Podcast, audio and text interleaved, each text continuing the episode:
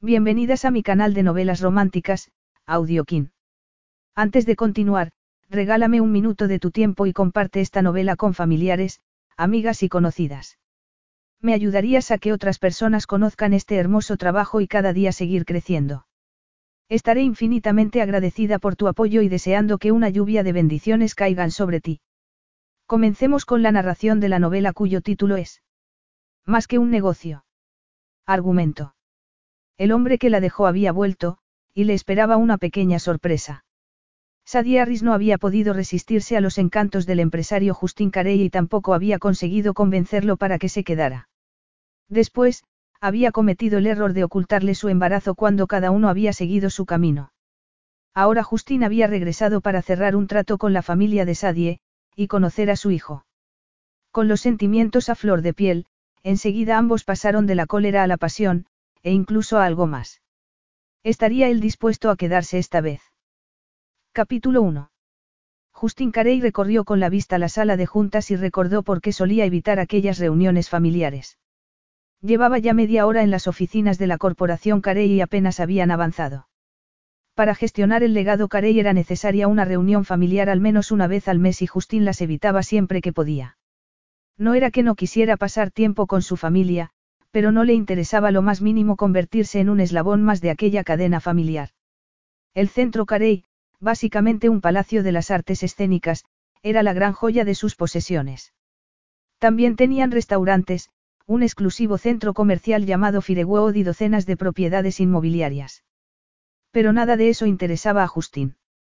Quería forjarse su propio destino, aportar sus propias ideas al legado Carey y no acabar inmerso en la nave nodriza. Aún así, tenía que admitir que se habían producido cambios en los últimos meses. Sus hermanas Amanda y Serena eran incapaces de hablar de otra cosa que no fuera sus bodas. Y el mayor de los hermanos, Bennett, parecía casi, relajado, lo que resultaba desquiciante. Bennett siempre había sido el más impulsivo de todos. Se pasaba la vida organizando horarios y listas, y desde que había llegado a la reunión aquella mañana, no había borrado de su cara una sonrisa de satisfacción. Recostado en la butaca de cuero negra, Bennett observaba a su familia con gesto benevolente. Era increíble lo que había cambiado Bennett desde que había descubierto el amor con Hannah Yates, propietaria de una empresa de construcción. Mientras esperaba a que se retomara la reunión después de un breve receso, observó a sus hermanas Amanda y Serena, que hojeaban una revista de novias con avidez. Lo único que no había cambiado había sido la relación entre sus padres. Lo que sus hermanos y él llamaban, la guerra de la jubilación, seguía en pleno auge. Su padre, Martin, le había prometido a su esposa que cuando Bennett se hiciera cargo de la corporación Carey se retiraría y juntos harían todas aquellas cosas que siempre habían planeado. Pero ese momento había llegado y Martin seguía sin dar el paso. Así que la madre de Justin, Candace, se había ido de casa y estaba viviendo con Bennett. Justin sonrió para sus adentros al recordar los esfuerzos de Bennett por sacar a su madre de su casa sin ningún éxito. Desde que Hannah se había ido a vivir con él, a Bennett no parecía importarle tanto. No era más que otro de aquellos cambios desconcertantes. Tal vez debería asistir a más reuniones de aquellas, sería la única manera de mantenerse al tanto. Candy, es hora de acabar con esto, dijo Martin Carey. Tenemos dos hijas a punto de casarse y Hannah se ha ido a vivir con Bennett. Seguramente querrán tener intimidad. No me metas en esto, terció Bennett. Justin permaneció callado, atento a la conversación. Candy, vuelve a casa y hablemos de nuestros planes de jubilación. No, Marty, no voy a volver a casa de momento. Estoy muy cómoda en casa de Bennett. De hecho, Hannah y yo estamos disfrutando mucho convirtiendo ese palacio en un hogar. Eh. Intervino Bennett de nuevo, y esta vez las hermanas de Justin levantaron la cabeza. Lo siento, cariño, dijo Candace agitando la mano en el aire, pero sabes que es verdad. Además, Hannah tiene muy buen gusto. Ahora mismo están reformando la cocina, y el salón ya está pintado de un precioso color verde. No me importa lo que estéis haciendo en casa de Bennett, refunfuñó Martin. Pues debería. Está quedando precioso. Candy, te echo de menos, dijo Martín apretando los dientes. Vuelve a casa, hablemos. Ya hemos hablado todo lo que teníamos que hablar, dijo Candace. ¿Sabes lo que tiene que pasar para que esto termine? Justin hizo una mueca. Sabía lo mucho que sus padres se querían, pero también sabía que su madre era muy testaruda. No estás siendo razonable, dijo Martín. Has faltado a tu palabra. Claro que no, protestó. ¿Acaso estamos en un crucero y no me he dado cuenta? Dijo Candace mirando a su alrededor. Martín apretó la mandíbula y Justín quiso decirle a su padre que se diera por vencido. Candace Carey siempre se salía con la suya.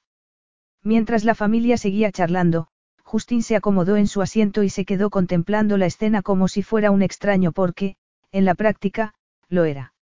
En un mundo de trajes hechos a medida y grandes ambiciones, Justín era una oveja negra empeñada en seguir su propio rumbo. No le gustaba seguir órdenes y no tenía el más mínimo interés en el negocio familiar. Nadie en su familia lo entendía. Durante toda su vida el legado Carey había sido como un aro por el que se esperaba que pasara. Suponía que para algunas personas habría sido la promesa de un futuro resuelto, una senda que se abría ante él con un trazado perfectamente ordenado. Pero para Justin, esa senda no conducía a donde él quería.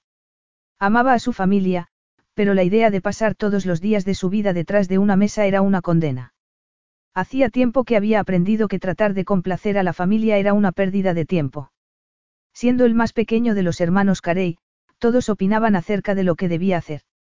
La única manera de no guardarles rencor era poner tierra de por medio y hacer su propia aportación al legado Carey. Y ya lo tenía. Casi estaba listo para demostrarle a su familia que era algo más que el Benjamín. De acuerdo, hablemos de la serie de conciertos de verano, dijo Bennett, y las conversaciones comenzaron a decaer. La luz del sol llenaba la habitación, pero gracias a los vidrios tintados, la claridad se tamizaba. De las paredes colgaban retratos de la familia, así como fotos del centro Carey, del restaurante y del centro comercial.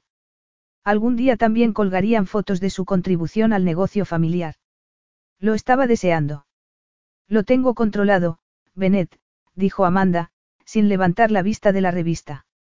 Gracias por tu atención, Mandy, replicó Bennett con ironía. Ella levantó la cabeza para encontrarse con la mirada de su hermano. No es la primera vez que organizo nuestra serie de conciertos de verano, Bennett. Todas las noches están completas. Los artistas que repiten están encantados de volver y los nuevos están deseando tocar en el centro Carey. La venta de entradas va muy bien y tengo que decir que ya tenemos los planos para el pub y el bulevar comercial entre el centro y el nuevo restaurante, y son fantásticos. ¿Cuándo comienzan a trabajar en el nuevo proyecto? Preguntó Bennett sin dejar de mirarla. Ya sabes que Hannah está ocupada con la construcción del nuevo castillo de allí y el muro de contención de casa de Jack, así que hemos buscado otro contratista para que empiece la obra. La excavación comenzará el mes que viene. Es una buena noticia, dijo Bennett. En un par de semanas, Hannah habrá acabado con el castillo, pero tiene trabajo para los dos próximos meses. Por no mencionar que parte de su equipo está en mi casa construyendo un nuevo comedor de desayuno y pintando paredes. Estupendo, dijo Amanda, no más veis. Muy graciosa, replicó Bennett. Bueno, sigamos a lo nuestro, continuó Amanda, señalando con la cabeza a su hermana. Serena tiene algunas ideas nuevas para el programa Summer Stars, pero por mi parte, todo está en marcha, dijo y respiró hondo antes de quedarse mirando fijamente a su hermano. Quisiera recordarte que me caso en unos meses y necesito tiempo para organizar la boda. Cierto, afirmó Bennett y dirigió la mirada a su otra hermana. Muy bien, Serena. Los campeones del Summer Stars. Ya hemos confirmado que actuarán este verano. Serena asintió y sus rizos dorados ondularon sobre sus hombros. Por supuesto, Bennett. ¿Me tomas por incompetente? No, claro que no. Solo estaba intentando. Controlar. Preguntó Serena poniéndose de pie lentamente. ¿Qué les hace pensar a los hombres que saben todas las respuestas y que solo nos tienen para su diversión? Yo no pienso. Sois todos iguales, dijo Serena y Justin se sorprendió al ver a su hermana con los ojos llenos de lágrimas. Espera, la interpeló Bennett, poniéndose en pie. No pretendo controlarte, Serena, pero puedo hacerlo si quieres. Sinceramente, Bennett, podría ser un poco más comprensivo. ¿Cómo os gusta hacer piña? ¿Qué está pasando? preguntó Martín. No tengo ni idea, respondió Candace y miró con preocupación a su hija. Bennett, intervino Justin, tal vez todos deberíamos tranquilizarnos un momento y... Mantente al margen, dijo Serena y se limpió una lágrima de la mejilla. Tú, que nunca estás aquí, vas a ponerte ahora del lado de Bennett. No me estoy poniendo del lado de nadie, protestó y miró a su hermano en busca de ayuda. Pero Bennett estaba igual de confuso. ¿De qué lado se supone que estoy? ¿De qué estás hablando? Jack, dijo secamente. ¿Quién sino Jack? Quiere casarse este verano, pero no hay tiempo. Ya es verano, por el amor de Dios. Prefiero esperar a Navidad. Claro, porque no tienes nada que hacer en Navidad, farfulló Justin.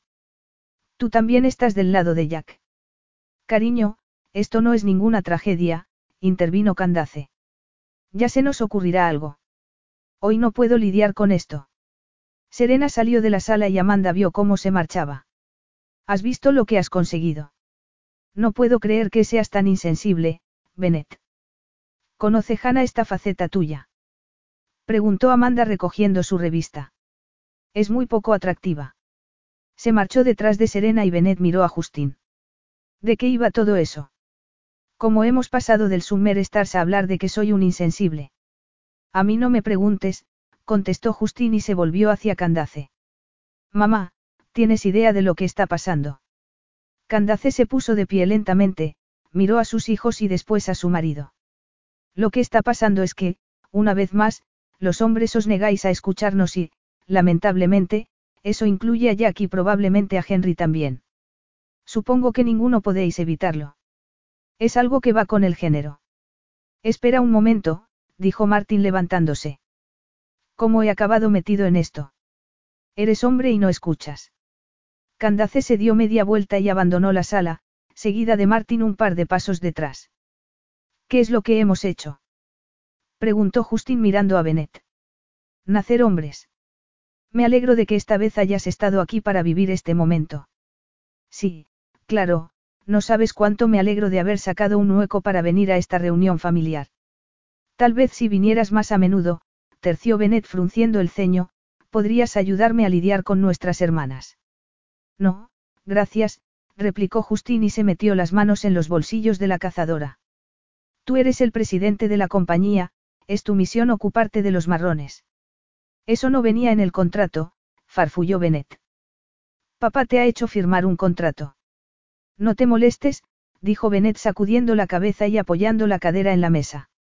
Por cierto, ¿por qué has venido a la reunión de hoy? Por suerte, ha sido la reunión más breve de la historia. Justin sonrió. Desconocía aquella faceta de su hermano. Vaya, Bennett, no sabía que no te gustaran estas reuniones.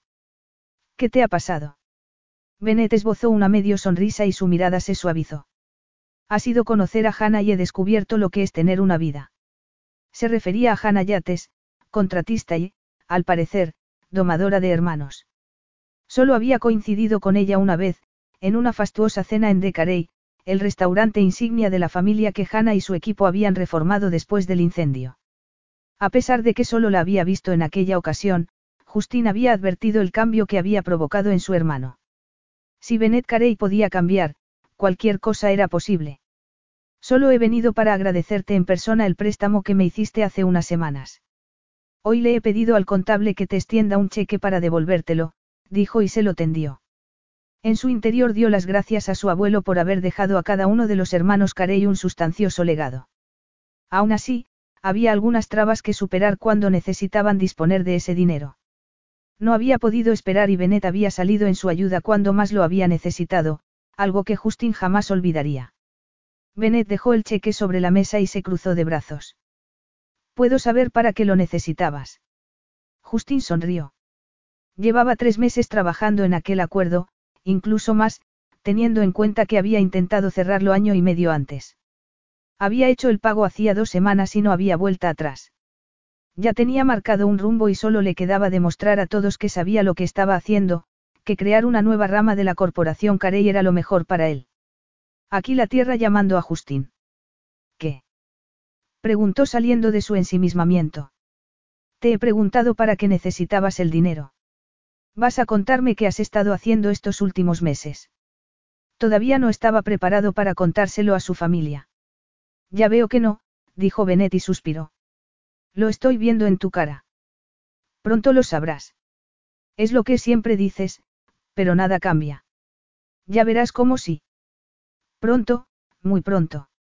Ese era el problema de ser el menor de los hermanos. Todos se sentían con derecho a opinar sobre su vida. Lo que él quería era forjar su propio camino, demostrar a su familia que, a pesar de no seguir las normas de la compañía, seguía siendo un carey. Hasta la médula. Un par de horas más tarde, Justin estaba justo donde quería. En medio de un patio de pizarra, dirigió la vista hasta donde se perdía en la vasta extensión del Pacífico. Las pesadas nubes grises del horizonte amenazaban con acercarse. A su espalda tenía el hotel que sería su eslabón a la cadena de la familia Carey. Todo dependía de aquello. Hacía años que había decidido no dejarse arrastrar por el negocio familiar. Aquella era su oportunidad de demostrarles a todos que había merecido la pena. Allí en La Joya, a pocos kilómetros de San Diego, estaba a dos horas del condado de Orange, en California, centro del universo Carey. Allí no era el más pequeño de los Carey, sino que podía ser quien quisiera. Nunca sería feliz sentado detrás de una mesa y asistiendo a una reunión tras otra. Para Justin, ese tipo de vida le haría sentirse encorsetado. Quería a su familia, pero siempre había sentido que no acababa de encajar. Con el tiempo había dejado de intentarlo y había tomado la decisión de buscar su propio camino. Su familia no lo entendía. Seguían viéndolo como la oveja negra, el rebelde. Pero en cuanto les dijera lo que estaba haciendo, tal vez eso cambiaría. Envuelto en la fría brisa marina, Justin rememoró el final de la conversación de esa mañana con su hermano. Llevas meses evitando a la familia, Justin. Es hora de que nos digas qué estás tramando. Lo haré pronto. Eso es lo que dijiste el mes pasado. Créeme, Bennett, pronto lo sabréis todos, le había dicho. Muy bien. Me alegro de que hayas venido hoy. Espero que vengas a más reuniones familiares. No formo parte de la corporación Carey. Eres parte de la familia Carey, Justin, y es hora de que empieces a comportarte como tal.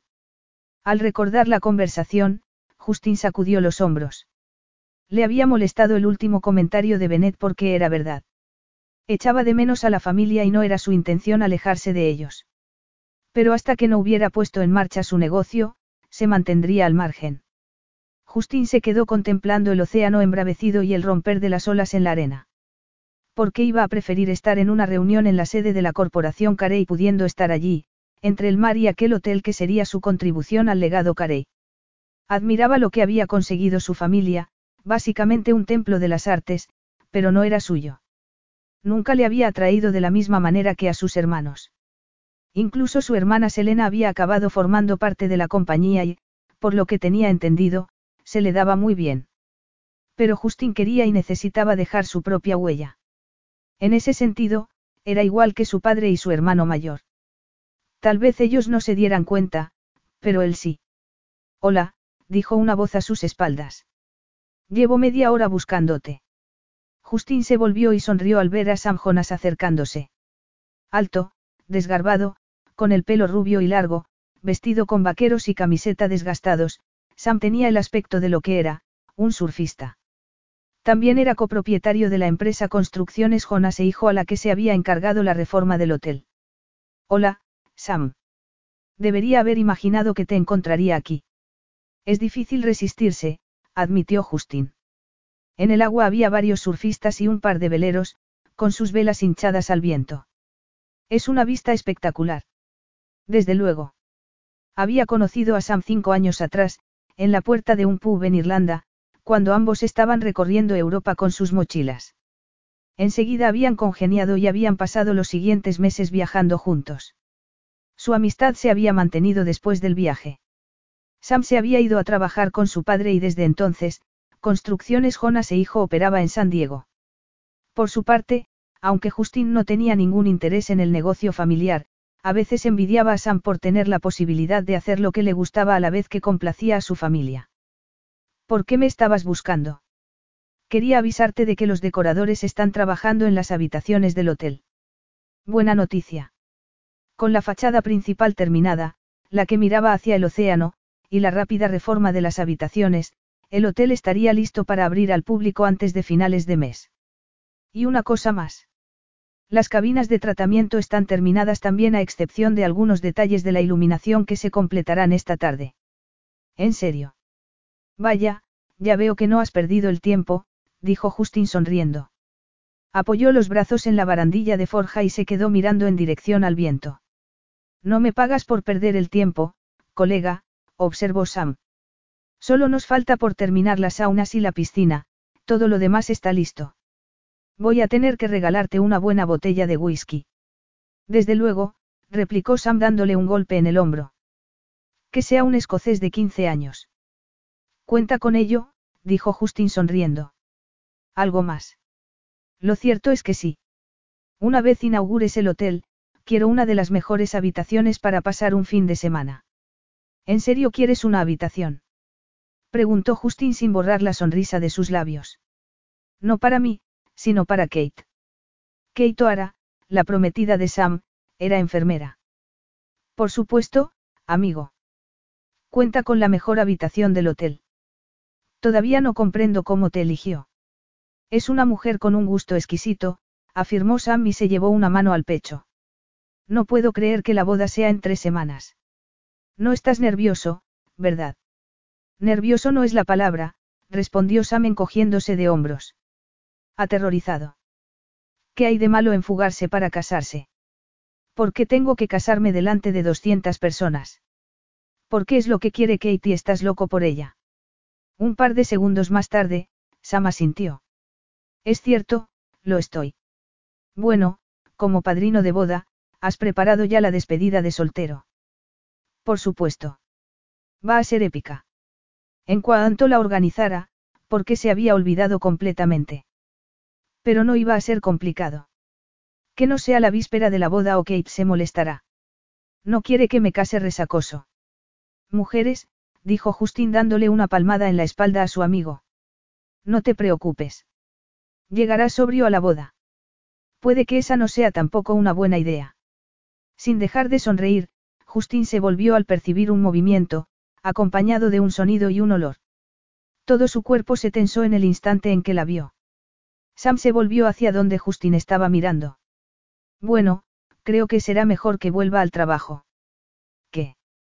Ah, sí, de acuerdo. Ya hablaremos luego. Con solo mirarla, Justin se había olvidado del amigo que tenía a su lado. Al echar a andar, Sam pasó junto a la mujer que avanzaba hacia Justin. Buenos días, Sadie.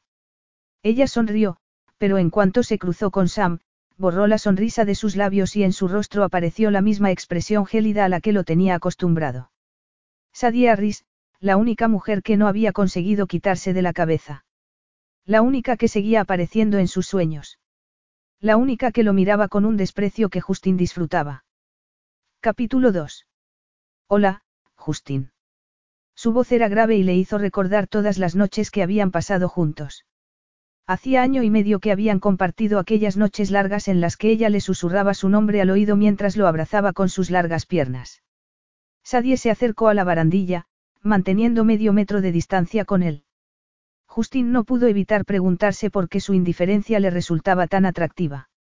Medía casi metro ochenta y juraría que la mayor parte de aquellos centímetros se lo llevaban las piernas. Largas, torneadas y bronceadas, habían sido en lo primero en lo que se había fijado. Pero eran sus ojos los que le habían atrapado.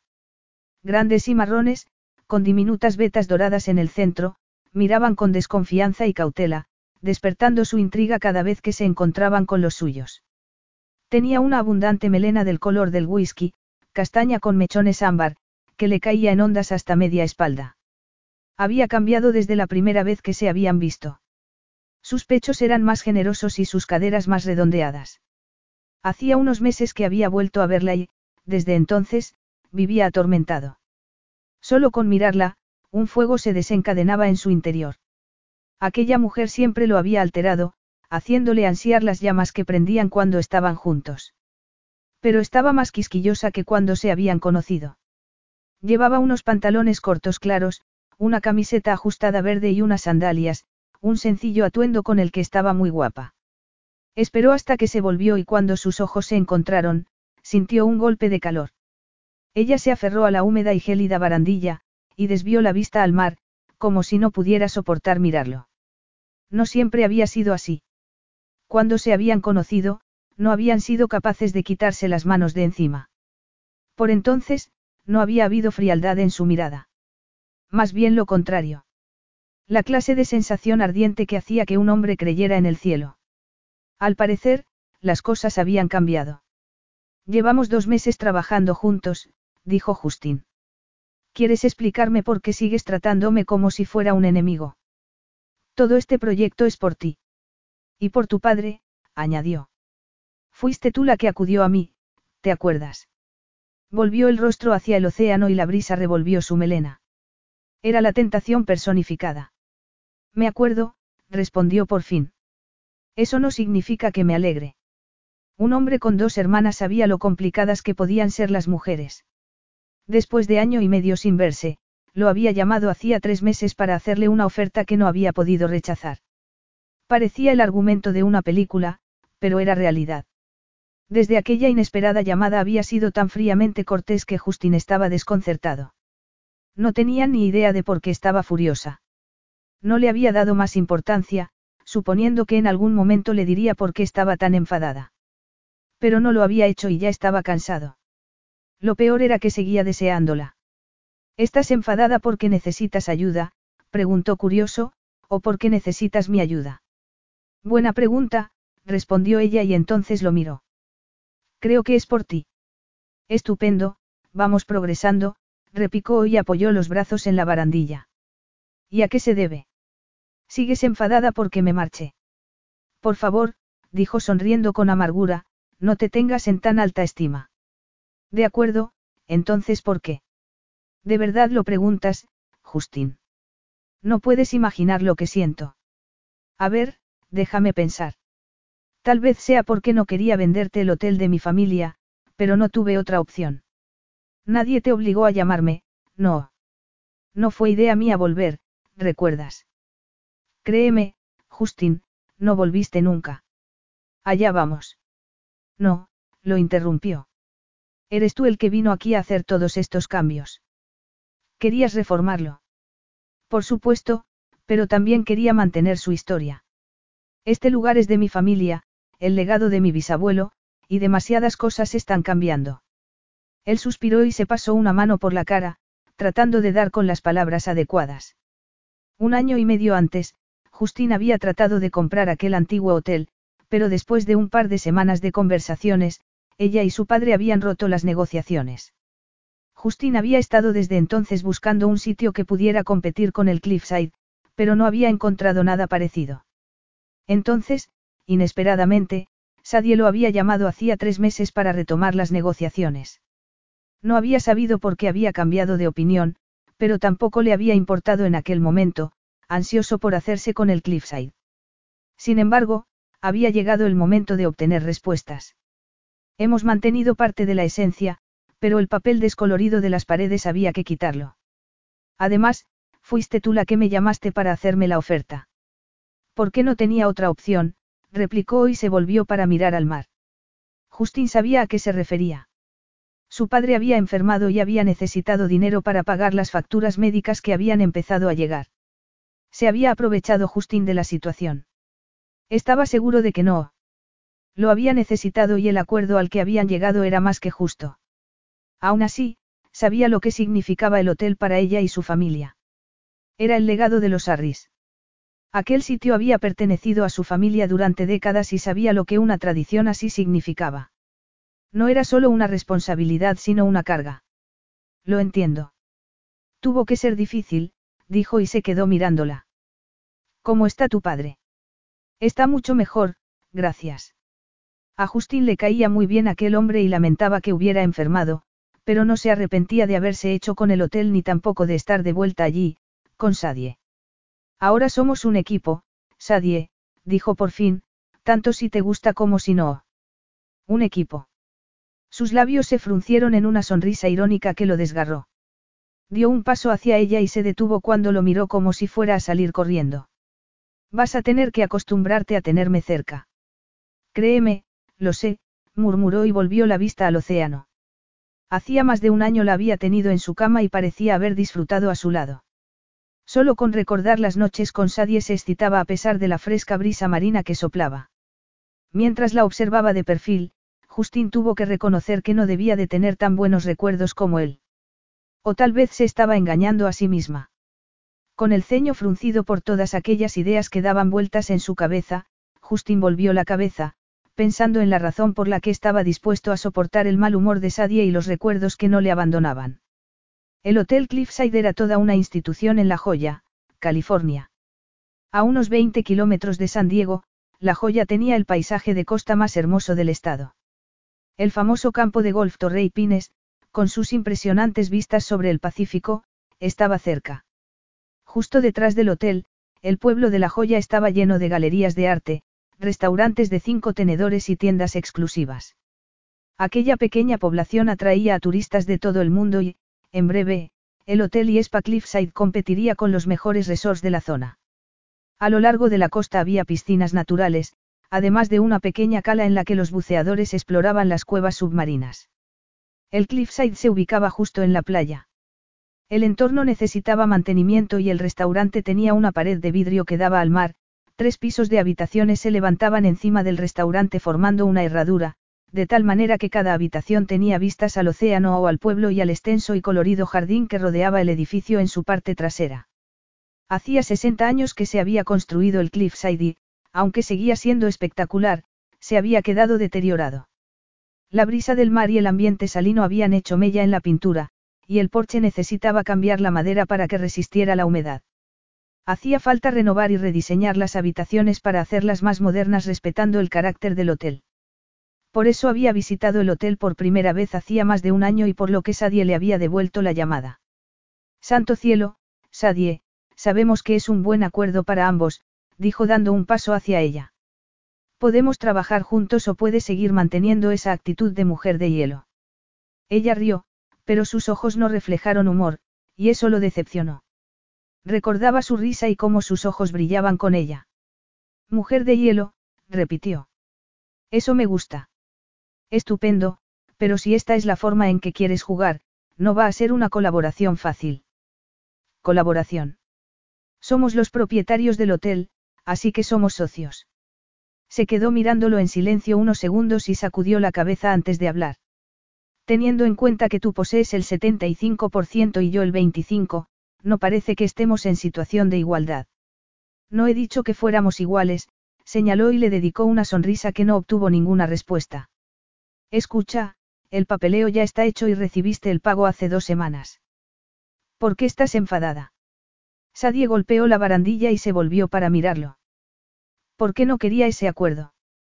Sí, me lo dejaste muy claro cuando vine hace año y medio, replicó Justin con una medio sonrisa. Quince meses, lo corrigió. ¡Qué precisión! También llevas la cuenta en días y horas. Te sorprenderías. Su expresión era indescifrable, y aún así, se quedó mirándola fijamente. Aquellos ojos lo atraían desde que se habían conocido e incluso en momentos como aquel en el que estaba tan enfadada, no podía negar el deseo que despertaba en él. Se preguntó qué pasaría si la besara y la estrechara contra él. ¿Lo apartaría o le devolvería el beso? No quería saberlo. Las habitaciones que dan al mar ya están acabadas, dijo cambiando de tema. Lo sé. He recorrido algunas antes de venir aquí. Hemos usado tus ideas en esas habitaciones. Pensaba que te agradaría el resultado. Por supuesto que me agrada. Hacía tiempo que quería reformar las habitaciones. Mi padre y yo llevábamos años hablando del tema, pero no pudimos hacerlo antes.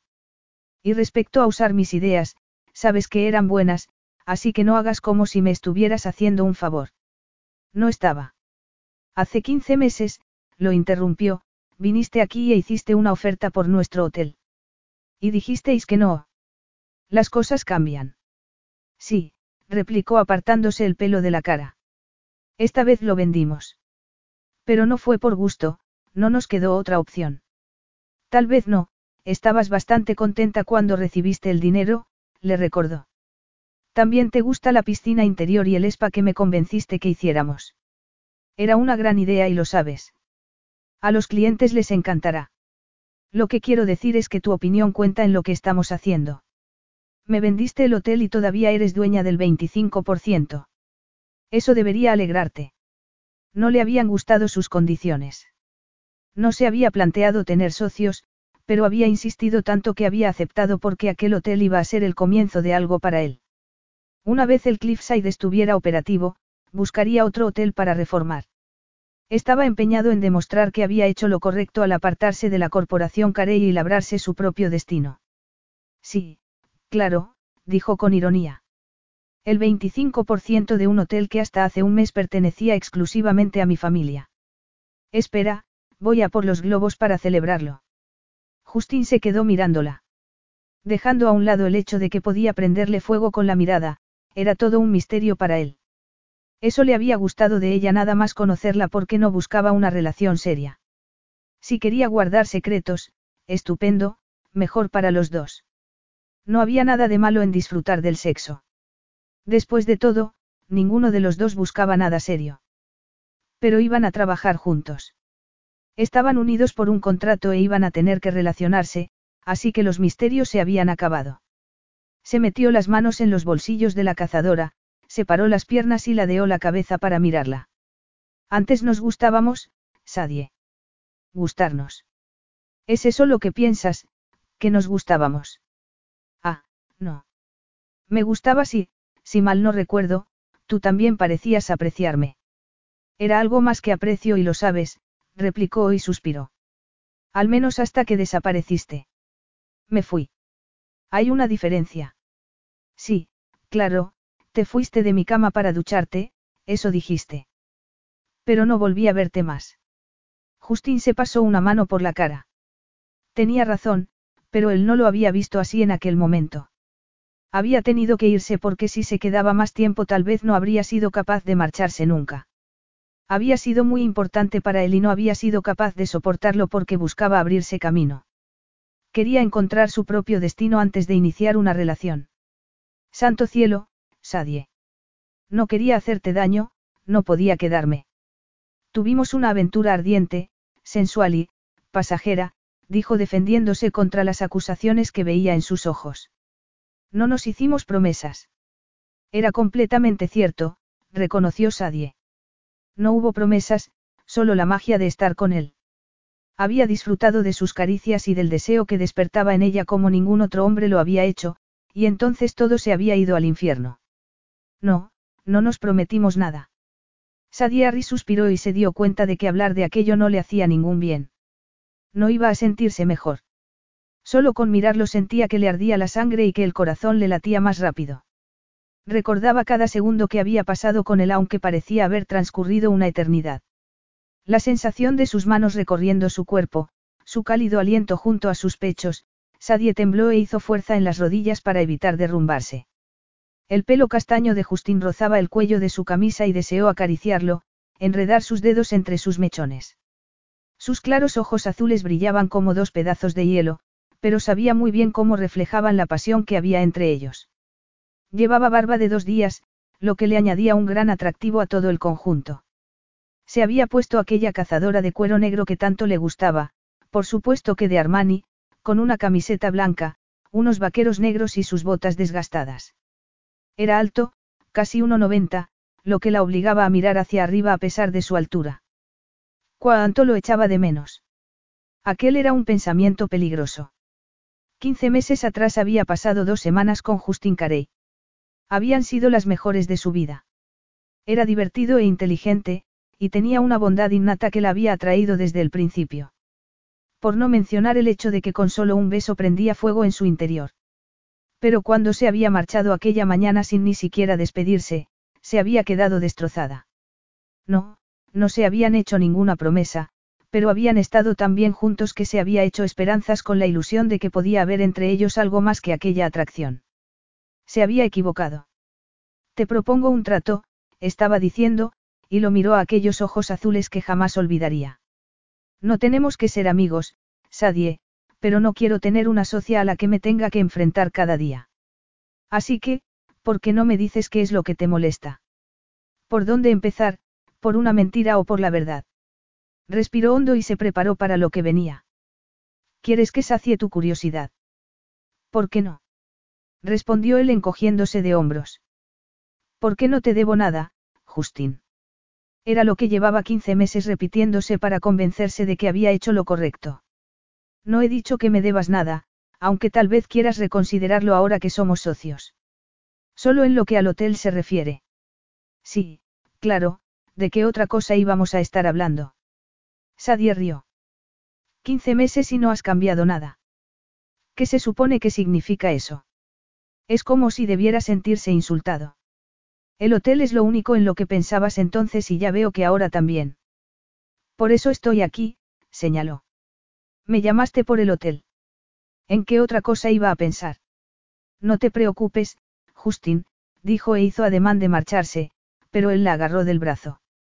Sintió el calor de su roce hasta los huesos y rápidamente se extendió por todo su cuerpo. Espera.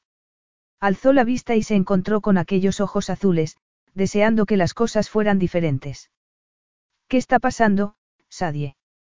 Según recuerdo, hace año y medio nos llevamos muy bien. ¿Quince meses? De acuerdo, quince meses. Me refiero a que lo pasamos muy bien juntos. Y entonces te marchaste, replicó. Bueno, sí, dijo soltándola, y se pasó la mano por el pelo. Quería comprar el hotel de tu familia y no estabas dispuesta a vendérmelo. ¿Para qué iba a quedarme? Sadie ladeó la cabeza y se quedó mirándolo. Estaba más guapo que hacía 15 meses. Cierto, no tenías motivo para quedarte. Pasamos juntos cada noche de aquellos 15 días. ¿De eso va todo esto? Preguntó él con una medio sonrisa en los labios. Santo cielo, Sadie. Ambos sabíamos lo que estábamos haciendo. Fue una aventura y nada más. Nadie dijo que fuera a quedarme para siempre. ¿Quién pidió que fuera para siempre? Por entonces, había sabido que aquellas dos semanas con Justin Carey no durarían. Al fin y al cabo, no había ido a la joya a construir su vida, sino a comprar la suya. Aún así, no había dejado de soñar con lo que habría podido ser. Podías haberte despedido, dijo apartándose el pelo de la cara. De pronto una mañana habías desaparecido. ¿Es eso lo que te molesta? Preguntó metiéndose las manos en los bolsillos de la cazadora. Tenía que irme, tenía algunos asuntos familiares de los que ocuparme. Y no podías habérmelo dicho. Sí. Tal vez debería haberlo hecho, no sé, dijo atravesándola con la mirada.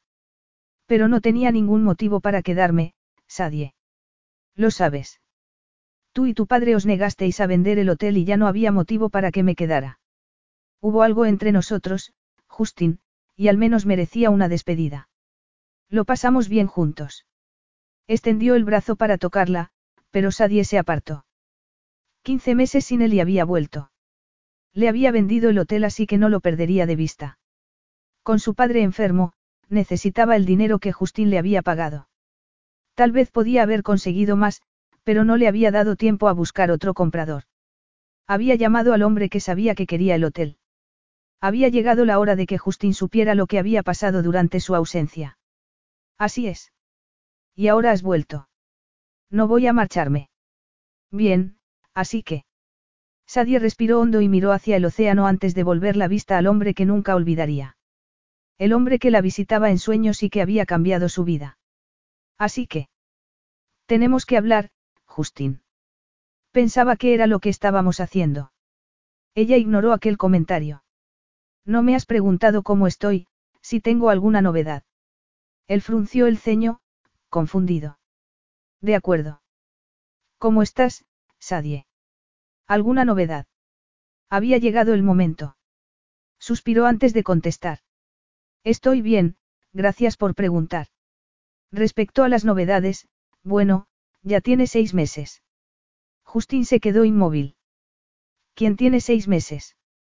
Preguntó con voz nerviosa. Tu hijo, contestó mirándolo a sus ojos azules. Nuestro hijo. Capítulo 3. Perdona, ¿cómo dices? Nuestro hijo Ethan.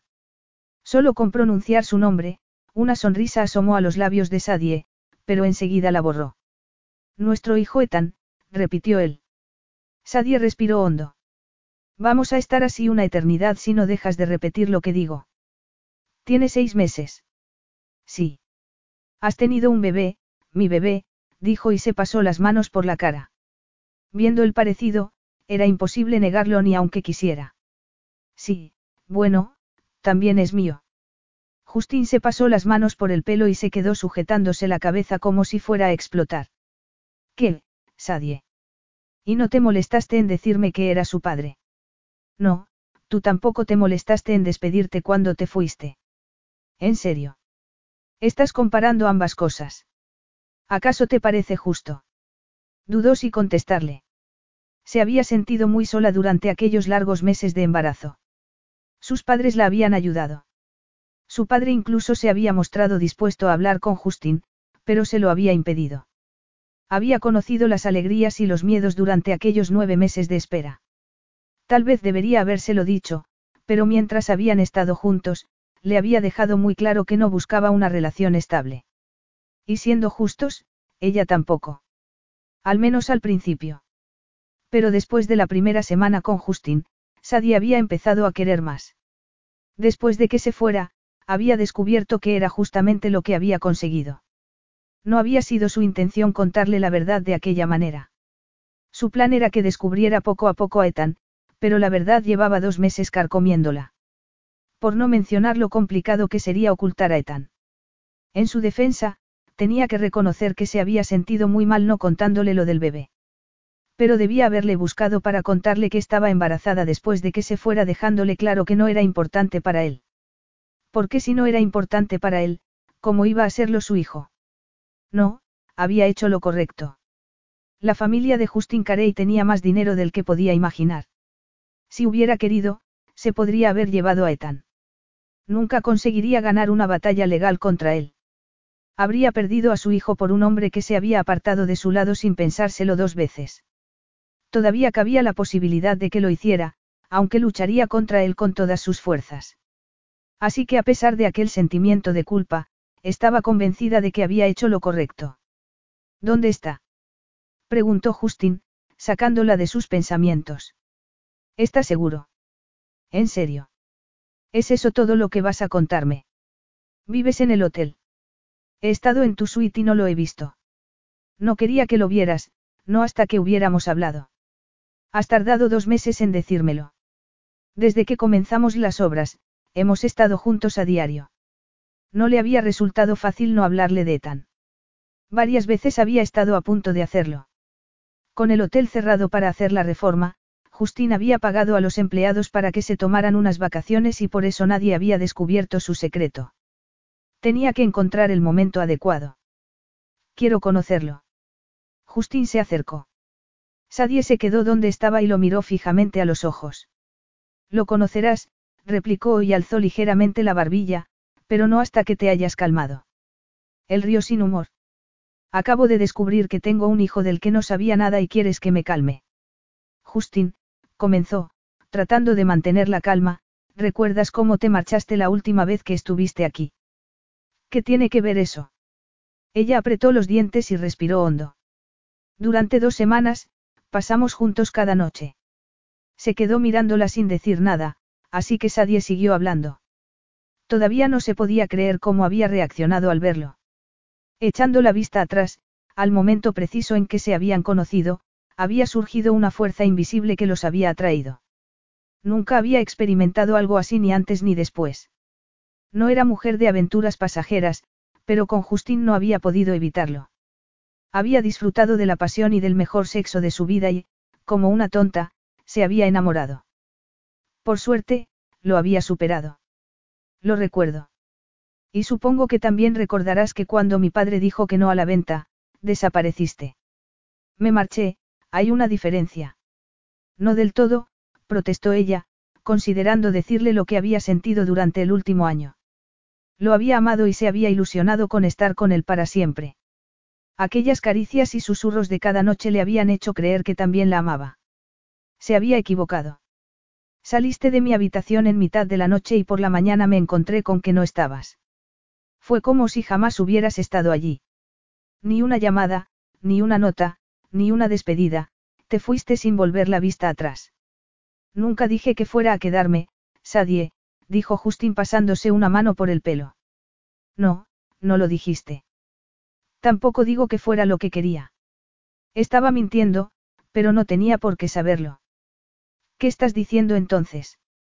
Que si no te molestaste en despedirte de mí, porque iba a pensar que querría saber de un embarazo sorpresa. De acuerdo, ahí puede que tengas razón, afirmó pasándose la mano por la cara. Pero si usamos preservativos, ¿cómo te quedaste embarazada? No son infalibles. Vaya, eso es fantástico. Ni siquiera sirven para su función, dijo y se apartó unos segundos para mirar al océano antes de volverse hacia ella. Has tenido mucho tiempo. No deberías habérmelo ocultado. No tenías derecho. Tenía todo el derecho del mundo, protestó Sadie. Es mi hijo y no quiero que sufra cuando su padre decida abandonarlo. Nunca lo haría. ¿De verdad? Preguntó ella y lo miró ladeando la cabeza. Ya lo has hecho. Santo cielo, Sadie, deberías habérmelo dicho. No lo sé, Justin, tal vez. Pero si pudiera echar marcha atrás en el tiempo, no sé si volvería a actuar de forma diferente. Tengo que proteger a Ethan.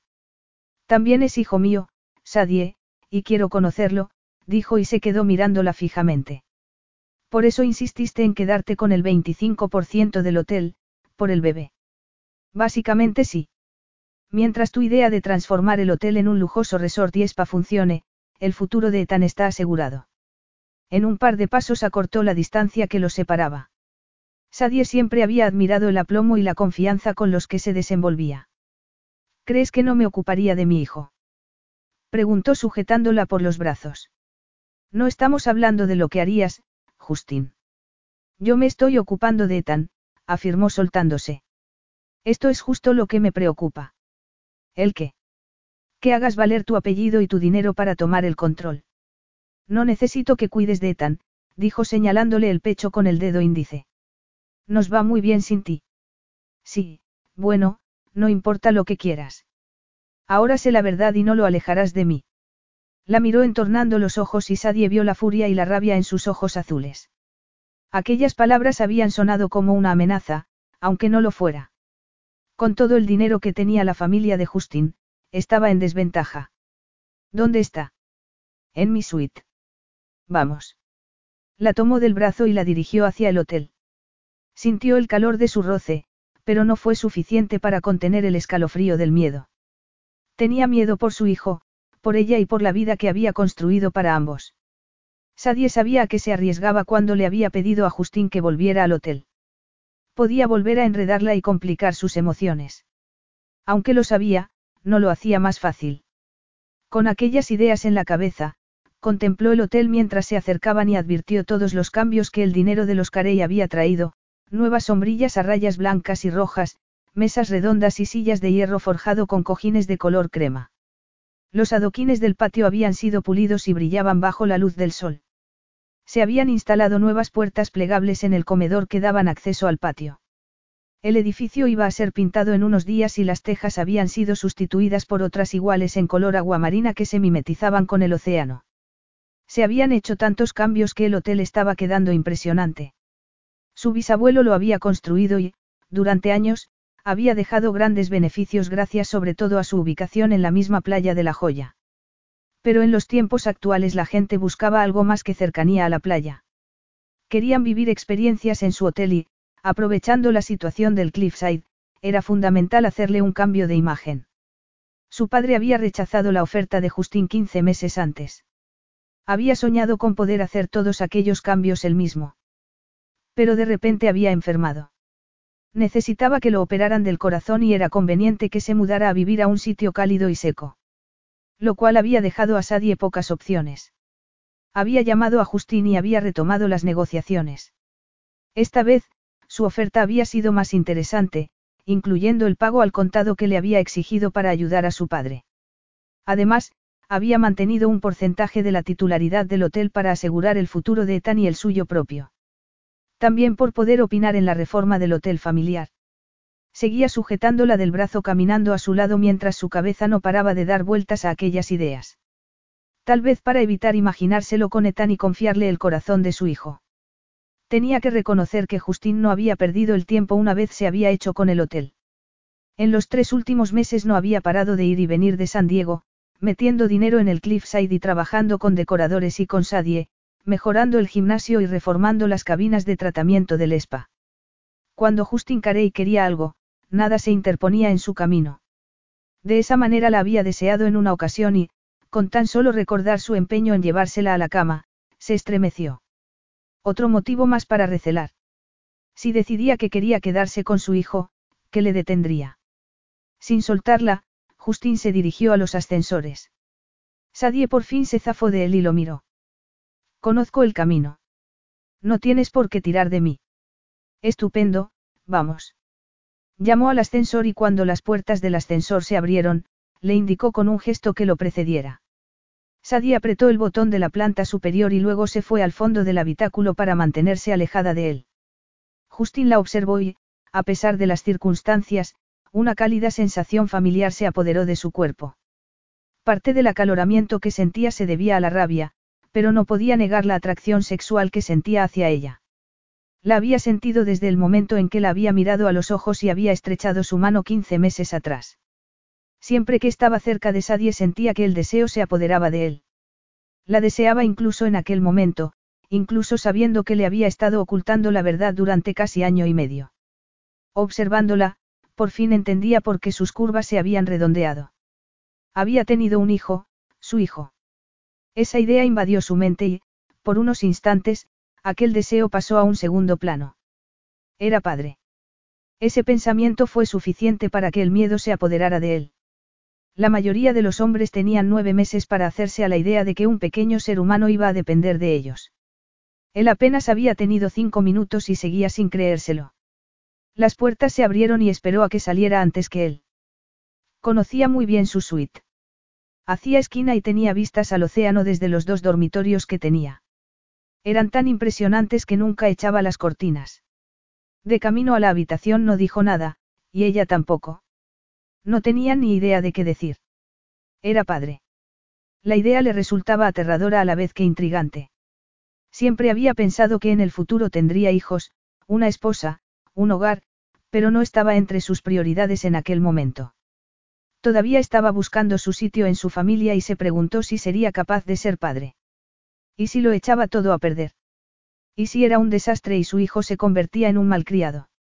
Eso sin contar con el hecho de que estaría vinculado a Sadie de por vida. Aquella atracción sexual que sentía por ella iba a ser algo permanente en su vida.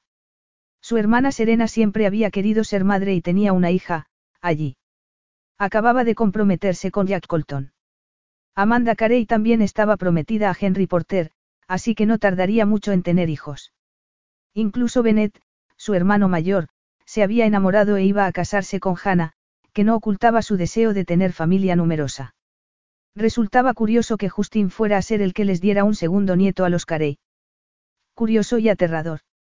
Sadie abrió la puerta con su llave magnética. Mike, ya estoy aquí. Mike. Repitió Justin mirándola. Había un hombre en su habitación. Le había encargado a un hombre que velara por su hijo. ¿Acaso tenía una relación con Sadie? No le gustaba la idea. ¿Hay algo más que quieras contarme? Antes de que Sadie pudiera contestar, una joven salió de uno de los dormitorios con un bebé en brazos. Tenía el pelo corto rubio, los ojos marrones y una expresión desconfiada cuando miró a Justin.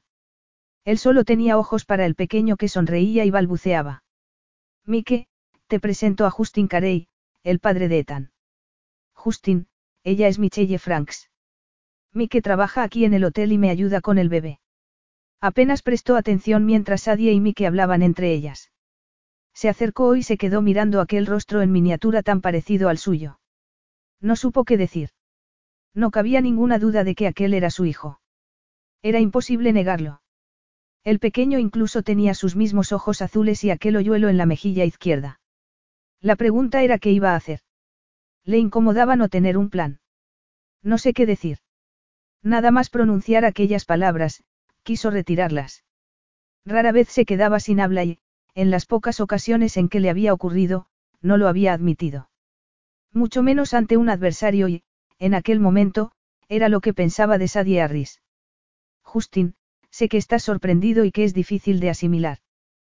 Pero no quiero nada de ti. Solo quería que lo supieras. ¿Por qué te costaba mantenerlo oculto teniéndome aquí? Sí, admitió, pero no solo por eso. Justin ladeó la cabeza para observarla. Pensaba que conocía a Sadie Harris. Aquellas dos semanas que había pasado con ella habían sido una fantasía. Era sexy, divertida, inteligente y, en definitiva, la mujer perfecta. Otra razón por la que se había marchado tan deprisa. No había estado preparado para aquel te quiero que Sadie le había susurrado la última noche que habían pasado juntos. Amor eterno. Tenía demasiadas cosas que demostrar, así que se había marchado. Pensaste que caería en la cuenta cuando me dijiste que habían pasado 15 meses. Justin trató de contener la furia que se acumulaba en su interior. Desvió la vista al hijo que compartían y luchó por ordenar las emociones que lo invadían. ¿Cómo era posible que no supiera que era padre? No debería haber sentido alguna emoción extrasensorial. Había habido momentos durante el último año y medio en los que había pensado llamarla. Como cuando se había arrepentido de haberse marchado o cuando se había despertado en mitad de la noche deseándola. Pero no había hecho la llamada porque, bueno, las razones ya no importaban, especialmente teniendo delante a un niño con sus ojos, su sonrisa y aquel hoyuelo. Santo cielo, Sadie, murmuró sin apartar la vista del bebé que tenía delante, no tenías derecho a ocultarme una cosa así. Mike, será mejor que bajes a ver si necesitan ayuda. ¿Estás segura? Preguntó la otra mujer, entregándole el bebé. Estamos bien, gracias. Justin esperó a que la joven se marchara y entonces miró a Sadie.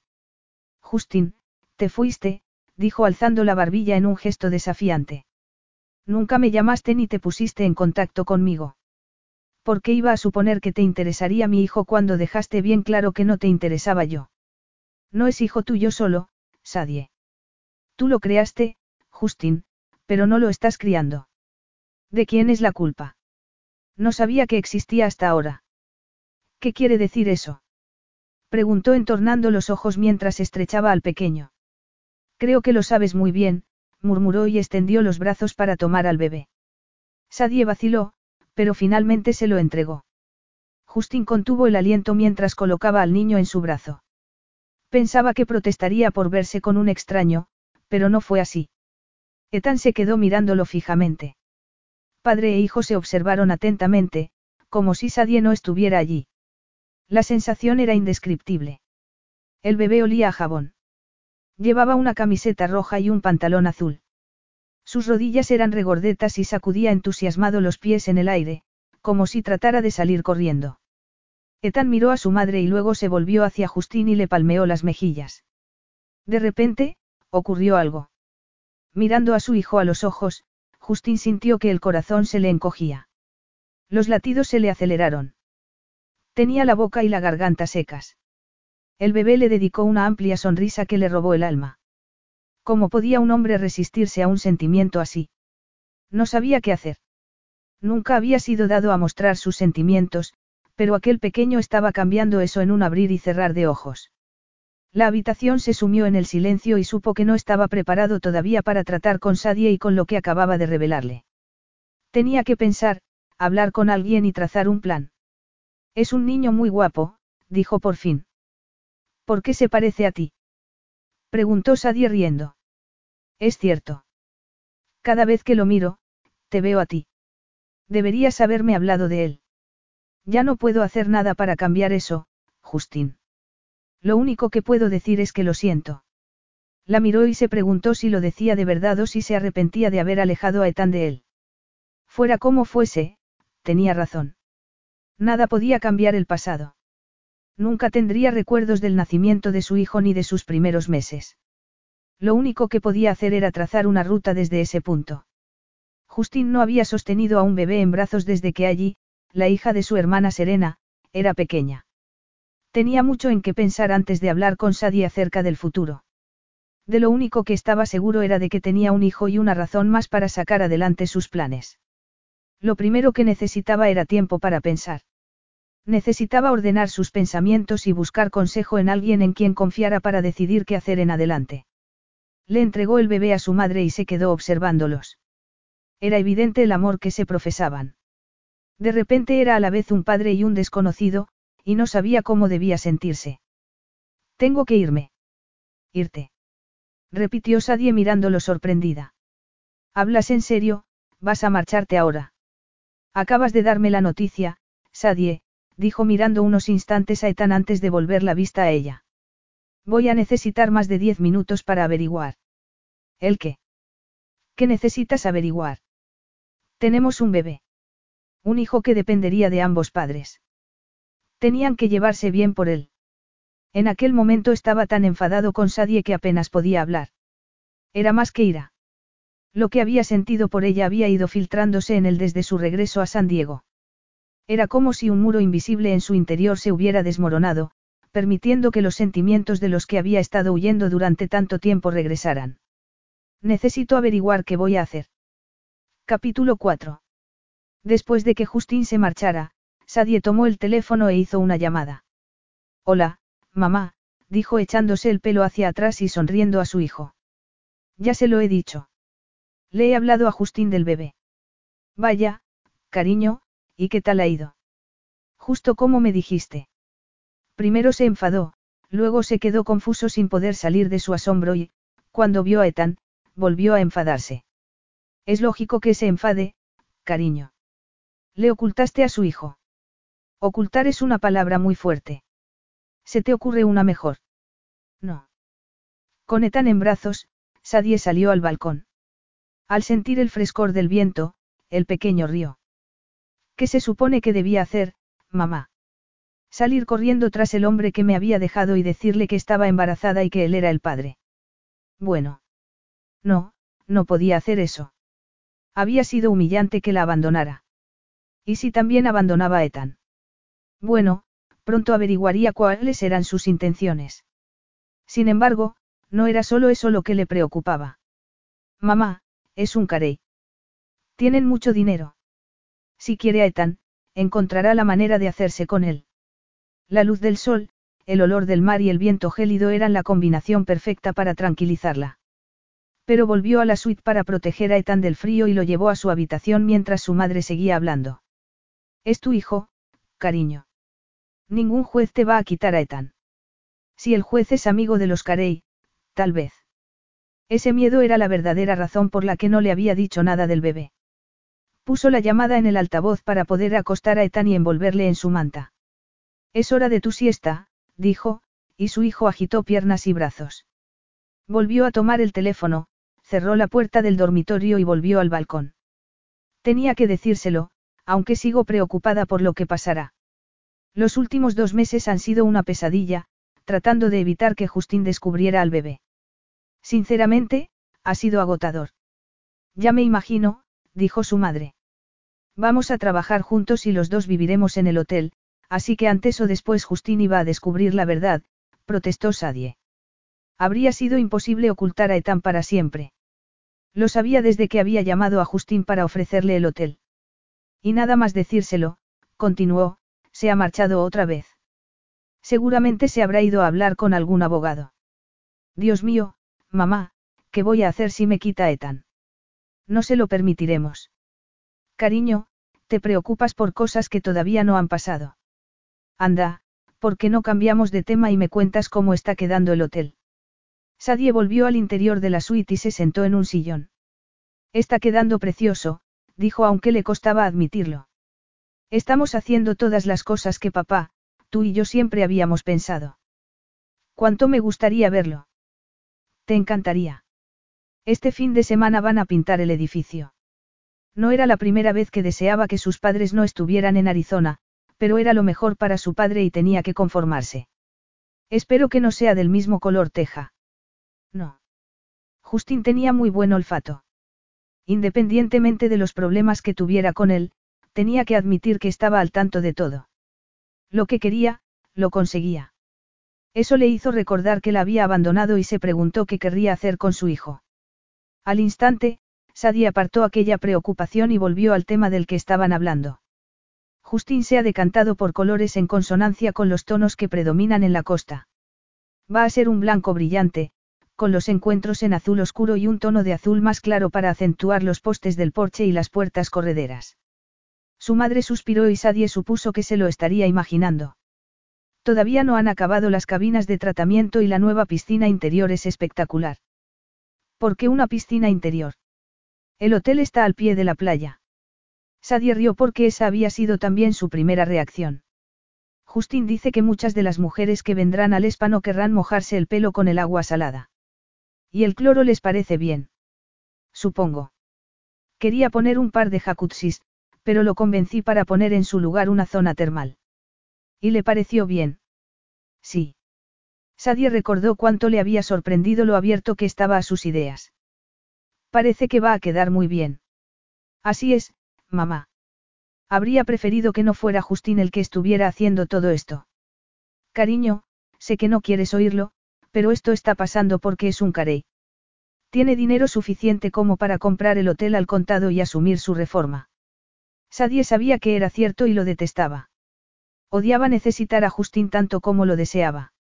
Necesitaba el dinero para mandárselo a sus padres. ¿Cómo está papá? Está mucho mejor, respondió su madre con voz animada. Ayer discutió con el médico, lo cual es buena señal. Por supuesto que es buena señal. Entonces, está mejor. Eso parece. Está tomando medicación y como su única preocupación es conducir un carrito de golf, está más relajado. Me alegro, dijo aliviada. Sus padres se habían marchado a vivir lejos, a Arizona, y si eso significaba que su padre iba a estar mejor, podría soportarlo. Arizona no estaba tan lejos de San Diego, así que podía ir a verlo siempre que quisiera. No podía olvidar que aquella asociación con Justin era por el bien de su padre. Cuando Max Harris había sufrido el ataque al corazón, había sido una señal para Sadie. Su padre llevaba toda la vida trabajando por y para el hotel, y había llegado la hora de tomarse las cosas con calma. No había sido fácil, pero finalmente, Sadie y su madre habían convencido a Max de que retirarse a Arizona era lo mejor. Su hermano vivía allí y Bullead City, a orillas del río Colorado, no era una zona desértica. Al principio se había negado rotundamente, pero tras unos meses, había empezado a hacer amigos y jugaba al golf varias veces a la semana. Estaba empezando a disfrutar y, por consiguiente, su madre también. Todo lo que había tenido que hacer para llamar a Justín había sido tragarse su orgullo y cerrar el acuerdo. Bueno, ya está bien de hablar de nosotras. Cuéntame qué tal está mi nieto. Sadie sonrió y empezó a hablar de su tema favorito. Justin condujo a toda prisa por la autopista. Necesitaba hablar con la familia, con Bennett. Era padre y no tenía ni idea de cómo comportarse. Recordó la sensación de tener a su hijo en brazos y se le hizo un nudo en la garganta. Sus sentimientos eran confusos. Hacía una hora que sabía que era padre y todo su mundo se había venido abajo. Santo cielo, murmuró, este no era el plan. Siempre había tenido en mente casarse y ser padre, pero en el futuro. No había buscado una relación, mucho menos una familia. Había muchas cosas que tenía que hacer antes, mucho por demostrar tanto a él mismo como al resto de los Carey. Pero ya no tenía opción. Estuviera preparado o no, tenía un hijo. ¿Por qué no me lo dijo? Se preguntó en voz alta. El bebé tiene seis meses y no sabía nada de él. ¿Qué habría hecho si lo hubiera sabido? Nunca sabría la respuesta. No le había dado la oportunidad de averiguarlo. Marcó la memoria con el número de Benet y esperó impaciente mientras el teléfono daba señal. Justín. Dos veces en un día. ¿Qué está pasando? Tengo que hablar contigo, dijo casi gritando para hacerse oír por encima del rugido de su BMW descapotable. ¿Estás en la oficina? No, me he ido pronto a casa. Muy bien. Estaré ahí en media hora. Su hermano mayor se había ido de la oficina temprano. No había ninguna duda de que el mundo estaba al revés. ¿Pasa algo? No te lo vas a creer, dijo y colgó antes de que se le escapara la noticia. Quería contarle en persona aquello que lo consumía por dentro. Cuando llegó a casa de Bennett en Dana Point, Justin se llevó una sorpresa por segunda vez en el día. Nunca se había fijado demasiado en aquella casa. La recordaba como una caja de cemento, pero era evidente que había habido muchos cambios. Se habían instalado contraventanas verdes, jardineras con plantas y un tejado a dos aguas sobre un amplio porche con mesas y sillas, además de macetas con flores. En definitiva, la casa tenía mucho mejor aspecto. Desde que Hannah había llegado a la vida de su hermano, algo más que el carácter de Bennett había cambiado. Se bajó del coche, respiró hondo y enfiló el camino de entrada. Según se acercaba, la puerta se abrió y apareció Bennett vestido en vaqueros, camisa roja y botas negras. ¿Llevas vaqueros? Dijo Justin pasando junto a su hermano al entrar en la casa. No sé si podré soportar una sorpresa más hoy. Ni que fuera la primera vez que me pongo unos vaqueros, protestó Bennett y cerró la puerta. ¿Qué te pasa? Preguntó y siguió a Justin hasta el salón. Esto también ha cambiado, murmuró Justin mirando a su alrededor. Sí, Hannah y mamá están haciendo muchos cambios. Me gusta más que cuando todo era beige, comentó Justin acercándose a la chimenea y apoyó el brazo en la repisa de roble. ¿Pero qué hay de malo en el beige? murmuró Bennett antes de acercarse a su hermano. ¿Vas a contarme lo que te pasa? ¿Estás bien? Justin respiró hondo. No, no lo estoy. Vamos, cuéntame. ¿En qué clase de lío te has metido? Gracias por el voto de confianza. Aunque tienes razón y tal vez sea un lío, no lo sé. Suéltalo de una vez, Justin. A este paso, me haré viejo antes de que me lo cuentes. Resulta que soy padre, anunció volviéndose hacia su hermano. ¿Qué qué? Anda, invítame a una cerveza, dijo y se sentó en uno de los sillones de cuero. Bennett se quedó mirándolo unos segundos. Sí, creo que a los dos nos vendrá bien tomar una. Sadie no esperaba que Justin saliera corriendo en cuanto se enterara de la existencia de Ethan. No debería haberse sorprendido. Ya en otra ocasión había desaparecido. ¿Por qué no esta vez? Seguía deseándolo tanto como antes. Aquellas dos semanas que había pasado con él habían sido las mejores de su vida. Se había enamorado, algo que no esperaba, y se había quedado destrozada cuando se había marchado. Hasta que había descubierto que estaba embarazada. Había sido un milagro, un regalo. Sadie sonrió al recordarlo mientras recorría una de las cabinas de tratamientos del hotel. Justin había convertido unas cuantas habitaciones del hotel en salas de tratamientos para el nuevo spa. Aromaterapia, masajes, manicuras, pedicuras y mucho más. Iba a ser un lujo. Todo se veía perfecto y odiaba tener que admitirlo. Justin estaba haciendo en el hotel todo lo que siempre había soñado. Se sentía satisfecha a la vez que molesta. Era una incómoda mezcla de emociones. Hola, Sadie. Se volvió hacia el hombre que estaba detrás de ella. Hola, Sam, lo saludó sonriente. Estaba echando un vistazo a las cabinas de tratamientos. Están quedando bien, ¿verdad? Desde luego, dijo volviendo a recorrer la habitación con la mirada. Me gusta que cada cabina sea diferente. Esa era tu idea, ¿no? Sí, respondió. Justin quería que fueran iguales para dar sensación de continuidad. Pero pensé que si cada una tenía su estilo, los clientes querrían ir probando todas. Había discutido con Justin por eso y no había sido la única discusión que habían tenido. Al fin y al cabo, Justin era hombre y la mayoría de los clientes serían mujeres. Además, Sadie había estudiado diseño interior en la universidad. Llevaba años soñando y planeando lo que haría en el hotel si alguna vez tenía la oportunidad y el dinero. El poco dinero del que habían dispuesto ella y sus padres había ido destinado a reparaciones, hornos en el restaurante, nuevo ascensor, cambio de tuberías, ahora que se le había presentado la oportunidad de hacer lo que siempre había deseado, estaba ansiosa por llevarlo a cabo, aunque eso supusiera aceptar a Justin Carey como socio. Tu idea es muy buena, dijo Sam. Mi favorita es la verde. Da la sensación de estar en un bosque. Yo prefiero la azul porque me recuerda al océano, le confesó y volvió a sonreír. Y eso demuestra mi punto de vista, no. Supongo que sí. ¿Has visto a Justin? Preguntó él. No, se marchó hace un par de horas, respondió poniéndose tensa. Unos minutos después de conocer a su hijo, Justin se había marchado.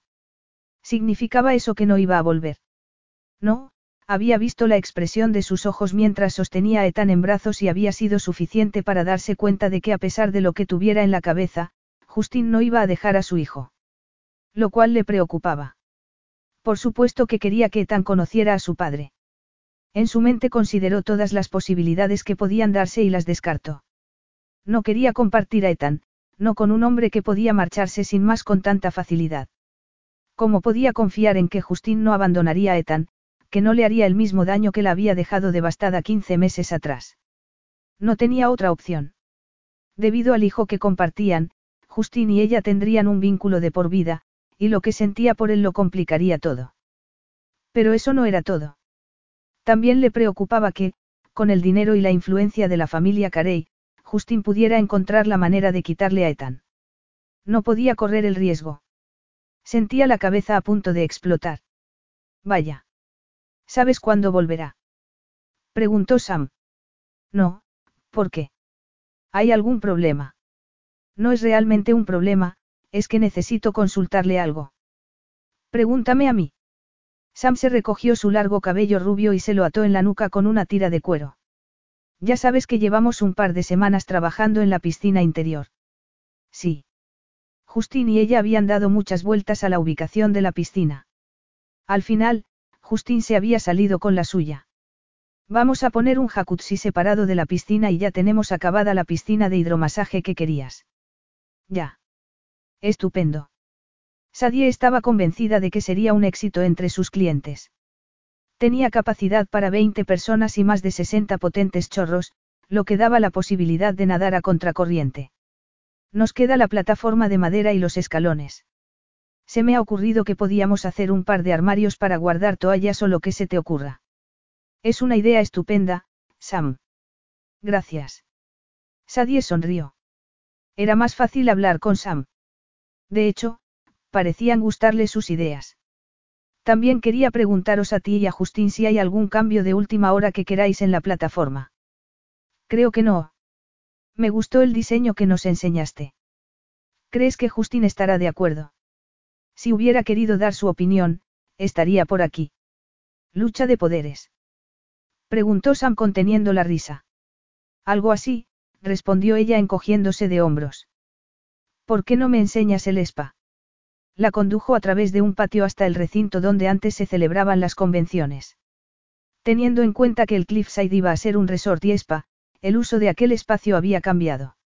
Una vez en el interior, sus pasos resonaron en aquella enorme sala rodeada de grandes ventanales. Una gran claraboya inundaba el espacio de luz natural. Como puedes ver, la piscina está terminada y casi llena, estaba diciendo Sam. La de hidromasaje está allí, añadió señalando hacia el extremo contrario de la sala. Queda muy bien, Sam. ¿Cuándo vais a construir la plataforma y la escalera? Hoy llega la madera y mañana mismo empezaremos. Tardaremos unas cuantas horas. Perfecto. Sadie tenía muchas cosas en la cabeza. Todo estaba ocurriendo muy rápido y le costaba seguir el ritmo. Hacía años que quería hacer una gran reforma en el hotel y por fin estaba ocurriendo. Estaba tan emocionada como molesta de que fuera gracias a Justin. El Cliffside iba a renacer y eso era algo muy bueno. Pero a la vez sentía que su mundo se tambaleaba al borde de algo y no sabía de qué. No lo sabría hasta que Justin volviera. Entonces, iban a tener que hablar. Ambos vivían en el hotel, así que tendrían que comunicarse. No había motivo para no trabajar codo con codo una vez superaran la novedad de volver a estar juntos. Se había prometido firmemente que no habría sexo. Bajo ninguna circunstancia. De ninguna manera se irían a la cama. Eso no arreglaría nada, más bien todo lo contrario. Ya había pasado por aquello y no estaba dispuesta a repetir, por muy apetecible que pudiera resultarle. Capítulo 5. De vuelta a la joya, Justin apenas tardó cinco minutos en localizarla. Ya había atardecido, pero la luna no había salido todavía, por lo que el crepúsculo hacía que todo se viera difuso. Las farolas estaban encendidas y había una guirnalda de luces blancas en la barandilla que rodeaba el patio del restaurante. Pero no era el ambiente lo que le interesaba. Le daban igual las personas que paseaban por la orilla y la música del grupo de niños reunidos alrededor de una fogata. Lo único que le preocupaba era Sadie. La encontró sentada en una mesa apartada del paseo marítimo. Aunque estaba en un rincón oscuro, la habría reconocido en cualquier parte. Sola en la pequeña mesa redonda, bajo el resplandor de la tenue luz, se la veía, vulnerable. Seguramente no le agradaría que pensara así. Respiró hondo y soltó el aire, confiando en aliviar la tensión que lo había acompañado desde que se había marchado unas horas antes. Le había venido bien hablar con Bennett, aunque no había solucionado nada. Lo que de verdad necesitaba era hablar con la familia. Bennett, después de la sorpresa de enterarse de que tenía un sobrino, le había hecho prometer que se haría una prueba de ADN y le había asegurado que no se lo contaría al resto de la familia. Justin no quería que todo el clan Carey fuera a la joya a conocer a su hijo y menos sin tenerlo todo arreglado con la madre del niño. ¿Y quién sabía cuándo sería eso? Vas a quedarte ahí mirándome. Siempre me ha gustado observarte, Sadie. Y tú siempre tienes algo bonito que decir. Aquel tono de voz despertó en él un sentimiento de culpabilidad. No necesitaba ver su rostro para saber que no estaba contenta y detestaba ser el motivo de su pesar. Deseaba verla sonreír, sentir sus caricias y saborear su boca tentadora. Nunca te mentí, Sadie. Lo sé, dijo y bajó la cabeza. Creo que deberíamos hablar, Justin. Estoy de acuerdo. Se acercó y vio que estaba tomando una copa de vino. ¿Puedo acompañarte? Había una segunda copa en la mesa y, al acercarse, Sadie sirvió vino en ella. Sí. Te estaba esperando. ¿Dónde está el bebé? Preguntó sentándose en el asiento de al lado. Ethan está durmiendo. Mike está con él, respondió después de tomar un sorbo de vino. Parece que confías mucho en ella. Si no confiara en ella, no la dejaría con mi hijo, replicó y dio otro sorbo. No tienes de qué preocuparte, Justin. Mike es una buena persona y quiere a Ethan. ¿Está seguro con ella?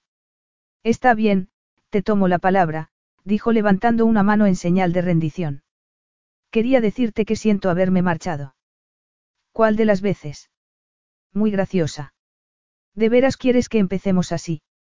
No, respondió y esta vez fue ella la que alzó la mano y sacudió la cabeza. Ha sido una respuesta impulsiva.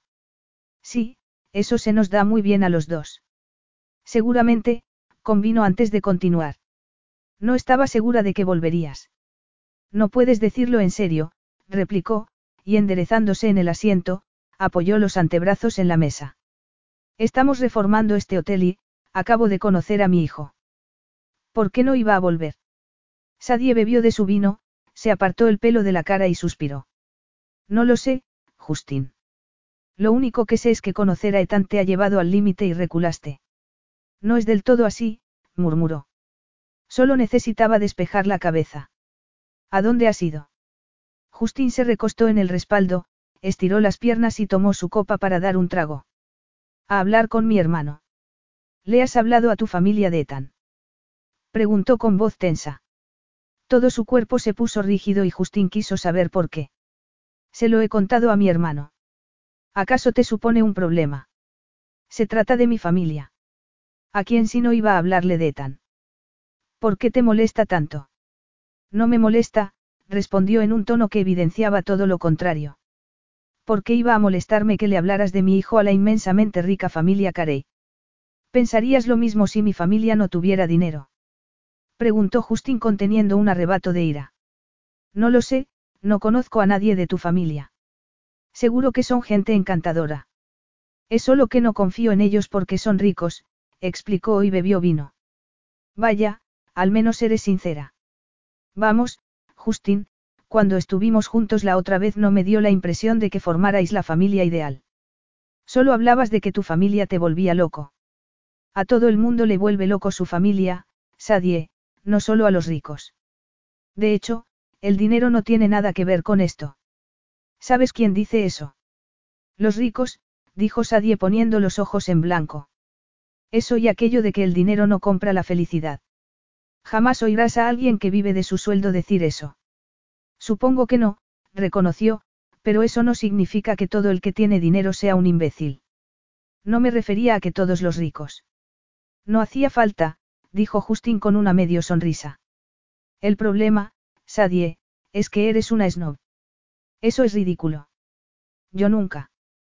Sadie, simplemente quería hablar con mi hermano, eso es todo. Por si te hace sentir mejor, te diré que le hice prometer que no se lo contaría a la familia hasta que estuviera listo. ¿Y cuándo será eso? No lo sé, dijo sacudiendo la cabeza. Me has dado una sorpresa que todavía tengo que asumir. No soy una snob. De acuerdo. De momento, olvidémonos de mi familia y hablemos del bebé. Muy bien, dijo ella sujetando con fuerza su copa. Empieza tú. Quiero pasar tiempo con Ethan. Es innegociable. Innegociable. Repitió y dio otro sorbo a su vino. Esto no es un contrato, Justin. No, todavía no lo es.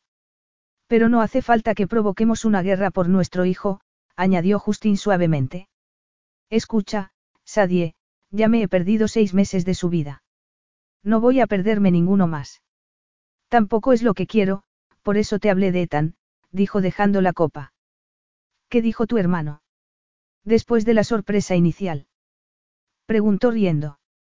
Me dijo que me hiciera una prueba de ADN. Es hijo tuyo, Justin, no tienes más que mirarlo. Es una versión en miniatura tuya. Te creo y sí, se parece a mí. Pero por motivos legales, Bennett quiere que me haga una prueba de ADN. ¿Qué motivos legales? Nada de lo que haya que preocuparse. La gente que dice eso nunca se da cuenta de que esas son las palabras mágicas con las que empezar a preocuparse. Se inclinó hacia él y Justin percibió su olor. Era floral y le recordaba ligeramente a los melocotones. Durante el último año y medio, aquel aroma lo había perseguido en sus sueños. Justin la miró y bajo el resplandor de las luces blancas, sus ojos brillaron al encontrarse con su mirada. Sadie se echó la melena hacia su lado izquierdo y empezó a hacerse una trenza para evitar que el viento se la revolviera. Justin alargó el brazo, la tomó de la mano y sintió que los dedos le ardían al contacto con los suyos. No te recojas el pelo. Me gusta suelto.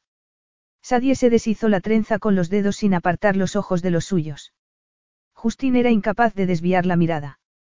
La noche parecía aislarlos del resto del mundo según oscurecía. Ella respiró hondo y alzó la barbilla. De acuerdo. ¿Cómo vamos a organizar esto?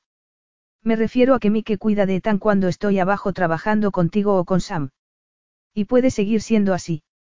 También puedo llevármelo conmigo cuando tenga que hablar contigo o con Sam. Estás pensando en llevar a Ethan a la zona de obras. Ya está casi todo hecho, Sadie. Lo que quedan son los repasos, la pintura y algunos detalles. Cierto. Podemos ver cómo funciona. Justin dio un trago y le sonrió. ¿Ves? Tampoco es tan difícil hablar sin discutir. Ella curvó los labios ligeramente y sintió que su interior reaccionaba. Aquella mujer le hacía hervir la sangre. Nunca había conseguido olvidarla y volvía a tenerla en su vida, con su hijo. No sabía a dónde los llevaría aquello ni qué pasaría después de la inauguración de aquel hotel que sería el primero de los muchos que formarían parte de la cadena que Justin pretendía implantar. De lo único de lo que estaba seguro era de que todavía la deseaba. El viento alborotó su melena y Justin la observó hipnotizado. Supongo que cualquier cosa es posible. Eso espero, dijo él y cubrió su mano con la suya. Sadie se quedó sin respiración a pesar de apartar la mano. Era demasiado tarde para evitar la corriente que se establecía con tan solo un roce.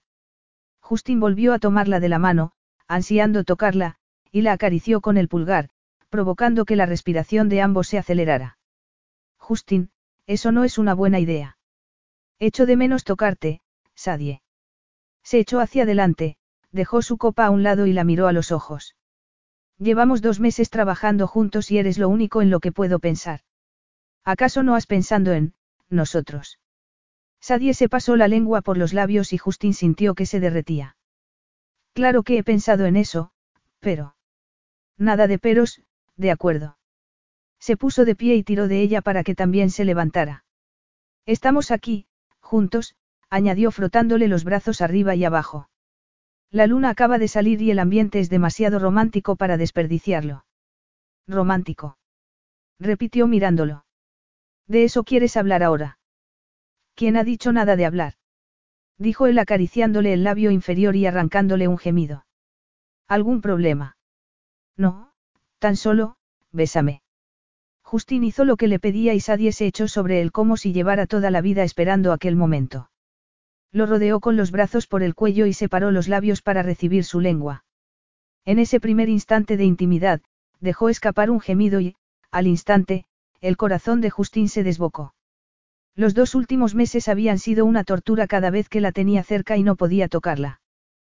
Por la noche, los sueños lo atormentaban. Parecían tan reales que se despertaba cada mañana agonizando. Por fin la estaba acariciando y saboreando, pero no era suficiente. Deseaba y necesitaba más. Había echado de menos su sabor, sus caricias, su aliento, sus gemidos. Todo en aquella mujer lo empujaba al borde de la cordura y era la única que podía retenerlo allí y hacerle disfrutar de la locura. Le acarició el pelo suavemente, demandándole más. La abrazó con más fuerza y deslizó las manos arriba y debajo de su espalda. Luego la tomó por el trasero y la estrechó contra él para que sintiera lo que le estaba provocando. Unos segundos después, Sadie soltó un gruñido, apartó la cabeza y jadeó en busca de aire. Esto es un error, Justin.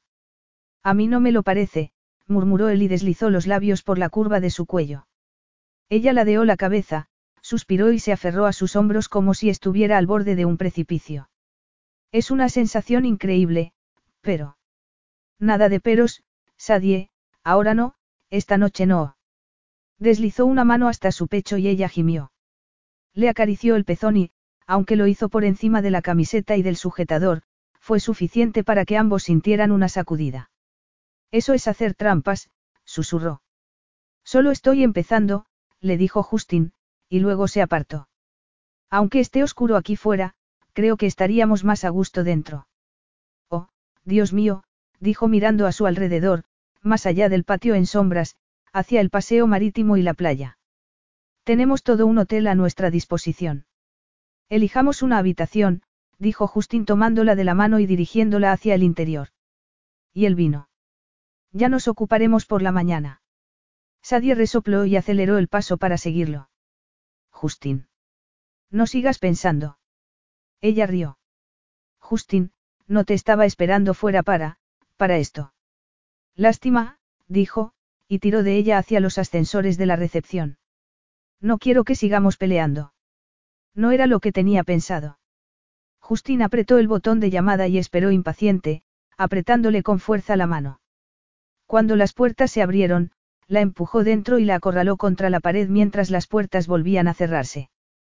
No quiero esperar, susurró.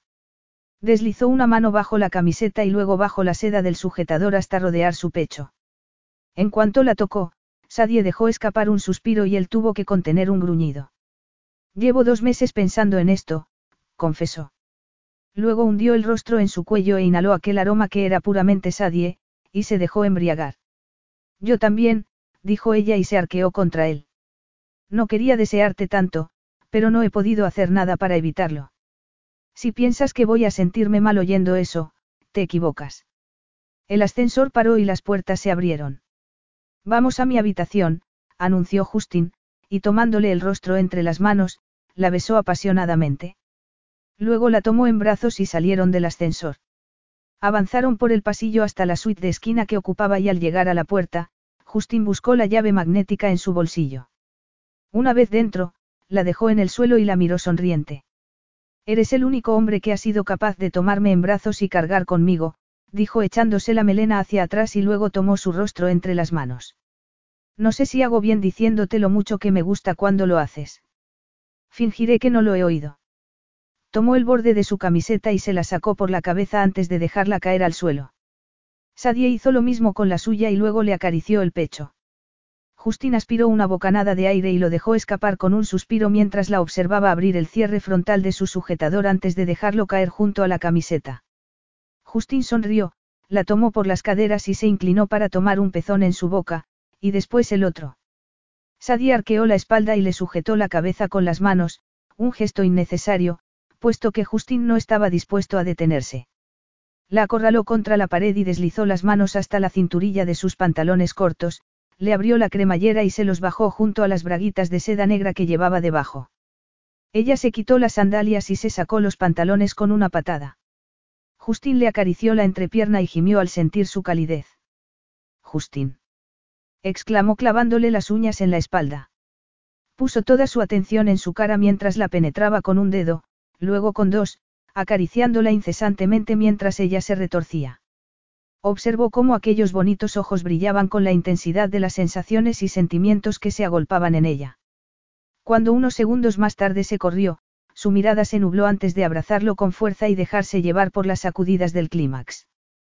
Cuando los temblores cesaron, Sadie se desplomó sobre él. Ha estado muy bien, dijo con voz temblorosa. Justin sonrió y la tomó de la barbilla para mirarla a los ojos. Estamos empezando, Sadie. Esperaba que dijeras eso, admitió. Él sonrió, la cargó en sus brazos y se dirigió hacia el dormitorio principal de la suite. Puedo caminar, sabes. Me gusta llevarte en mis brazos, replicó Justin. ¿Qué se supone que tengo que decir ante eso?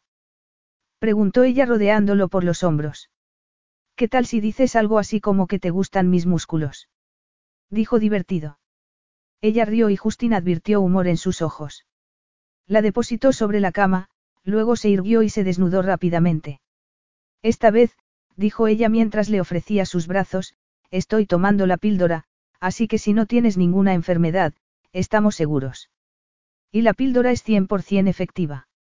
Creo que tiene una efectividad del 98%. Justin se pasó la mano por el rostro y admiró su cuerpo de arriba abajo antes de buscar sus ojos. Correré el riesgo. Yo también, dijo. Seguía esperando a recibirlo entre sus brazos. Él se acercó, la cubrió con su cuerpo y ella lo abrazó con sus largas piernas. Ha pasado mucho tiempo, Justin, dijo acariciándole la pierna con su pie. Quince meses, replicó él y sus labios se curvaron. Muy gracioso. Le dio una palmada en el hombro y le sonrió. Luego le acarició la mejilla. ¿Qué estamos haciendo, Justin? Lo que mejor se nos da, Sadie. Rodó hasta colocarla sobre él y su preciosa melena cayó como una cortina. El sexo no resolverá nada, dijo mirándole a los ojos. Nada cambiará. ¿Acaso haya algo que deba cambiar? Preguntó él acariciando cada curva de su cuerpo. ¿Por qué no podemos disfrutar simplemente de lo que tenemos? Sadie cerró los ojos unos segundos y suspiró. ¿Y qué es exactamente lo que tenemos, Justin? Magia, Sadie, pura magia, respondió sonriendo. No le contestó y Justín la miró a los ojos para tratar de adivinar lo que estaba pensando. Entonces lo besó y se sintió envuelto por su sabor, su olor, su melena sedosa, la calidez de su cuerpo, cuando se incorporó para sentarse a horcajadas sobre él, Justín contuvo la respiración.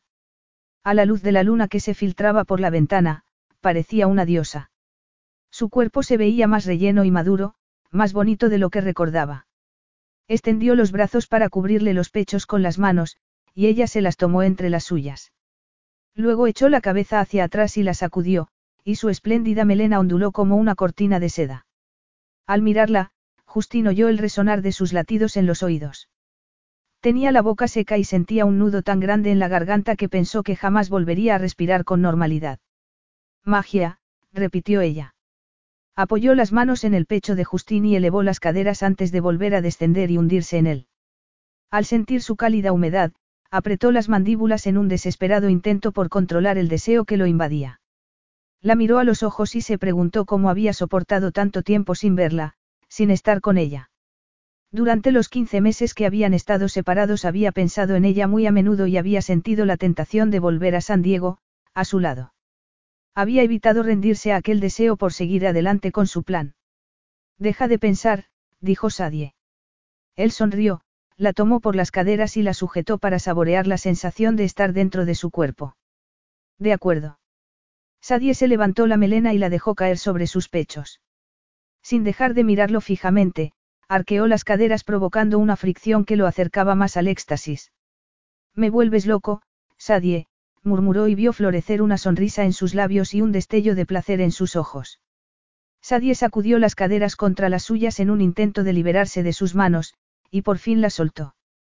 Justin acarició sus muslos y la oyó jadear, recreándose en cada uno de sus movimientos y de las sensaciones que le provocaba.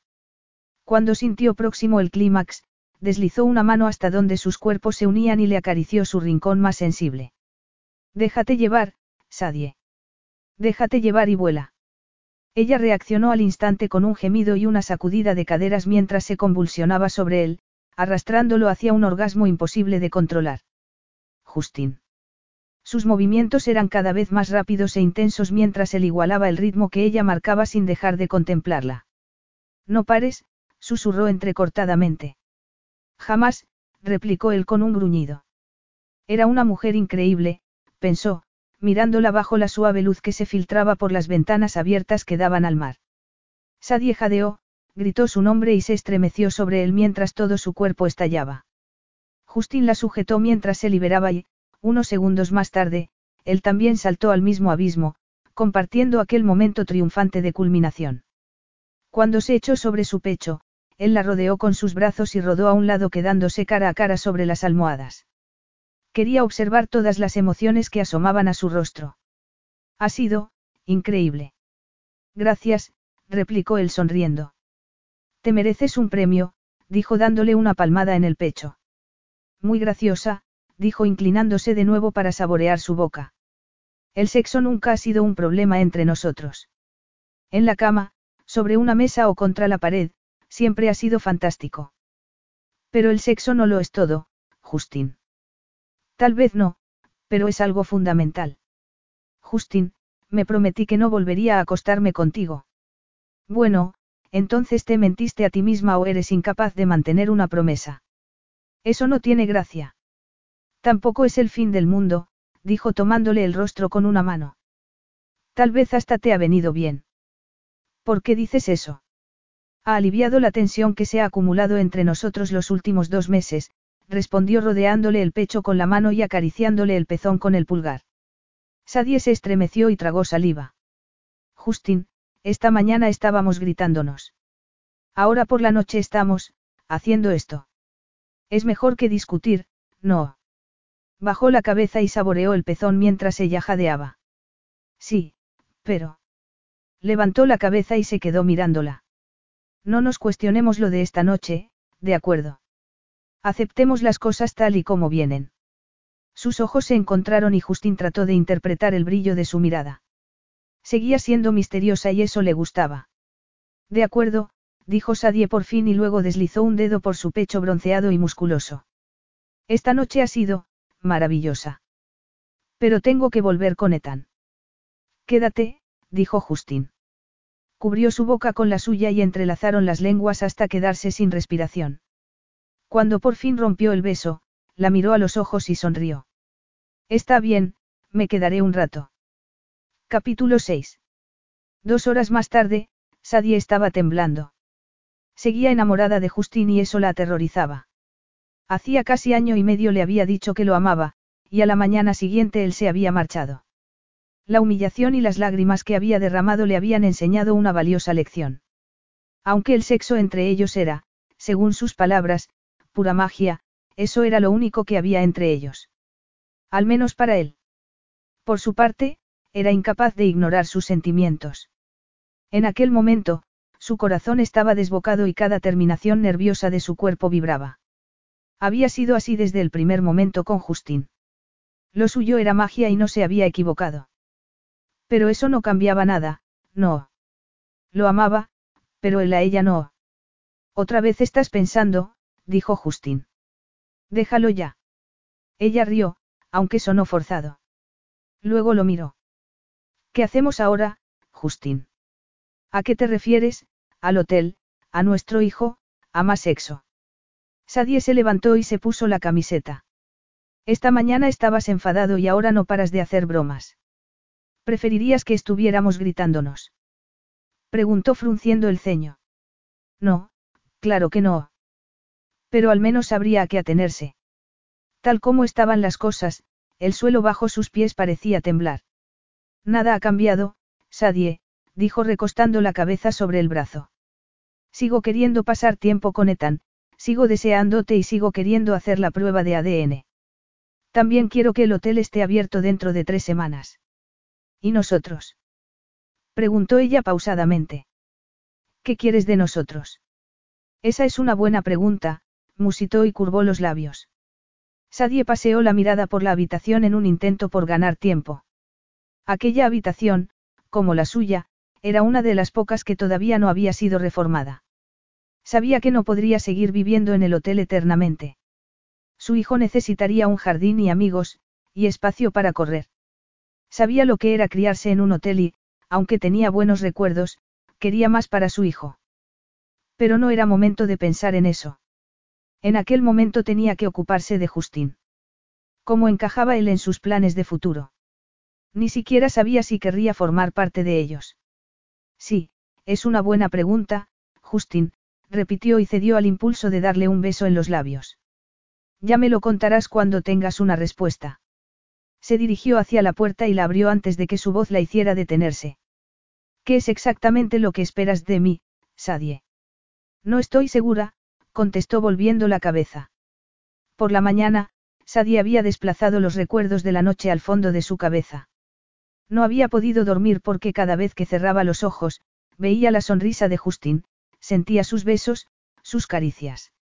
No podía sucumbir a sus deseos.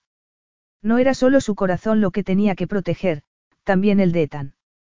A pesar de que amaba a Justin, eso no implicaba que fuera a tener un futuro con él. Se sentía más vulnerable que nunca y no podía poner en riesgo a su hijo.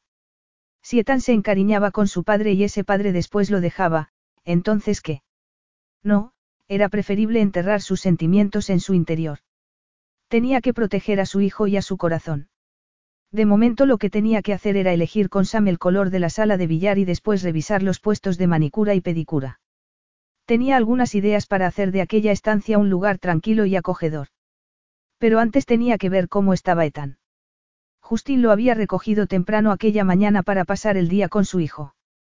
Llevaba nerviosa desde entonces. Por muy buenas intenciones que tuviera Justin, Ethan solo tenía seis meses y necesitaba siestas, biberones y cambios de pañales. Estaba convencida de que Justin no sabría qué hacer tantas horas con un bebé. Tal vez debería darle un horario, aunque seguramente no le prestaría atención. Era el tipo de hombre que hacía las cosas a su manera. Pero también sabía que Justin nunca admitiría ser incapaz de hacer algo, así que tenía que encontrar a Justin y a su hijo. Recorrió el hotel en su busca y lo encontró fuera, con el bebé en brazos, señalando hacia donde estaban trabajando los pintores. Se apoyó en el marco de la puerta, se cruzó de brazos y se quedó contemplando a su hijo con su padre. ¿Ves, Ethan? Dijo Justin mirando al niño como si lo entendiera. Cuando necesites que te hagan un trabajo, busca siempre a los mejores. El sol brillaba con fuerza y Sadie sonrió al ver que Justin le había puesto a Ethan su gorro para impedir que se quemara la piel. Pero hay cosas que puedes aprender a hacer tú mismo, seguía diciendo Justin mientras Ethan daba palmas. Por ejemplo, a tu padre se le da muy bien pintar. Tampoco es que sea un artista, pero hace unos meses ayudé a Sam a pintar su casa. Ethan tomó un mechón de pelo de su padre y tiró. ¡Ay! Justin puso una mueca y Sadie contuvo la risa al ver cómo trataba de abrir los dedos de su hijo. Pero no se enfadó ni perdió la paciencia. Se le veía contrariado, pero feliz. Debería alegrarse de verlo contento por el bien de su hijo. Sin embargo, le preocupaba. Si lo pasaba bien con Ethan, querría más. Querría su custodia y ella jamás podría ganarle una batalla judicial. Apenas tenía ahorros, al menos no tantos como para enfrentarse a los Carey en una batalla legal por la custodia. El sexo de la noche anterior la había ablandado. Lo habría hecho a propósito. Tal vez, pero el caso era que había funcionado. Había reído con él y había compartido intimidades que jamás pensó que le confesaría. Justin estaba tratando de congraciarse con su hijo mientras la mantenía apaciguada con la magia del sexo. Apoyó la cabeza en la pared de atrás. Era una idiota. Había vuelto a caer en la trampa de amar a Justin y permitir que le pisoteara el corazón. No se lo pondría fácil. No más sexo. No iba a dejarse embaucar por su encanto ni por su sentido del humor. No podía bajar la guardia porque en cuanto lo hiciera, correría el riesgo de perder a su hijo. Después de todo, Justin había vuelto a marcharse. Si lo hacía de nuevo, podía llevarse a Ethan con él. Durante la siguiente semana trabajaron juntos en los preparativos del hotel, pero era como si Sadie hubiera levantado un muro entre ellos. Había sido incapaz de traspasarlo y se había preguntado muchas veces si de verdad quería hacerlo. La respuesta era que sí. Aquella primera noche le había abierto el apetito de lo que solo podía encontrar con Sadie. Había estado con otras mujeres en el último año y medio, pero cada vez que había sentido algo, ese interés se había esfumado antes de acabar la noche. ¿Por qué no eran Sadie? Siempre las comparaba con ella. La llevaba tan clavada en el alma que había tenido que huir de ella. La noche que habían pasado juntos la semana anterior solo había servido para despertar todo lo que llevaba año y medio tratando de enterrar. La deseaba, tenía que reconocerlo. Nunca había sentido nada parecido a lo que sentía por Sadie y estaba cansado de fingir. Y además estaba Ethan. Aquel niño era el vínculo que los uniría para siempre, así que tenían que encontrar una manera de que aquello funcionase. Miró la hora en su reloj y se dio cuenta de que tenía que marcharse si quería llegar a tiempo a la reunión. Había decidido contarle a su familia lo del Cliffside y lo que trataba de construir. Hola, Sam, ¿has visto a Sadie? Sí, está en la sala de relajación. Dice que quiere hacer algunos cambios. ¿En serio? Dijo sacudiendo la cabeza. Gracias. Se dirigió hacia las cabinas de tratamiento. La sala de relajación, que él prefería llamar sala de reanimación, estaba pensada para que cuando las clientes salieran de los tratamientos se tomaran unos minutos antes de marcharse. Ya están acabados, ¿qué es lo que quiere cambiar ahora? Farfulló. Aquella mujer lo estaba llevando al límite, no solo físicamente sino desafiando cada una de sus decisiones respecto al hotel. Lo peor era que la mayoría de las veces tenía razón. La encontró en la amplia sala llena de cómodas butacas y tumbonas. Por los altavoces del techo se escuchaba una música suave y había plantas por todas partes. Vio a Sadie en el rincón más alejado, sosteniendo una cinta métrica como si fuera una espada. ¿Qué estás haciendo? Le preguntó acercándose. Midiendo. Lo miró y escribió unas notas en su teléfono. Sadie. No estaba de humor para otra batalla. Está bien. Lo miró, volvió a sacar la cinta y la puso en el suelo. Estoy midiendo el hueco para un refrigerador doble que voy a instalar aquí. Dos refrigeradores. Repitió asombrado. Hablamos de añadir uno y decidimos que no encajaría con el ambiente relajado de esta sala. No, Justin, fuiste tú el que decidiste eso y yo te dije que estabas equivocado. Hizo otra anotación y recogió la cinta métrica. A ver, dijo Justin y esperó a que se volviera para mirarlo. Explícame por qué necesitamos una nevera, o dos, aquí. Creo que cuando las mujeres se estén relajando aprovechando la última media hora antes de vestirse y subirse al coche, les vendría bien tomarse algo como un zumo, agua mineral, podríamos tener una barra con un camarero ofreciéndoles a nuestras clientas un último capricho antes de volver al mundo real. Justin miró a su alrededor y vio que se había volcado en la decoración. Las paredes estaban pintadas de un pálido color lavanda y varias alfombras cubrían los suelos de roble. Había tumbonas y butacas, y todo el conjunto tenía el aire de lo que era, un santuario. Había acertado con los colores, con las alfombras y con muchas otras cosas, pero le costaba admitirlo. Le resultaba difícil aceptar consejos sobre el hotel, pensó frunciendo el ceño. Hacía tiempo que deseaba hacer realidad aquella idea y había planeado tomar todas las decisiones, pero tenía que reconocer que las aportaciones de Sadie habían sido muy valiosas. Quería que aquel hotel fuera toda una declaración de intenciones. Quería romper con los Carey y construir su propio futuro en el que no dependiera de nadie más que de él. Pero las cosas habían cambiado. Estaba dando forma a lo que había planeado, pero no lo estaba haciendo solo. La mujer de la que se había alejado en una ocasión era una parte importante del legado que estaba formando y ese hecho no era fácil de asumir. Sobre todo porque, de alguna manera, se estaba convirtiendo en algo, importante y no sabía cómo tomárselo. ¿Estás bien? La voz de Sadie lo sacó de sus pensamientos. ¿Qué quieres decir? Te he llamado tres veces, dijo encogiéndose de hombros e hizo otra anotación en su teléfono. Estabas como abstraído. No, es solamente que estaba pensando. Sobre cómo deshacerte de los refrigeradores. No, es más bien que odio que tengas razón una vez más. Sonrió, ladeó la cabeza y se quedó estudiándolo. Bueno, se agradece la sinceridad. ¿Has venido para algo o solo querías ver lo que estaba haciendo? Justin le dedicó una larga mirada antes de detenerse en la curva de sus pechos. Cuando levantó la vista, vio que le estaba mirando con los ojos entornados. Claro que había ido buscando algo, a ella, pero no podía decírselo, no después del distanciamiento que había habido entre ellos en la última semana. Sí, respondió metiendo las manos en los bolsillos. Quería decirte que me voy a una reunión con mi familia. Sus cálidos ojos marrones se volvieron fríos y distantes. Aunque apenas los separaba medio metro, era como si estuviera en el otro extremo de la habitación. Estupendo, pásalo bien. Sí, dijo riendo con ironía, esas reuniones son siempre muy divertidas. Se quedó mirándolo y Justín supo que estaba recordando lo que había pasado la última vez que había vuelto del condado de Orange. Aquella noche de sexo tórrido lo había acompañado durante cada minuto de la última semana. Incluso en aquel momento, esa necesidad ardía en él y Justín se contuvo para no estrecharla entre sus brazos. Ya nos veremos. Conduce con cuidado. Cuando se volvió, no hizo nada.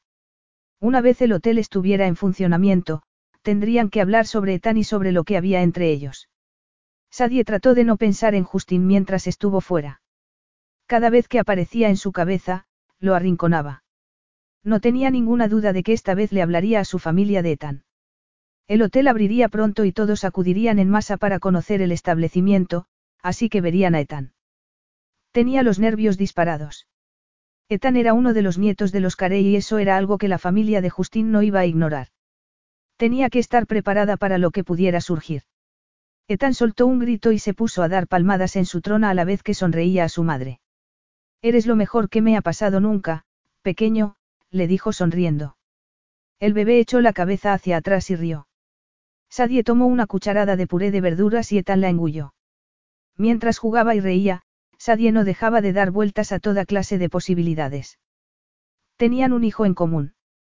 Habían compartido una cama, pero no compartían una vida y tampoco lo veía posible. Aún así lo amaba. No podía cambiar eso, pero tampoco podía dejar que supiera lo que sentía. Eso solo le daría a Justín más poder en su relación del que ya tenía. No había futuro con Justín más allá de que fuera el padre de Ethan. Lo sabía. Lo que no sabía era qué iban a hacer él y su familia, así que no podía bajar la guardia. No podía arriesgarse a creer que aquel breve interludio entre ellos duraría más allá de la inauguración del hotel. Hola, Sadie, dijo Mike desde el umbral de la puerta. Tu madre ha llamado al teléfono del hotel. Dice que no contestas el móvil. Sadie sacó su teléfono y comprobó que se le había olvidado cargarlo. Puedes seguir dándole de comer a Ethan. Claro, contestó Mike. Va a venir hoy Justin. Ha dicho que sí. Ya veremos. No confías en él, ¿verdad? Sadie se frotó los brazos como si tuviera frío. Quería decir que sí, pero le era imposible. Que tan se coma toda la verdura, fue todo lo que dijo. Justin avanzaba por los pasillos del edificio de Corporación Carey, ansioso por reunirse con su familia. Era un moderno edificio de cristal, con vistas al Pacífico, símbolo del éxito de su familia a lo largo de los años. Sabía que nunca se encerraría en aquel edificio. Por fin estaba en disposición de abrirse camino por sí mismo. Durante años sus planes habían ido cambiado, pero ya no podía decir lo mismo. El hotel era una realidad. La reforma estaba casi concluida. El Carey Cliffside iba a ser el primero de una cadena hotelera y ya no tendría que preocuparse por tener que vivir la vida al estilo de su familia. Eso, siempre y cuando el hotel fuera un éxito. Justin. Bennett apareció por detrás de él y lo tomó del brazo para detenerlo. ¿De dónde sales? Iba de camino a tu despacho. Estaba en el despacho de Serena cuando te he visto pasar. Quería ponerte sobre aviso. ¿Respecto a qué? Preguntó y miró a su hermano mayor entornando los ojos. Se han enterado de lo del bebé, respondió Bennett incómodo. ¿Qué? Me dijiste que no se lo contarías. Bennett lo tomó por el brazo y le hizo avanzar por el pasillo. No se lo he contado, replicó pasándose una mano por el pelo. Se lo dije a Hannah y ella se lo contó a mamá. Luego mamá se lo contó a Amanda, Mandy Serena, y ahí tienes el caos. Perfecto, simplemente perfecto, dijo Justin sacudiendo las manos en el aire. ¿Y por qué no te quedaste callado? Con las esposas hay que seguir unas reglas, afirmó Bennett disgustado. Se supone que hay que contarles las cosas. Tú todavía no estás casado. Bueno, Estamos a punto. Y no hay un código entre hermanos. Me temo que no, dijo Bennett. Y si lo hubiera, estoy convencido de que el de las esposas prevalecería. Pero ahora eso qué más da. Justin suspiró. ¿Cómo se lo han tomado? ¿Lo preguntas en serio? Dijo Bennett y se metió las manos en los bolsillos del pantalón. Tuve que frenar a mamá para que no saliera corriendo a San Diego a conocer a su nuevo nieto. Eso habría sido la bomba, dijo Justín alejándose unos pasos antes de volver. A Sadie le habría encantado, añadió con ironía. No nos ponemos de acuerdo en qué hacer en el futuro, en cómo llevar esto de la paternidad compartida. Si mamá hubiera aparecido, habría sido la gota que colma el vaso. Eh, la convencí para que no fuera, dijo Benet buscando su reconocimiento. Enhorabuena, farfulló Justin frunciendo el ceño. Todavía no me han llegado los resultados de la prueba de ADN. Pero ya te la has hecho. Sí, la semana pasada. Tomé una muestra mía y otra del bebé, y a Sadie no le hizo gracia lo del hisopo. Si eso le preocupa, razón de más para hacerse la prueba. ¿Y si te está mintiendo acerca del niño? Justin se quedó mirándolo. Aquel Benet volvía a ser el mismo de siempre. No, no miente, respondió. Ese niño es igual que yo, Benet. No hay ninguna duda de que es mío. Muy bien, digamos que es cierto. ¿Qué piensas hacer? Ser su padre. ¿Qué otra cosa puedo hacer? ¿Qué te parece, no sé, casarte con ella? Justin frunció el ceño. Nadie había mencionado la palabra matrimonio. Todavía no estaba dentro de sus planes. La principal razón por la que había dejado a Sadie hacía año y medio era porque se había dado cuenta de que podía ser su mujer ideal y no podía comprometerse más que con aquel sueño que lo impulsaba. Aquel sueño estaba más cerca que nunca, pero hasta que su aportación a Corporación Carey no fuera estable, no estaba en disposición de hacer promesas a nadie. Ni siquiera a la mujer que ocupaba cada uno de sus pensamientos. Si no quieres casarte con ella, te sugiero que llames al abogado. Asegúrate de que tus derechos como padre estén cubiertos. Justin suspiró y frunció el ceño. No quería meter abogados en aquello, al menos hasta que Sadie y ella acercaran posiciones y encontraran la manera de resolver aquel asunto. Desde que se detan, no me ha impedido pasar tiempo con él. Todavía no. Estáis viviendo en el mismo hotel mientras se hace la reforma, ¿verdad? Sí. Al instante, su mente se llenó de imágenes de la noche en que había ido con él a su habitación. Desde entonces no había dejado de desearla. Ni siquiera viviendo en el mismo hotel tenía asegurado pasar otra noche con ella. ¿Qué pasará cuando dejes el hotel? preguntó Bennett. A no ser que pienses quedarte a vivir allí. Todavía no lo he decidido, reconoció. Faltan unas cuantas semanas para inaugurarlo, pero no me suena nada mal eso de tener servicio de habitaciones 24 horas. Los niños crecen, Justin, dijo Bennett. Fíjate en allí. Jack le está construyendo un castillo en el jardín de atrás y están pensando en adoptar un perro. Justin frunció el ceño. Su hermano tenía razón. Cuando Ethan creciera un poco, las cosas cambiarían. Sadie y él también tendrían que cambiar. Antes o después ese niño va a necesitar una casa. Entonces, ¿qué? Sadie y tú viviréis en alas separadas y os intercambiaréis al niño en el vestíbulo cada dos semanas. Justin sintió que la cabeza le daba vueltas. Vivir con Sadie y compartir con ella una casa no le sonaba nada mal. Todo estaba pasando demasiado deprisa. No había tenido tiempo para considerar todo aquello. Solo hace una semana que sé que soy padre. Dame un respiro. ¿Crees que mamá te lo dará? Por supuesto que no, pensó Justin. Capítulo 7. La inauguración del hotel estaba prevista en tres semanas y quedaba mucho por hacer. Con Justin en el condado de Orange contándole lo que fuera a su familia, Sadie se concentró en el trabajo para evitar volverse loca.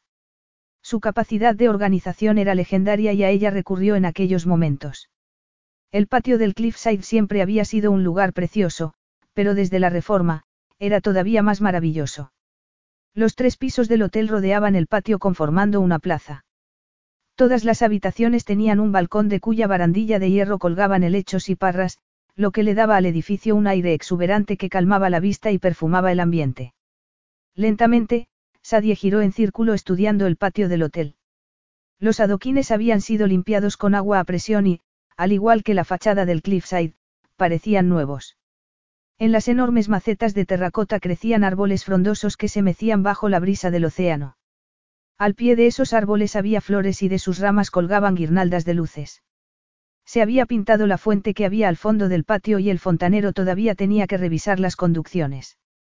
Se apuntó llamarlo y confirmar la cita del día siguiente. Las mesas y sillas de hierro forjado estaban recién pintadas de negro, pero los nuevos cojines todavía no se habían colocado. Los maceteros de piedra todavía estaban vacíos y las plantas que Sadie había encargado al vivero no llegarían hasta el día siguiente por la tarde. Todo iba bien, pero por lo que fuera, no acababa de sentirse a gusto. No era capaz de dejar de pensar en Justin, preguntándose dónde estaría y cuándo volvería. No pareces muy contenta, dijo Mike en tono alegre. Lo estoy, replicó y se encogió de hombros. Es solo que todavía queda mucho por hacer. Todavía no me ha dado tiempo a comprobar si los ordenadores de la recepción están conectados a la red. Yo me ocuparé de eso, Sadie, dijo Mike y volvió la vista a Ethan, que estaba concentrado en morder un peluche. El pequeño estaba a la sombra entretenido en su corralito, lo que permitía a Sadie ocuparse de sus quehaceres. Gracias, Mike, me vendría muy bien. No te olvides de anotar todo lo que necesite ser reparado antes de la inauguración. Cuenta con ello. Tu madre está bien. Esta mañana cuando hablé con ella, me pareció que estaba un poco, tensa. Sadie sonrió al recordar la conversación con su madre. Resulta que mi padre se siente mejor y quiere comprar un remolque y echarse a la carretera. ¡Qué divertido! exclamó Mike. ¿Y por qué no le gusta a tu madre la idea? Por todo. Para mi madre, ir de camping es ir a un hotel de dos estrellas. No le gusta estar al aire libre y se siente presionada. ¿Por qué?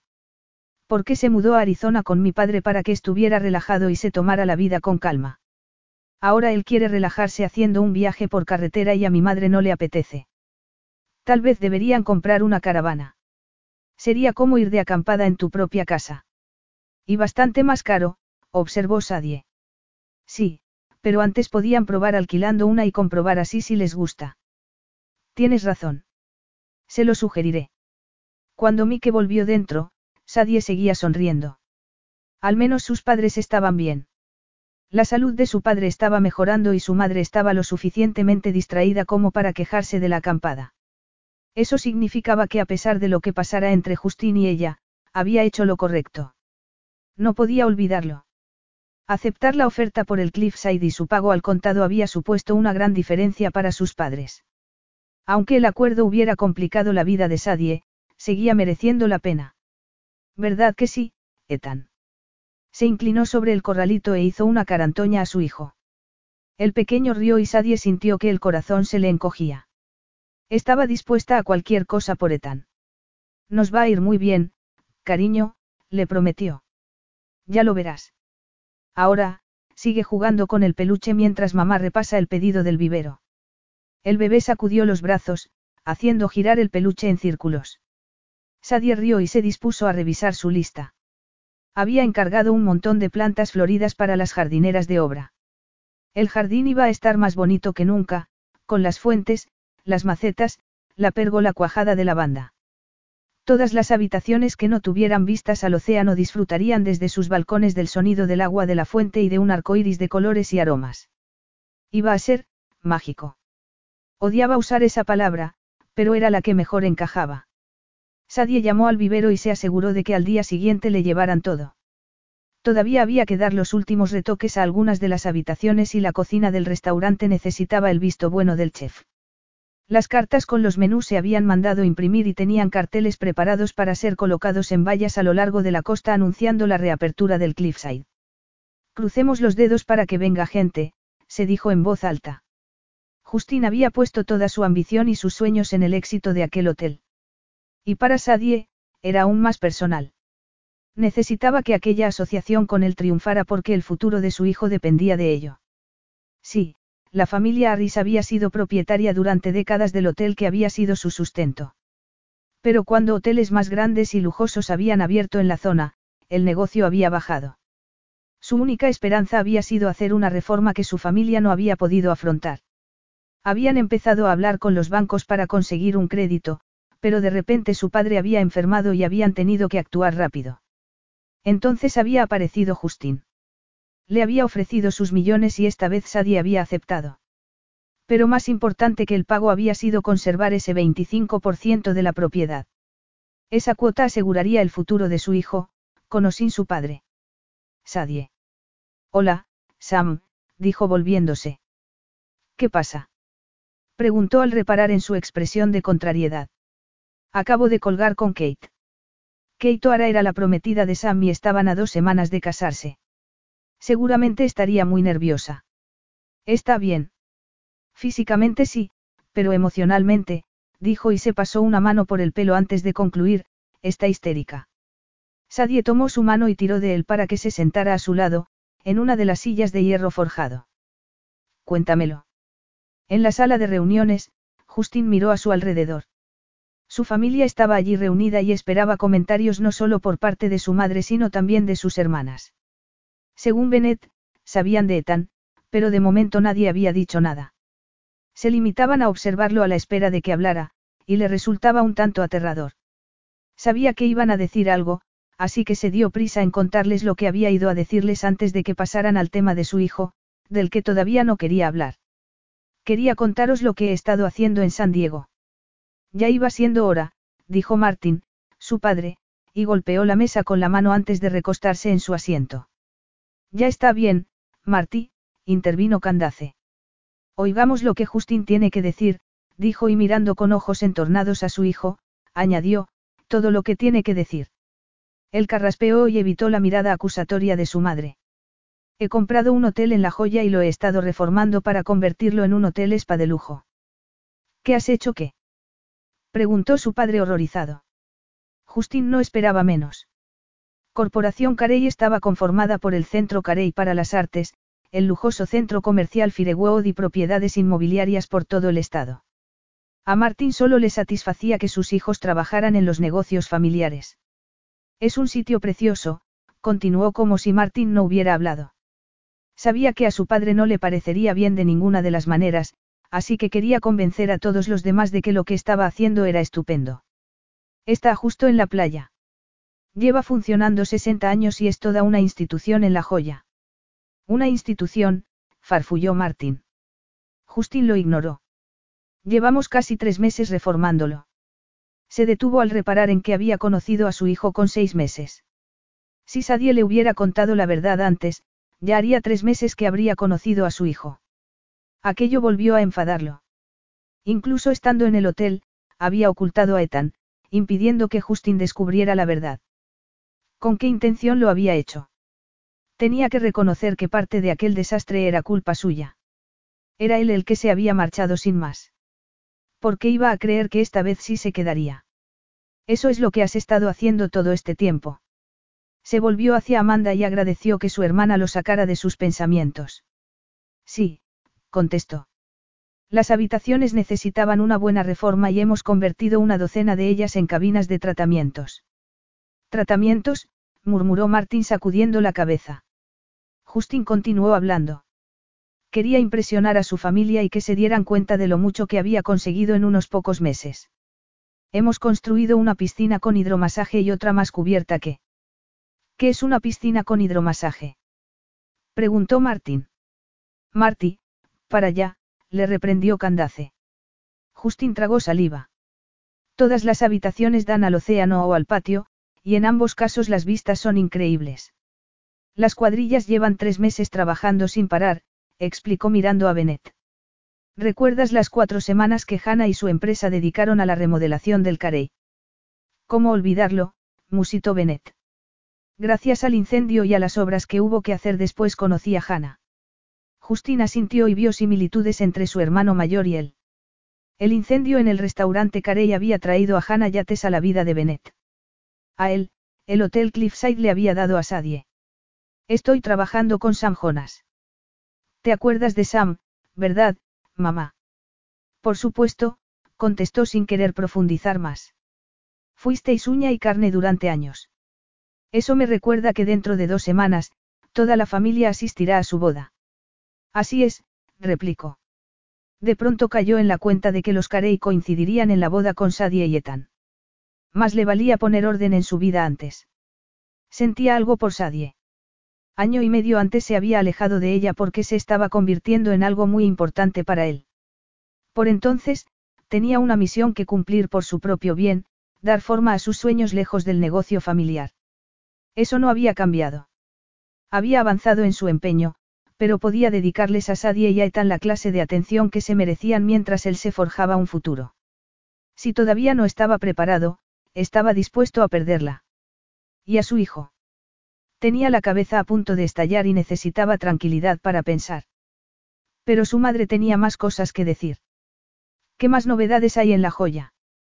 Preguntó con un brillo cómplice en la mirada. ¿Te parece poco que tu hijo esté montando un negocio al margen de Corporación Carey? Preguntó Martín mirando anonadado a su esposa. ¿No te parece novedad suficiente?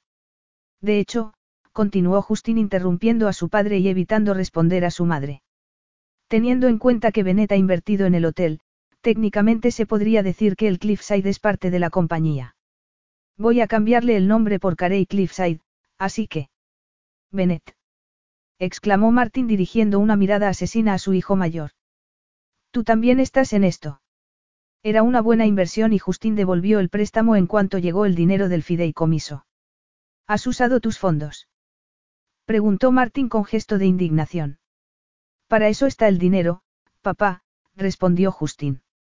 Además, no lo he usado todo y, una vez se inaugure el hotel, ya no importará. ¿Qué no importará? Los rugidos de Martin fueron silenciados por las voces de los otros Carey. Y ya que hablamos de eso, papá, añadió Bennett, Justin me ha contado que planea construir una cadena de spas de lujo a lo largo de toda la costa de California. El siguiente en Newport Beach. Con el tiempo, extenderá la idea por todo el país. Y tienes que saber que Corporación Carey va a invertir en el proyecto. Justin sonrió y Martin dio una palmada en la mesa. Miró a un hijo y luego al otro, dolido, con la traición reflejada en sus ojos. Sin hablarlo conmigo. Bennett dedicó una sonrisa complaciente a su padre y Justin aplaudió mentalmente. Su hermano era otro desde que estaba con Hannah. Se sentía más seguro que nunca, algo difícil de creer. Sí, papá, dijo Bennett tranquilamente. Ahora soy el presidente y tomo las decisiones. Y estás dispuesto a pisotear a tu padre. Papá, se supone que te has jubilado, ¿recuerdas? Nos has pasado la compañía para que seamos nosotros ahora los que la cuidemos y la hagamos crecer. Es nuestro momento, papá. Martín apretó los labios furioso, como si estuviera conteniéndose para no decir lo que estaba pensando. Había que reconocer el gran esfuerzo que hacía por controlarse. Tal vez por fin estaba asumiendo su jubilación. ¿Cuándo abrirá el hotel y podremos ir a verlo? La pregunta de Serena lo dejó helado. Justin no quería que su familia fuera en tropel a conocer el hotel antes de tiempo porque eso supondría que conocerían al bebé y todavía no estaba preparado. Necesitaba arreglar las cosas con Sadie y, de momento, no había encontrado la manera de conseguirlo. La inauguración será en tres semanas, contestó ignorando el resto de la pregunta. De hecho, Serena, me gustaría que me dieras tu opinión en algunas ideas que tengo sobre marketing. Una semana antes de abrir, vamos a publicar anuncios en periódicos, internet, revistas, incluso pondremos un cartel en una valla de la autopista de la costa anunciando los cambios y la gran reapertura. Serena sonrió y le dio una palmadita en la mano. No parece que necesites mi ayuda, pero cuenta conmigo para lo que quieras. Gracias. Es que soy el único al que le importa que Justín sea parte de los negocios familiares. Preguntó Martín, mirándolos uno a uno. Al parecer no, cariño, le dijo a su marido antes de volverse hacia Justín. ¿Y mi nieto? ¿Qué nieto? gritó Martín. Se llama Ethan, dijo Amanda. Bennett se frotó la frente y Serena tiró de la manga de la cazadora de cuero de Justín para conseguir su atención. ¿Tienes fotos? Espero que sí, intervino su madre. Su nombre completo es Ethan Harris y tiene seis meses. Justin sacó su teléfono, abrió la aplicación de fotos y le pasó el aparato a su madre. Oh, Dios mío. Al instante, Candace se emocionó al ver las fotos, y Amanda y Serena se levantaron de un salto y se acercaron a su madre. ¿Tu hijo se apellida Harris? Preguntó Martín. No vas a darle tu apellido a tu hijo. ¿Pero qué? Conocía a su padre. Tan pronto se le disparaba el temperamento como se calmaba. Martín se sentía acorralado, Justín había dejado el negocio familiar y su esposa estaba viviendo con Benet y Hannah. Además, se sentía cada vez más arrinconado en la compañía que había ayudado a construir. Justin estaba dispuesto a darle una tregua a su padre. No me había enterado de lo de Ethan hasta hace diez días, reconoció. Oh, Justin. Su madre lo miró con una mezcla de decepción y compasión en sus ojos. Ahora que sé de él, las cosas van a cambiar, incluyendo su apellido. Desde que había sabido de Ethan, Justin no se había quitado aquella idea de la cabeza. Su hijo llevaría su apellido, tanto si le gustaba a Sadie como si no. Estaba dispuesto a adoptar legalmente al hijo que había ayudado a engendrar. Eso está bien, murmuró Martin. ¿Y cómo vas a conseguir que su madre acceda? preguntó Bennett. Todavía no lo he pensado, respondió Justin. Hay una forma muy sencilla, dijo alegremente Amanda.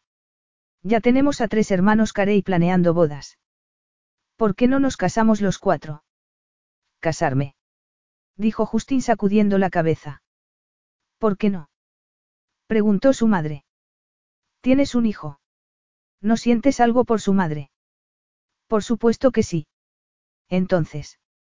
De ninguna manera iba a permitir que su madre lo coaccionara para casarse por asegurarse una relación con su nieto. Solo porque sus hermanos fueran a casarse no significaba que era lo mejor para él. Ya en una ocasión había dejado a Sadie porque se había convertido en algo muy importante para él. Por entonces, había tenido que concentrarse en su futuro, en los objetivos y en los planes que se había propuesto. Ahora esos sentimientos eran todavía más fuertes. Había vuelto a su vida con un hijo del que enseguida se había encariñado, se preguntó si por fin había conseguido asentarse. La respuesta era que no. No podía arriesgarse y casarse sin saber si iba a triunfar. Había tardado mucho tiempo en averiguar qué quería hacer con su vida y aún tenía que comprobar que había tomado la decisión adecuada. ¿Cómo arriesgar la felicidad de Sadie y la seguridad de Ethan? No, antes tenía que triunfar y solo entonces podría considerar la posibilidad de casarse. No me apetece hablar de esto con todos vosotros. Esa decisión nos corresponde a Sadie y a mí. Solo he venido para contaros lo del hotel e invitaros a que vengáis a San Diego a la gran inauguración. Bennett hizo una mueca y se recostó en su asiento.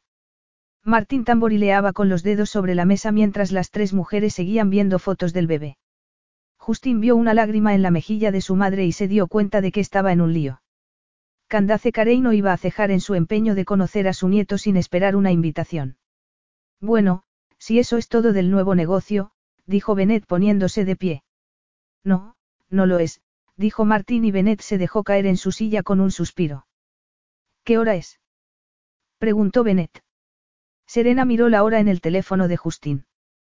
Casi medianoche. ¿Dónde está tu reloj? Bennett se encogió de hombros. A Hannah no le gusta.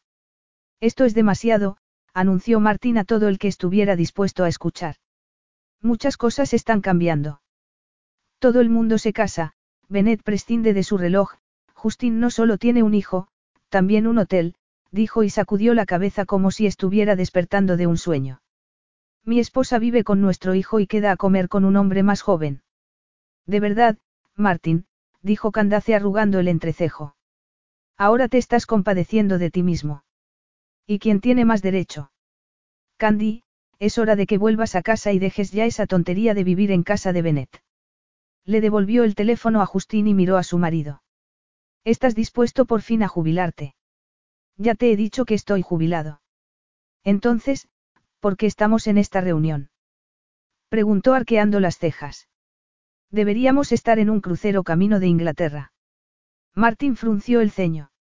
Sus cuatro hijos contuvieron la respiración. Ya veo que no tienes respuesta, murmuró Candace. Santo cielo, Candy, podemos ir de crucero en cualquier momento. Hannah se ha mudado a vivir con Bennett. ¿Por qué no les dejas privacidad? Su esposa rió y se puso de pie. Así que quieres que vuelva a casa porque te preocupa Bennett, ¿no es eso?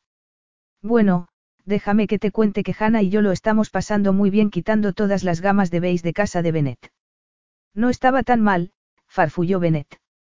Sí que lo estaba, dijeron Amanda y Serena al unísono. Justin se sentía aliviado de no ser el tema de conversación. Santo cielo, Candy, ¿qué ha pasado con nuestras vidas? Preguntó mirándose las manos. Encima, dos hijos de mis hijos están en mi contra. Oh, Martín. Estás viviendo en casa de Benet solo para castigarme y ahora tenemos un nieto que ni siquiera lleva nuestro apellido. Sacudió la cabeza. Tenía el aspecto de lo que era, un sexagenario que estaba viendo cómo su familia se distanciaba mientras cada uno hacía su propia vida.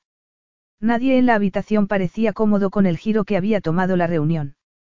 Candace se levantó y puso una mano en el hombro de Martín. Marty, cuando te des cuenta de lo que es verdaderamente importante, ya sabes dónde encontrarme, dijo suavemente antes de volver la mirada a Justín con lágrimas en los ojos. Tu hijo es tu viva imagen de bebé. No lo alejes de nosotros. Justín abrió la boca para decir algo, pero se salvó de responder cuando su madre se dio media vuelta y salió de la sala de reuniones. Amanda y Serena le dirigieron una mirada asesina y siguieron a su madre. Martín se sentó en su asiento con la mirada perdida. Bennett se levantó, dio un codazo a su hermano y le señaló con la cabeza hacia la puerta. Dejaron a su padre a solas y salieron. Bennett no se detuvo hasta que hubieron avanzado un buen trecho del pasillo. Eres consciente de que mamá no se va a sentar a esperar a que le lleves a tu hijo de visita. Justin se pasó una mano por el pelo. Conocía a su madre. También conocía a Sadie y sabía que, teniendo en cuenta lo que sentía por la familia Carey, no le haría ninguna gracia que Candace apareciera de repente reclamando a su nieto. Lo sé. Si te hace sentir mejor, dijo Bennett con una sonrisa, Hannah y yo estamos haciendo todo lo posible por engendrar otro nieto Carey. Justin rió. Poned más empeño. Te prometo que lo haré, replicó Bennett dándole una palmada en la espalda. Vamos, te invito a comer antes de que vuelvas. Así podrás contarme del hotel, del niño y de esa mujer que evitas mencionar. Si evito hablar de ella, lo cual no es cierto, espera, que te hace pensar que voy a hablarte de ella. ¿Por qué necesitas desahogarte? Ya sabes que aquí me tienes, dijo Benet de camino al ascensor. Justin detestaba que su hermano tuviera razón, pero estaba fascinado por cómo había cambiado desde que estaba con Hannah. Su padre tenía razón, la familia Carey se estaba reescribiendo. Sería una comedia o una novela de terror. Capítulo 8. ¿Estás segura? Completamente, dijo Sadie, dándole un abrazo a Sam. Habían estado hablando un par de horas, repasando todo una y otra vez, y Sadie por fin lo había convencido. Sam tardó unos segundos más en soltarla y, cuando lo hizo, estaba sonriendo. Te debo una, Sadie. De ninguna manera. Será divertido, afirmó y abrió otra nota en su teléfono. Pongámonos manos a la obra. Vamos a empezar a hacer una lista con todo lo que se nos ocurra y ya iremos añadiendo más cosas. Me he perdido algo. Sadie y Sam se volvieron para mirar a Justin mientras atravesaba el patio. Sadie estudió su rostro para adivinar cómo había ido la reunión de la familia Carey, pero su expresión era indescifrable. Lo cual era señal de que no había ido bien. ¿Falta algo? Preguntó Sam mirando de reojo a Sadie. Bueno, lo que has visto es una celebración de alivio, aunque todo depende de si estás de acuerdo. ¿De acuerdo con qué? Preguntó Justin mirando alternativamente a Sadie y a Sam. ¿Qué está pasando? Preguntó confuso.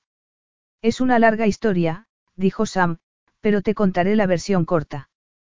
Teniendo en cuenta que acabo de salir de la autopista, te lo agradezco. Kate me llamó esta mañana llorando, dijo Sam. ¿Qué ha pasado? Preguntó Justin acercándose. Es sobre el lugar donde vamos a celebrar la boda, dijo Sam y se pasó una mano por la cara. Justin, ¿recuerdas que te llevé a aquella casa victoriana en Old Town, en San Diego? Me acuerdo. Kate eligió aquel lugar para casaros. Exacto, dijo Sam mirando a Sadie. Le gustó para celebrar allí el banquete y a mí me daba igual dónde casarnos, siempre y cuando nos casáramos. ¿Qué ha pasado? preguntó Justin. Kate me ha llamado esta mañana llorando. Un calentador ha reventado y se ha inundado. Van a cerrar un mes para limpiarlo. Vaya, eso es terrible, dijo Justin y se metió las manos en los bolsillos. ¿Cómo se lo ha tomado Kate? ¿Cómo crees que se lo ha tomado? Quedan dos semanas para la boda. Justin se frotó la frente. Sí, Claro. Lo siento. En fin. La han llamado para decírselo esta mañana y desde entonces no ha parado de llorar. Es comprensible, comentó Sadie. He intentado calmarla, prosiguió Sam. Le he dicho que daba igual donde nos casáramos, que podíamos reunir a nuestras familias e ir al juzgado, dijo y suspiró. Ahí es cuando han empezado los gritos. Entiendo el desastre. Lo que no acabo de entender es que estabais celebrando cuando he llegado. Porque, siempre y cuando esté de acuerdo, Sadie me ha salvado el día. Y probablemente la vida. Bueno, eres mi amigo, te prefiero vivo, dijo Justin. ¿Cuál es la solución? Vamos a celebrar la boda aquí, en el patio, terció Sadie. Podemos colocar mesas y que el banquete lo sirva nuestro restaurante. Pero todavía no hemos abierto, observó Justin. Por eso es perfecto, replicó Sadie. Creo que tiene razón, convino Sam. Te casas es dos semanas, dijo Justin mirando a Sadie. No nos da tiempo a tenerlo todo listo. Claro que sí. Lo que nos queda son básicamente los retoques y las plantas para el patio llegan mañana. No hace falta que las cabinas de tratamiento estén listas. Esto estará precioso. Se trata de una boda y una fiesta, eso es todo. Mi equipo terminará todo lo necesario con tiempo suficiente. Sadie miró a Justin, que se había quedado pensativo considerando la idea. Podemos tomarnos la boda como una especie de ensayo antes de la gran inauguración. Él la miró y, después de unos segundos, sonrió. No está mal. Sabía que te gustaría la idea. Entonces, seguimos adelante. Puedo llamar a Kate y decírselo. Por supuesto, dijo Sadie sin apartar la vista de Justin.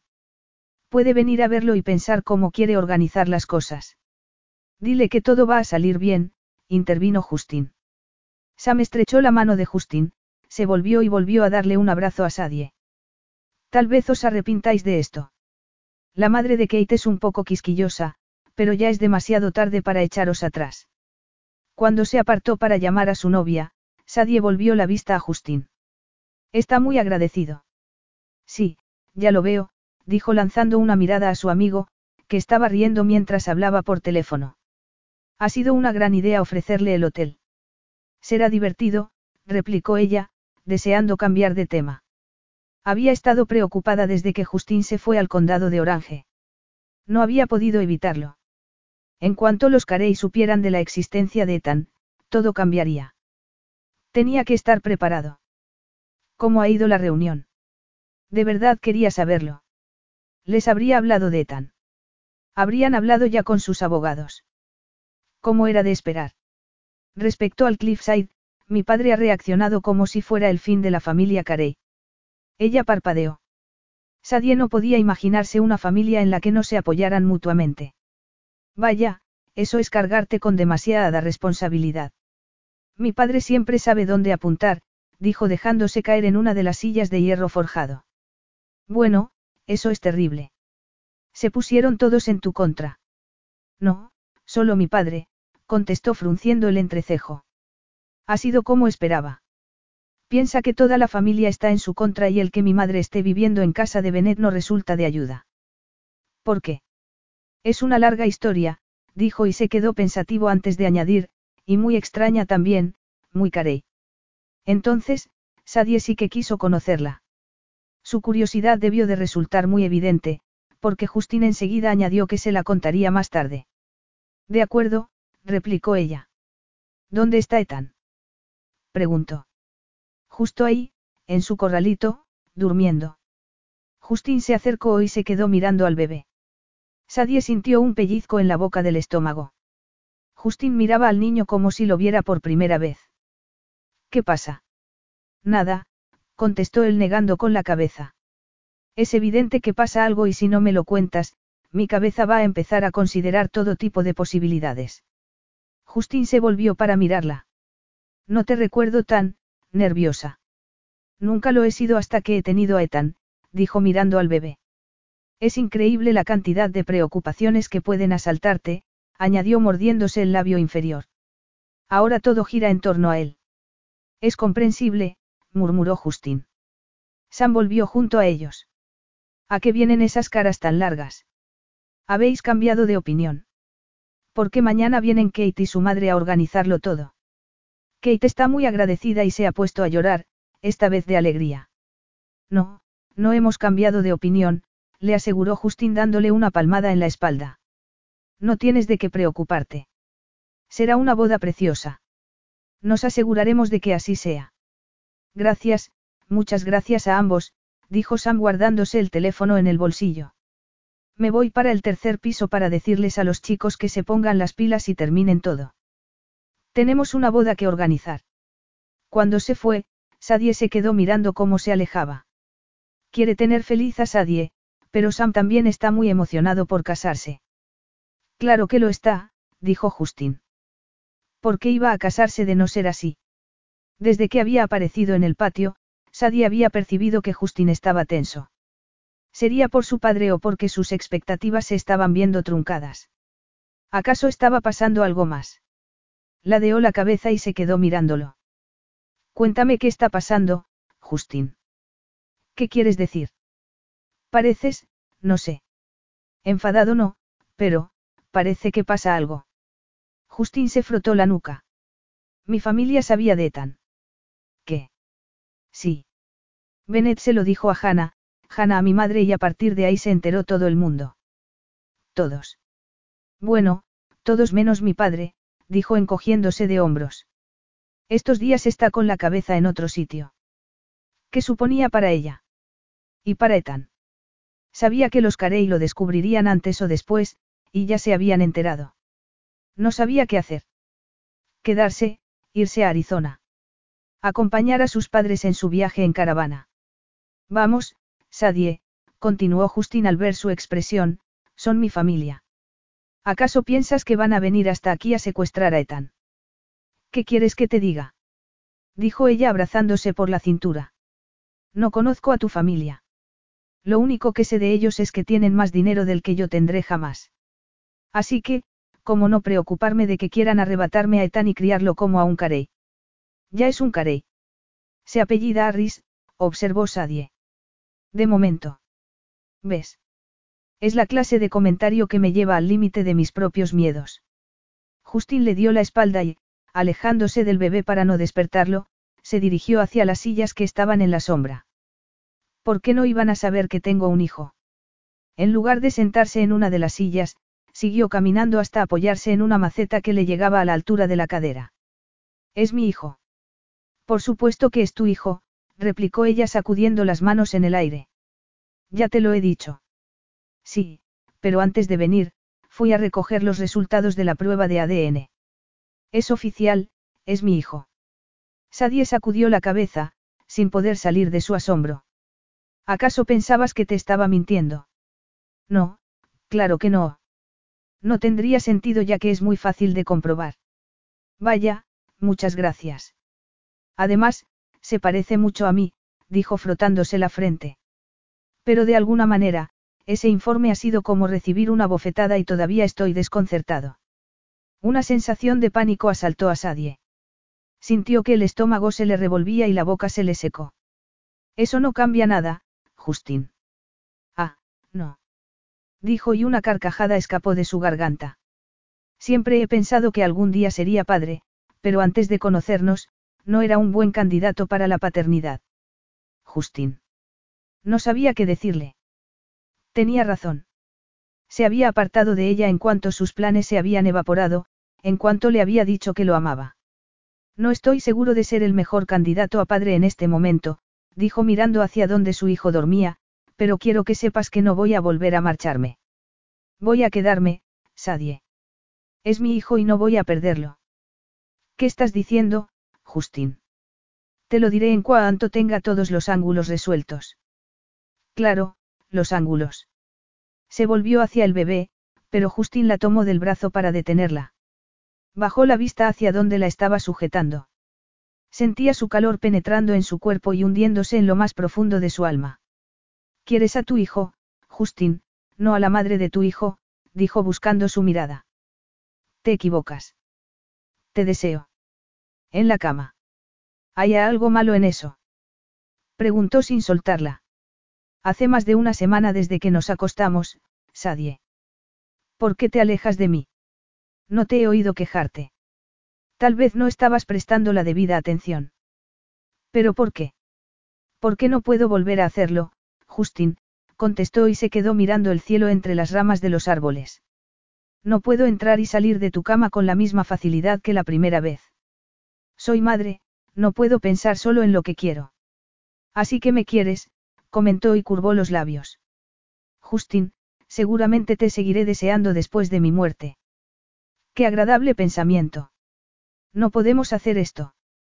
Se nos da muy bien, dijo acercándose a ella. Bajo la sombra de los árboles, lo miró a los ojos y vio algo más que deseo. Había dolor y preocupación, y supuso que su mirada reflejaría los mismos sentimientos. Así que ¿por qué complicar las cosas? Justin deslizó la mano por su brazo hasta llegar a su hombro. Luego le acarició la nuca hasta casi hacerla ronronear. Justin. Un beso. Ha sido un día largo y duro. Solo un beso, Sadie. Acercó los labios a los suyos y en cuanto se rozaron, Sadie supo que estaba perdida. Aquella chispa que saltaba cada vez que la tocaba, aquel fuego que la consumía en su interior y que la mantenía despierta cada noche, anhelándole. Un beso nunca sería suficiente, pero aún así lo deseaba. Lo rodeó por el cuello y se estrechó contra él mientras la reclamaba con su boca en un movimiento tierno y desesperado que la hizo temblar entre sus brazos. Cuando por fin apartó la cabeza y la miró a los ojos, Sadie supo que no habían terminado. Esta noche iré a tu habitación y una vez se duerma Ethan. Al instante sintió que se excitaba. Eso nunca cambiaría. Siempre reaccionaría de la misma manera ante Justin. Hasta esta noche, dijo, confiando en saber lo que estaba haciendo. Justin llevó pizza y vino de cena cuando fue a la suite de Sadie. Habían sido un día de locos, pero las cosas empezaban a mejorar. Hacía más de una semana que había estado con Sadie y desde entonces, apenas había podido dormir por las noches. Eso iba a terminar esa noche. Los asuntos con su familia estaban casi resueltos. Estaba a punto de cumplir sus objetivos y hacer realidad sus sueños. Era el momento de dejar de pensar en el futuro que vendría después de la reapertura del hotel. Lo único que quería era concentrarse en concluir ese proyecto, conocer a su hijo y disfrutar de Sadie. Llamó a la puerta y cuando se abrió, vio a Sadie con la melena recogida en una coleta y una mancha naranja en su camiseta amarilla. Tenía los labios tensos, los ojos brillantes y parecía cansada mientras sostenía en brazos a Ethan, que estaba llorando. Me alegro de que hayas venido. Le entregó al bebé y rápidamente le quitó la pizza. Tu turno. Ethan lanzó los brazos hacia su padre sin dejar de llorar. Mi turno. Tomó al bebé en brazos y se quedó mirando su pequeño rostro compungido. Con lágrimas rodando por sus mejillas, el niño chilló, y fue como si un clavo le atravesara la sien. Justin miró a Sadie mientras le quitaba la botella de vino de la otra mano. ¿Qué le pasa? Buena pregunta, dijo sacudiendo la cabeza. ¿Por qué no se lo preguntas a él?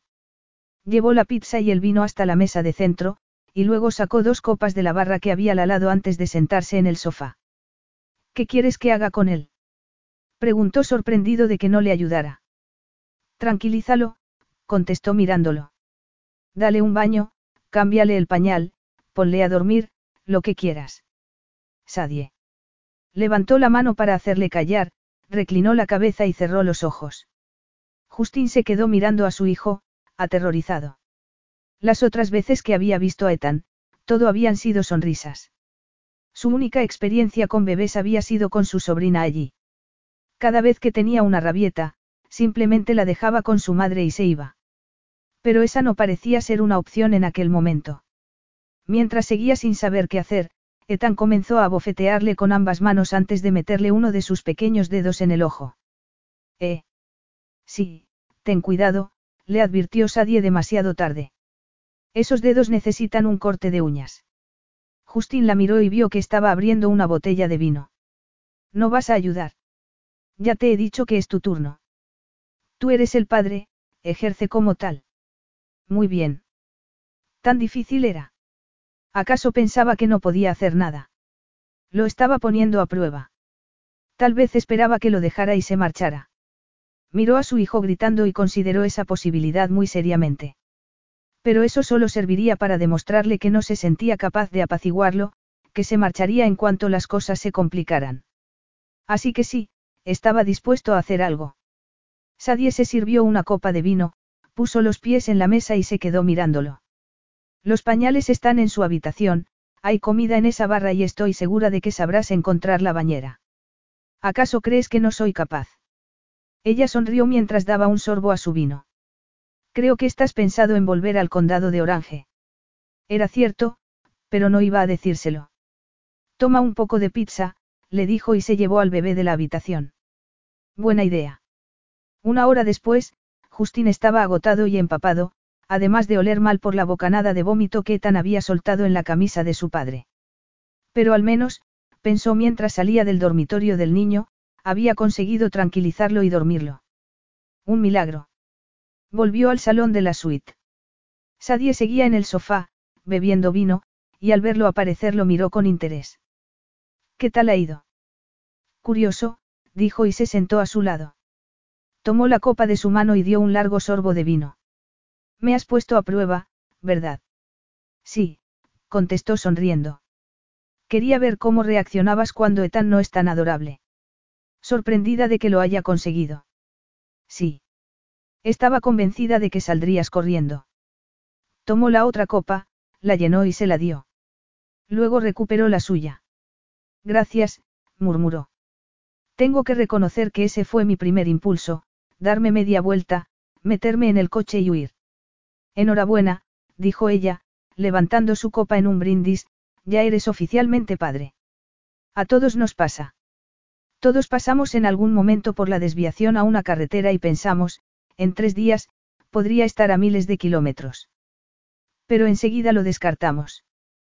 ¿Tú también? Preguntó sorprendido. Sadie rió. Por supuesto que yo también. Lo quiero más que a nada, pero a veces pienso que echaría a andar y no pararía. ¿Sabes? Nunca he reconocido el mérito de mi hermana Serena. Ella también es madre soltera. El imbécil de su ex la dejó. Sadie arqueó las cejas y Justin enseguida adivinó lo que estaba pensando. No es lo mismo. Yo no sabía nada de Ethan. Cierto, convino Sadie. ¿Y ahora que lo sabes? Sigo aquí, no. Dijo y miró hacia la puerta de la habitación del niño. No deberíamos estar más callados. No, respondió ella sonriendo. Una vez que se duerme, nada lo despierta. Gracias a Dios, dijo Justin y dio un largo sorbo a su vino. ¿Te apetece un poco de pizza fría? Se quedó observándolo largos segundos y pensó que nunca lo había visto tan, tentador. Tenía el pelo revuelto, la camisa y los vaqueros manchados, olía agrio y todavía no podía abrir del todo el ojo que tan le había golpeado. Se le veía más auténtico que nunca. Una sensación de calidez se extendió por su pecho. Lo había amado en otra ocasión y seguía amándolo, aunque esta vez el amor era más intenso a la vez que más aterrador. Aún así, ya se preocuparía más adelante o al día siguiente. No quería desperdiciar la noche. La pizza fría siempre es una buena idea, dijo. Como también lo es una ducha caliente seguida de... No la dejó terminar. No tienes que convencerme. Se inclinó para besarla y Sadie jadeó al sentir la humedad del vino al derramarse sobre su camiseta. Creo que a los dos nos vendría bien una ducha, dijo él sonriendo. Así ahorraremos agua, susurró ella. Bueno para nosotros, bueno para el planeta. Ahí tienes. Dejó las copas de vino en la mesa, se levantó y le ofreció su mano. Ella la entrelazó con la suya y la ayudó a ponerse de pie. Pensaba que estabas cansado. Justin la miró y le dedicó una sonrisa. Creo que estoy recuperando las fuerzas. Me alegro de oírlo. En el lujoso cuarto de baño recién reformado había una bañera en un rincón y una gran ducha con un banco y seis surtidores de ducha. Los baldosas turquesas brillaban bajo las luces y recordaban el color del mar. Es lo suficientemente grande para los dos, comentó Sadie. Es la mejor propuesta que he tenido en mucho tiempo. Fue a abrazarla, pero Sadie se escabulló. Puso a correr el agua caliente y rápidamente se quitó la ropa mientras el vapor lo envolvía todo. Luego se metió en la ducha, bajo el chorro del agua, y se apartó el pelo de la cara para mirar a Justín. Sus latidos se aceleraron y, cuando se unió a ella bajo la ducha, lo abrazó. Vaya, sí que has puesto el agua caliente, dijo riendo mientras se apartaba del chorro. Me gusta muy caliente. Sí, ya lo veo. Tiró de ella y la atrajo hasta que sus cuerpos quedaron pegados. Vamos a ver si podemos calentarla aún más. Tomó un poco de gel del dispensador y con las manos enjabonadas recorrió todo su cuerpo. Sadie cerró los ojos y se concentró en la deliciosa sensación de las manos de Justin moviéndose sobre su piel, arriba y debajo de la espalda, por las caderas, recorriendo la curva de sus nalgas, luego le acarició los pechos hasta dejarla sin respiración y poco a poco fue bajando. Separó las piernas y cuando la tocó, Sadie jadeó y se echó sobre él dejando que el agua cayera sobre ella. Al cabo de unos minutos, la llevó de nuevo bajo el chorro del agua hasta que las burbujas de jabón se deslizaron por sus cuerpos hasta los pies. Entonces Justin cerró el grifo, tomó una toalla y se envolvieron en ella. Ambos vibraban de deseo. Me estás matando, susurró Sadie. Sentía que el cuerpo le ardía y que la sangre de sus venas hervía. Todavía no, dijo él frotándole el cuerpo arriba y abajo con la toalla. Ya estamos bastante secos, replicó ella y, tomándolo de la mano, lo condujo al dormitorio. Apartó el edredón verde y tiró de él hacia la cama. Justin la tomó por las muñecas con una mano y le sujetó los brazos por encima de la cabeza. Esta vez no, Sadie. No hay ninguna prisa. Esta noche quiero saborearte. Deslizó los labios por sus pechos, tomándose su tiempo para mordisquear sus pezones erectos. Sadie se arqueó contra él y gimió incapaz de contenerse. Justin le soltó las manos, pero siguió explorándole cada centímetro de su cuerpo como si nunca antes la hubiera tocado. Y así era, pensó. Nunca antes la había tocado de aquella manera. Era como si la estuviera adorando, como si fuera lo más importante del mundo para él. Los ojos se le llenaron de lágrimas y los cerró para evitar que se diera cuenta. Pero estaba demasiado ocupado para darse cuenta. Siguió bajando por sus costillas y a lo largo de su vientre hasta llegar a la entrepierna. Justín. Te estoy saboreando, Sadie, le recordó. Era demasiado, pero no suficiente. Hundió la cabeza en el colchón mientras le separaba las piernas. Después la sujetó e inclinó la cabeza sobre ella, y con sus labios, lengua y dientes le hizo cosas que la transportaron más allá del placer. Una y otra vez la llevó al límite y luego se apartó, dejándola temblando al borde del abismo. Con el corazón acelerado, apenas podía respirar. Justín. No puedo soportarlo más. Tómalo todo, Sadie, le susurró antes de colocarse sobre ella y cubrirla con su cuerpo. Mientras la besaba, la penetró. Ella jadeó. Te he echado de menos, Sadie, dijo hundiendo el rostro en su cuello. Yo también te he echado de menos, admitió levantando las caderas hacia él. Justin levantó la cabeza y la miró fijamente a los ojos. Llevo año y medio echándote de menos. Sintiendo su cuerpo profundamente hundido en el de ella, era incapaz de pensar. Justin, no. La voz le salía entrecortada mientras se movía sobre ella cada vez más rápido, dándole lo que le había negado unos minutos antes. Entonces la besó, ahogando sus suspiros con su boca y se afanó en llevarlos a ambos al borde de la cordura. Tomados de las manos y con los cuerpos entrelazados, juntos traspasaron el límite. Capítulo 9. Cuando pudieron moverse de nuevo, Justin fue al salón, tomó el vino y la pizza y los llevó al dormitorio de Sadie. Ella se recostó en el cabecero y lo observó, consciente de que jamás olvidaría aquella imagen. Con una mano hacía equilibrismos con dos copas sobre la caja de pizza y con la otra llevaba la botella de vino. Tenía el pelo revuelto y estaba desnudo. La boca se le hizo agua contemplando su cuerpo musculoso y bronceado, aunque acababa de experimentar el mejor orgasmo de su vida. Seguía deseándolo y siempre lo desearía. Justin dejó la caja entre ellos, sobre la colcha, y Sadie sujetó las copas mientras él servía el resto del vino. ¿Tienes hambre? Le preguntó después de besarla. Sí. Sadie dio un sorbo a su vino para aflojar el nudo que sentía en la garganta. Comer no estaba en su lista de prioridades en aquel momento. Tenía demasiadas cosas en la cabeza, pero no quería confesárselo. Justin abrió la caja, pero antes de servirse, se volvió hacia ella. Antes de que comamos, he estado pensando y hay algo de lo que quiero hablar contigo. ¿De qué se trata? Ella contuvo el aliento, sin saber muy bien dónde quería ir a parar y si le iba a gustar lo que iba a decir. Bueno, comenzó e hizo una pausa para dar un sorbo a su vino, los dos queremos a Ethan. Sí. También amaba a Justin, pero no le gustaría oírlo, así que se quedó callada a la espera. Él encendió la lámpara de la mesilla y un pequeño círculo dorado se formó sobre la cama. Somos sus padres, Sadie, así que tenemos que encontrar la manera de hacer lo que sea mejor para él. Lentamente, Sadie dejó su copa de vino en la mesilla y trató de contener aquel arrebato de miedo. ¿Qué es lo mejor para él? ¿En qué sentido? Las mejores escuelas, una casa lujosa, un bonito coche cuando sea mayor, ¿a qué te refieres, Justín? ¿Por qué te pones a la defensiva? Todavía no he dicho nada. Sé lo que pretendes y te lo voy a decir ahora mismo, no puedes alejar a Ethan de mí y decir que es por su bien. ¿De qué estás hablando? Preguntó sorprendido. No he dicho eso. Tampoco hacía falta que lo dijeras. ¿Cómo era posible que en cuestión de minutos hubieran pasado de la compenetración al enfrentamiento? Lo amaba y no podía decírselo. Justin había estado con su familia ese mismo día y estaba aterrada de lo que podía significar para ella. Ahora tu familia está implicada. Querrán que su nieto se eduque de manera adecuada. Justin ahogó una carcajada y sacudió la cabeza. De manera adecuada. ¿Qué, Sadie? No lo estaba escuchando. El miedo le impedía pensar con claridad y tenía que dejarle clara su postura. No podía arriesgarse a perder a Ethan. Vas a intentar quitármelo porque te puedes permitir los mejores abogados y yo no. Pero lucharé con todas mis fuerzas, Justin. ¿Con quién vas a luchar? Preguntó él pasándose la mano por el pelo. Y por cierto, ¿de dónde has sacado todo eso?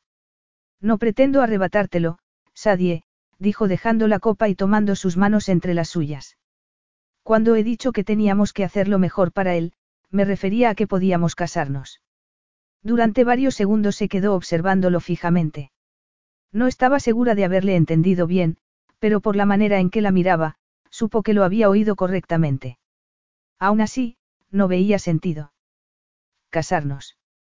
El corazón se le salía del pecho. Eso mismo. ¿De dónde has sacado esa idea? Lo cierto es que se me ha ocurrido viendo a Sam y Kate. No tiene sentido lo que dices, Justin. No sabía qué pensar, así que se dispuso a escuchar. Dame una oportunidad, enseguida te lo explico. Vamos a celebrar su boda aquí y... y... Van a casarse, compartir todo, vivir juntos. Bueno, sí, pero ¿a dónde quieres ir a parar? Se me acaba de ocurrir que si nos casamos, Etan tendrá dos padres y... y... Seremos un equipo, Sadie. Estamos bien juntos, ya lo sabes. Tenemos un hijo en común, dijo, y suspiró mientras sacudía la cabeza. No sé, creo que sería lo mejor para todos, para Ethan y para nosotros. Sé que no suena muy convincente ahora mismo, pero piénsalo, Sadie. Estos últimos meses hemos demostrado que trabajamos muy bien juntos. En cuanto inauguremos el Carey Cliffside, podemos ponernos a trabajar en el hotel de Newport Beach. Y de ahí a donde queramos. Podemos reformar hoteles por todo el estado y hacerlo como un equipo, tú, Ethan y yo, los tres juntos. Sadie, nos gustamos y tenemos en común a Ethan. Y, ¿qué? Funcionamos muy bien en la cama. ¿Por qué no podemos casarnos? Todos los temores, el nerviosismo y la esperanza se desvanecieron. Estaba dispuesto a casarse con ella para facilitar las cosas. El matrimonio en sí no significaba nada. Para él era un buen negocio del que sacaría una compañera de trabajo, una compañera de cama y un hijo. ¿Cómo no iba a gustarle? Pero ella no estaba tan desesperada. Amaba a Justin Carey. ¿Cómo iba a casarse con él sabiendo que no la amaba? ¿Cómo conformarse con un matrimonio que sabía que no era real? Si aceptaba, su corazón se marchitaría lentamente y moriría. Tomó su copa, apuró el vino, y volvió a dejarla en la mesa antes de volverse hacia el hombre que la estaba observando. El hombre al que amaba y que no podía tener. ¿Qué dices? preguntó, esbozando su media sonrisa. Justin era todo lo que quería y sabía que nunca tendría, al menos no de la forma que le gustaría. Le había ofrecido matrimonio y no la amaba. Eso le dolía más de lo que habría podido imaginar, pero no iba a dejar que se diera cuenta. ¿Por dónde empezar? Ha sido una proposición muy romántica, Justin. Si tuviera un diario, lo escribiría. Romántica. Dijo frunciendo el ceño. ¿Quién habla de romanticismo? Ninguno de los dos. Algún día le contaré a Ethan que su padre lo quería tanto que estaba dispuesto a sacrificarse y pasar por el altar. ¿qué? Se levantó de la cama y se quedó mirándola. Parece que te sorprende que no me emocione tu proposición. No, quiero decir, sí, me sorprende. Es una idea estupenda, Sadie. ¿Por qué no lo ves? Lo que veo es que sigues huyendo. La única diferencia es que todavía no te has marchado. No tiene sentido lo que dices. Sí, claro, dijo asintiendo, y se levantó. Soy yo. Bueno, gracias por tu generosa oferta, pero no necesito que me ofrezcas un anillo de boda por compasión. Compasión. Repitió Justin, pasándose las manos por el pelo como si no acabara de entender cómo había perdido el control de la situación. El matrimonio no trata de eso. Tus padres llevan más de 40 años juntos, como los míos. ¿Crees que lo han conseguido porque hacen un buen equipo o porque funcionan bien en la cama? No quiero pensar en eso. Ella suspiró. Lo que quiero decir es que el matrimonio se basa en el amor. Por eso es que Sam y Kate se casan, por eso es que nuestros padres siguen casados.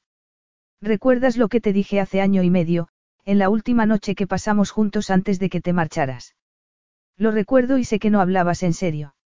Son las cosas que se dicen después de una noche de buen sexo. Te dije que te quería y lo dije muy en serio, Justin. Te quería entonces y te quiero ahora, pero no voy a casarme contigo porque, sinceramente, me merezco algo mejor, afirmó y, poniéndose un albornoz, le dio la espalda y añadió, creo que deberías irte. Durante una semana, estuvieron demasiado ocupados para retomar la conversación. Justin, Sam y el resto de la cuadrilla se concentraron en dar los retoques finales mientras Sadie y Kate se ocupaban de convertir el patio en un idílico jardín para la boda. Kate era un manojo de nervios, pero irradiaba una felicidad que Sadie envidiaba y que deseaba para sí.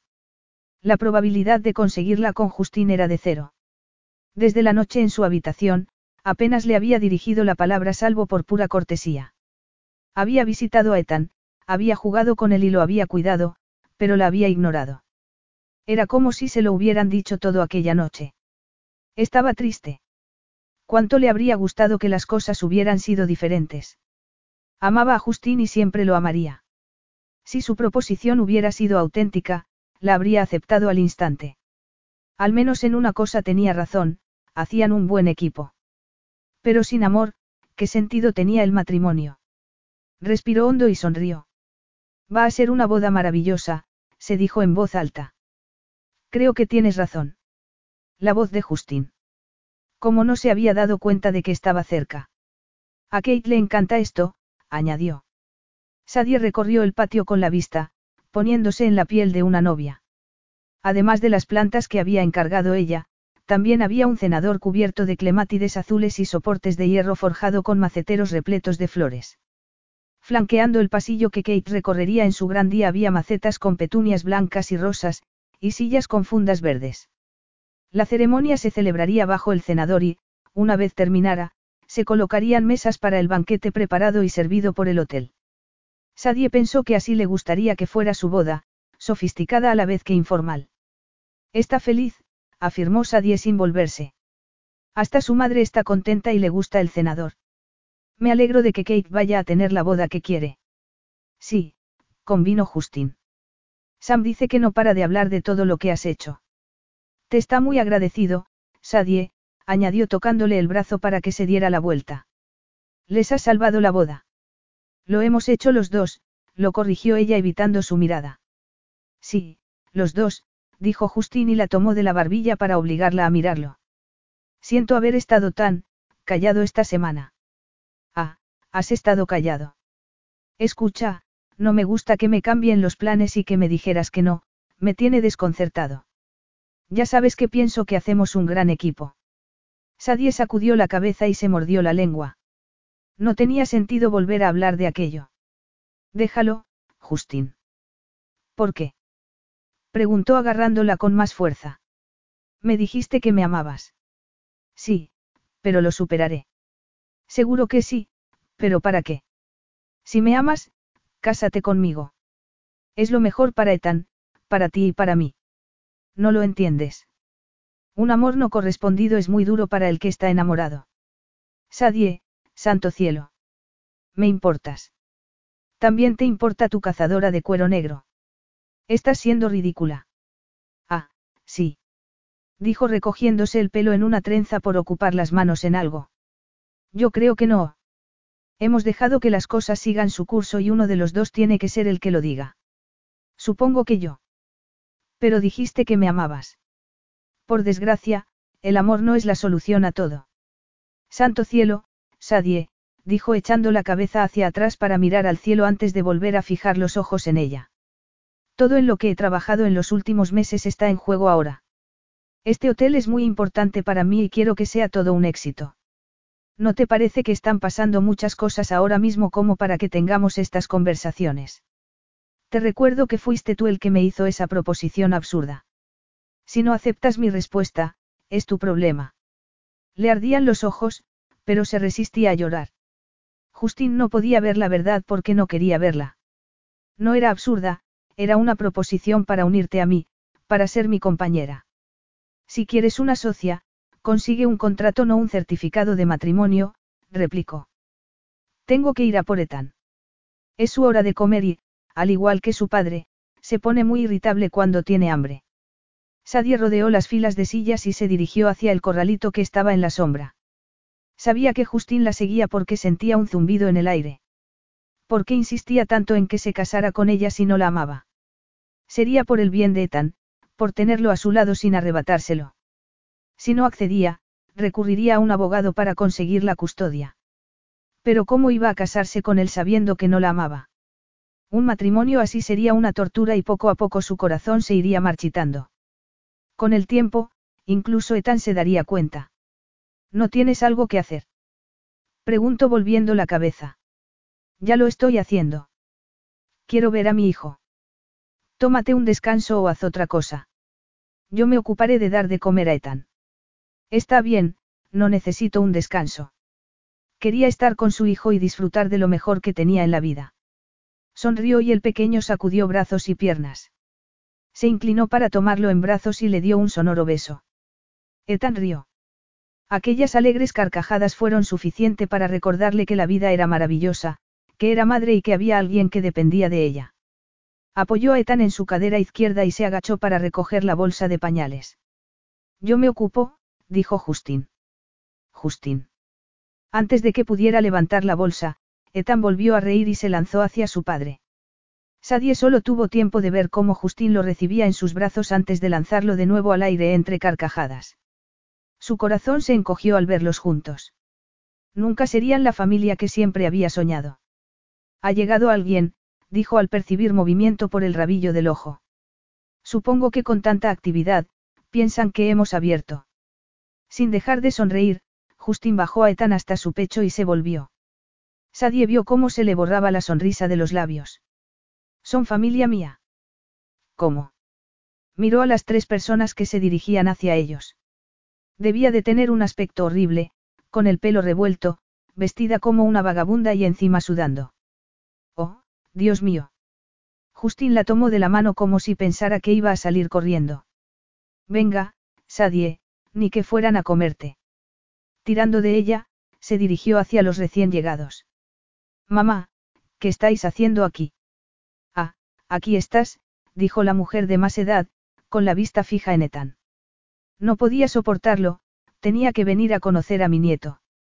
Justin suspiró y Sadie tuvo que contener el impulso de echar a correr con su hijo. Bueno, dijo la mujer con una amplia sonrisa, no podía esperar a la boda de Sam para conocer a mi nieto, así que les pedí a Bennett y a Hannah que me acompañaran. No ha sido idea mía, intervino Bennett. ¿Va a venir a la boda?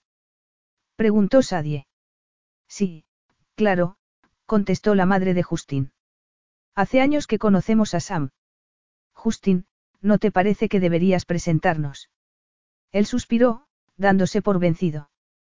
Mamá, te presento a Sadie Harris, mi socia en el hotel. Sadie, ella es mi madre, Candace Carey. Llámame Candace, dijo dedicándole una sonrisa. Era una mujer elegante. Llevaba falda y chaqueta gris, con una blusa escarlata. Los zapatos de tacón eran del mismo tono gris que el traje y llevaba un estiloso corte de pelo.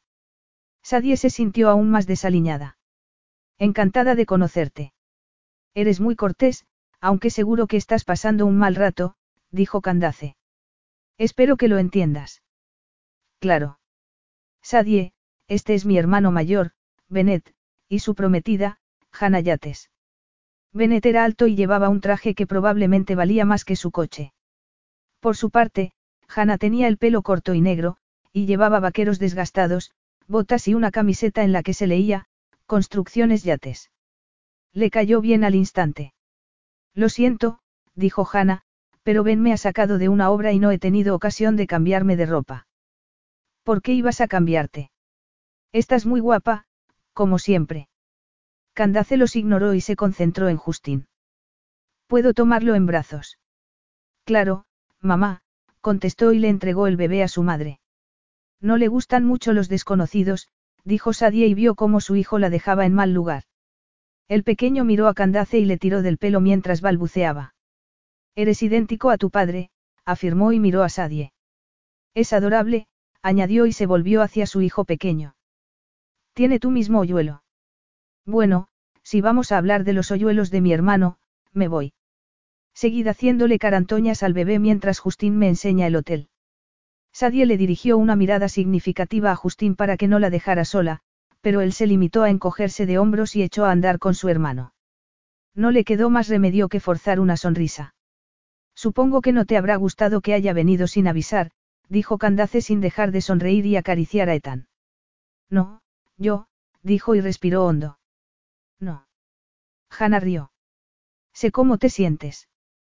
También vino a conocerme sin avisar. Estaba en una obra y vino a darme una charla sobre Ben. No me gustó, pero todo salió bien. Salió bien porque querías a Benet, terció Candace y dirigió una mirada elocuente a Sadie. Y tengo la sensación de que Sadie ama a mi Justín.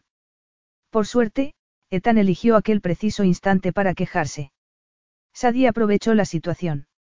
Lo siento, pero es su hora de comer y... ¿Puedo hacerlo yo? Preguntó Candace. Me encantan los bebés. Sadie se quedó observándola y vio más allá de su elegancia a la mujer dulce de mirada tierna. Claro, respondió dejándose llevar por su instinto. Vamos aquí. Su biberón está en la bolsa. ¿No te parece divertido? Dijo Candace dándole un codazo a Hannah. Espero que pronto me des un nieto. En ello estamos, le aseguró Hannah con una sonrisa. Aprovechamos cada oportunidad que tenemos. Hace poco le he dicho a Bennett que una vida sexual saludable es importante en toda relación. Sorprendida, Sadie se quedó mirándola unos segundos. Entonces Hannah se encogió de hombros. La familia de Justin era diferente a cómo se la había imaginado. Había asumido que serían estirados y altaneros, pero nada más lejos de la realidad. Candace tomó el biberón, colocó a Ethan en sus brazos y se dispuso a darle de comer. Oh, Sadie, cuánto me alegro de conocer a mi precioso nieto. Espero que me perdones por haber aparecido sin avisar. Claro que sí. Lo entiendo muy bien. Mi madre habría hecho lo mismo. Tu madre y yo vamos a llevarnos muy bien. No creo que haya que preocuparse por eso, dijo Sadie. Justin y yo no estamos juntos. Yo no me daría por vencida todavía. La brisa del mar meció la copa de los árboles, provocando que las sombras bailaran sobre sus rostros. El aroma de las flores del patio era irresistible. Rodeada de tanta belleza. Sadie trató de disfrutar de la compañía de aquellas mujeres. El otro motivo por el que quería venir era para conocer a la mujer que tiene a mi hijo pequeño alterado. Sadie rió y miró alternativamente a Candace y a Hannah. No, no es cierto. Conozco muy bien a mis hijos, Sadie. Justin nunca ha sido tan reservado, y no con el bebé, también contigo. ¿Sabes? No nos ha hablado de ti. ¿Por qué no me considera lo suficientemente importante? Todo lo contrario, querida, dijo alargando una mano para darle una palmadita. Si no hubiera sido importante para él, nos lo habría contado todo. Pero como lo eres, ha preferido guardar silencio. Eso es muy de Justin. Así como fue muy de Benet hacer el ridículo con Hannah. Me equivoco. Hannah suspiró y sonrió. Hay que reconocer que conoce muy bien a sus hijos. Por eso quería que conocieras a Hannah. Va a casarse con un carey, así que sabrá compadecerse de ti si lo necesitas. Y lo necesitarás, dijo apoyando los codos en la mesa. Adoro a Ben, pero hay momentos en que me saca de mis casillas. Es tan obstinado como dulce y cariñoso. Tengo que reconocer que los Carey son algo raros, pero merecen la pena. Muy bien dicho, dijo Candace, y se volvió a Sadie. ¿Lo ves? Agradezco la solidaridad y los consejos, incluso la empatía. Pero yo no soy el problema. Lo amo, pero con el tiempo, lo superaré. Hannah y Candace intercambiaron una mirada significativa. No lo entendéis, dijo Sadie y suspiró. Justin me propuso matrimonio, pero lo hizo más bien por negocios. No le interesa el amor, sino formar una alianza empresarial. Ya te lo he dicho, murmuró Hannah, los Carey son raros. Raros o no, continuó Sadie, no quiero vivir mi vida de esa forma, así que no hay nada que podáis hacer. Es muy triste oír que tengo otro hijo corto de vista, dijo Candace. Aunque tengo que decir que últimamente su padre no ha estado mucho mejor. Escucha, te agradezco mucho todo esto, pero Justin y yo no estamos juntos y nunca lo estaremos. Tenéis un hijo en común. Ethan es un carey. Sadie se estremeció de miedo al oír las palabras de Candace. Eran una advertencia, una amenaza. Eso significa que Justin y tú estaréis ligados de por vida, y nadie sabe lo que el futuro depara, dijo Candace sonriendo al bebé. Ya ha terminado, ¿verdad, precioso? Lo colocó en su hombro y le dio unas palmaditas en la espalda hasta que eructó. Los bebés lo cambian todo, Sadie, prosiguió. Ya lo verás. Gracias, Candace, pero no quiero casarme por un bebé ni por un asunto de negocios. No te culpo. Querida, es necesaria mucha paciencia para tratar con un carey. Ni te imaginas cuánta razón tiene, terció Hanna. ¿De qué crees que estarán hablando? Preguntó Justin mirando por la ventana a las mujeres. De nosotros, contestó Bennett mientras recorrían el hotel. ¿De qué hablan siempre las mujeres? De los hombres de sus vidas y de qué hacer para que cambien y sean mejores. No necesito cambiar. Yo tampoco, pero me gusta que Hannah lo intente.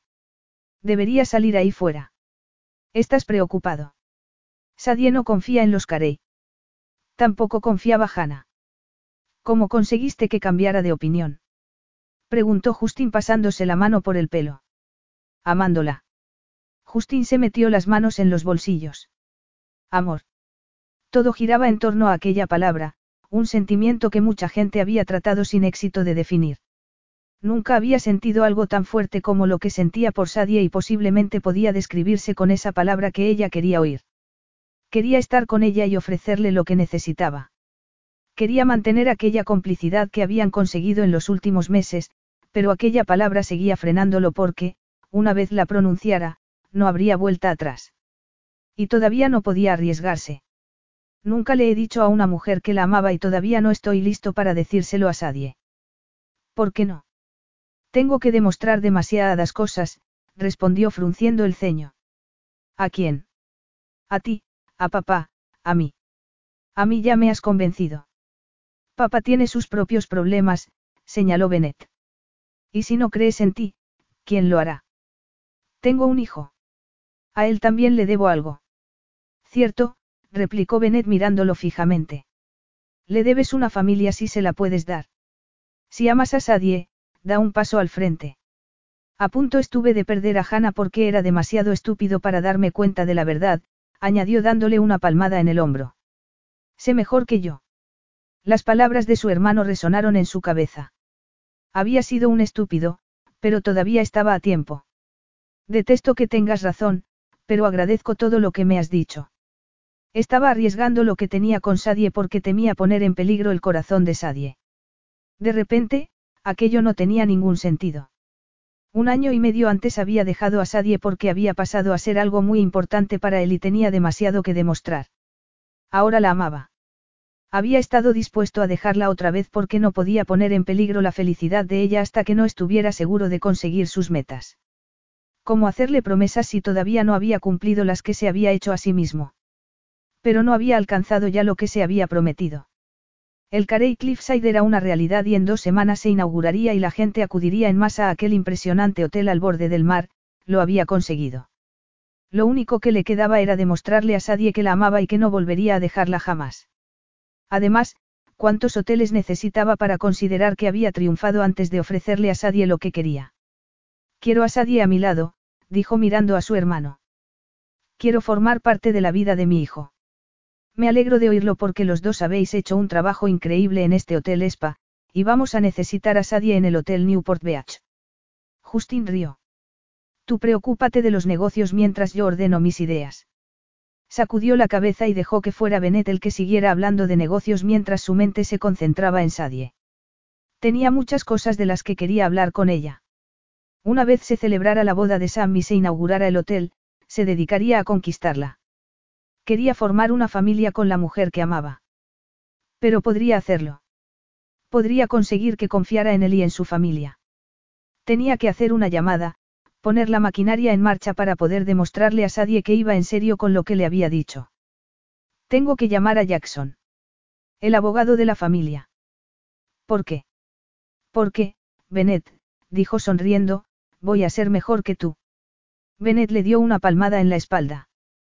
Solo por esta vez, Justin. Gracias por venir a verme y decirme lo que necesitaba escuchar. Las mujeres solo traen problemas a la vida de los hombres, Justin, dijo Bennett sonriendo y suspiró. Pero tengo que decirte que merece la pena. Hannah, lo es todo para mí. No tengas miedo, Justin, no te arrepentirás. Justin pensó en la última semana, en cuando Sadie y él habían estado tan cerca y a la vez tan distanciados. Pensó en las largas y solitarias noches sin ella. Y lo supo, estaba deseando enfrentarse al mayor riesgo de su vida. Solo esperaba que no fuera demasiado tarde. Capítulo 10. Una hora más tarde, Bennett salió del hotel, fue directamente a su prometida y la besó. Luego miró a Sadie. Es un sitio fabuloso. Creo que nos va a ir muy bien juntos. Sadie sabía que Bennett y Corporación Carey habían invertido en el grupo hotelero Carey Spa y le parecía muy bien. Había que reconocer que los Carey eran empresarios de éxito.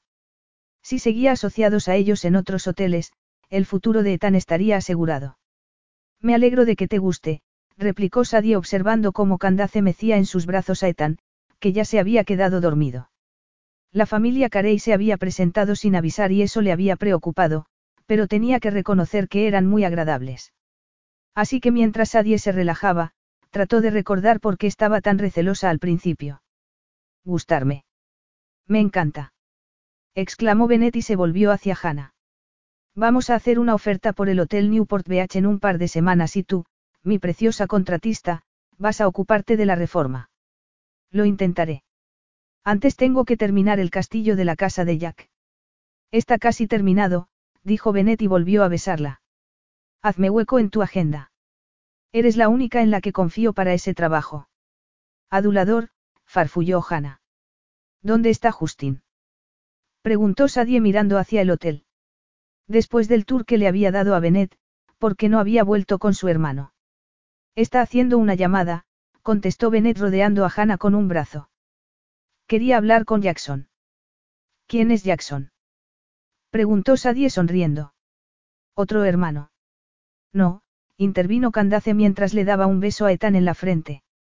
Jackson es el abogado de la familia. Sadie se quedó de piedra y tragó saliva. ¿Por qué tiene que llamar a un abogado? Ni idea. Mamá, sé que estás disfrutando, pero tenemos que volver antes de que se complique el tráfico. Sadie los oía como si fueran un zumbido en su cabeza. Estaba aterrorizada, pero no dejó que se le notara. Sabía que era importante sonreír y poner buena cara, así que cuando Candace le entregó a Ethan, Sadie lo acogió en sus brazos e inhaló su olor dulce para tranquilizarse. Está bien, vámonos. Pero volveremos para la boda, Sadie, así que espero verte dentro de una semana, de acuerdo. Espera a que Martín conozca a su nieto. ¿Te importa lo que piense papá? Preguntó Bennett. No seas ridículo, Bennett, dijo Candace. Quiero mucho a tu padre. Sí, claro, por eso estás viviendo conmigo. Con nosotros, lo corrigió Hannah. Bueno, con un poco de suerte, en breve me mudaré de tu casa. Creo que Martín está entrando en razón, dijo Candace con una sonrisa de satisfacción. Seguían hablando y bromeando entre ellos, pero Sadie era incapaz de prestar atención. Lo único en lo que podía pensar era en que Justín había llamado al abogado de la familia. ¿Por qué? El estómago se le había encogido y tenía un nudo en la garganta. Aún así, se las arregló para sonreír y despedirse de Candace, Benet y Hannah cuando se marcharon. Los pensamientos bullían en su cabeza y se aferró a Ethan. Quería salir corriendo. Abogados. Solo podía significar una cosa. Justín había estado jugando con ella. Había empezado a confiar en él y él le había tendido una trampa. Por eso había ido su familia, para ver a Ethan, para asegurarse de que era un digno heredero de los Carey antes de arrebatárselo. Estaba siendo paranoica. Todos sus miedos estaban aflorando. No podía correr riesgos. Dios mío, Ethan, dijo mirando a su alrededor, como si esperara que alguien saltara sobre ella para arrebatarle a su hijo. Tenemos que irnos de aquí. El pánico la asaltó. Se quedó sin aliento y los ojos se le llenaron de lágrimas. Se sentía traicionada. ¿Cómo podía hacerle aquello? Y todo porque no he aceptado su proposición, farfulló.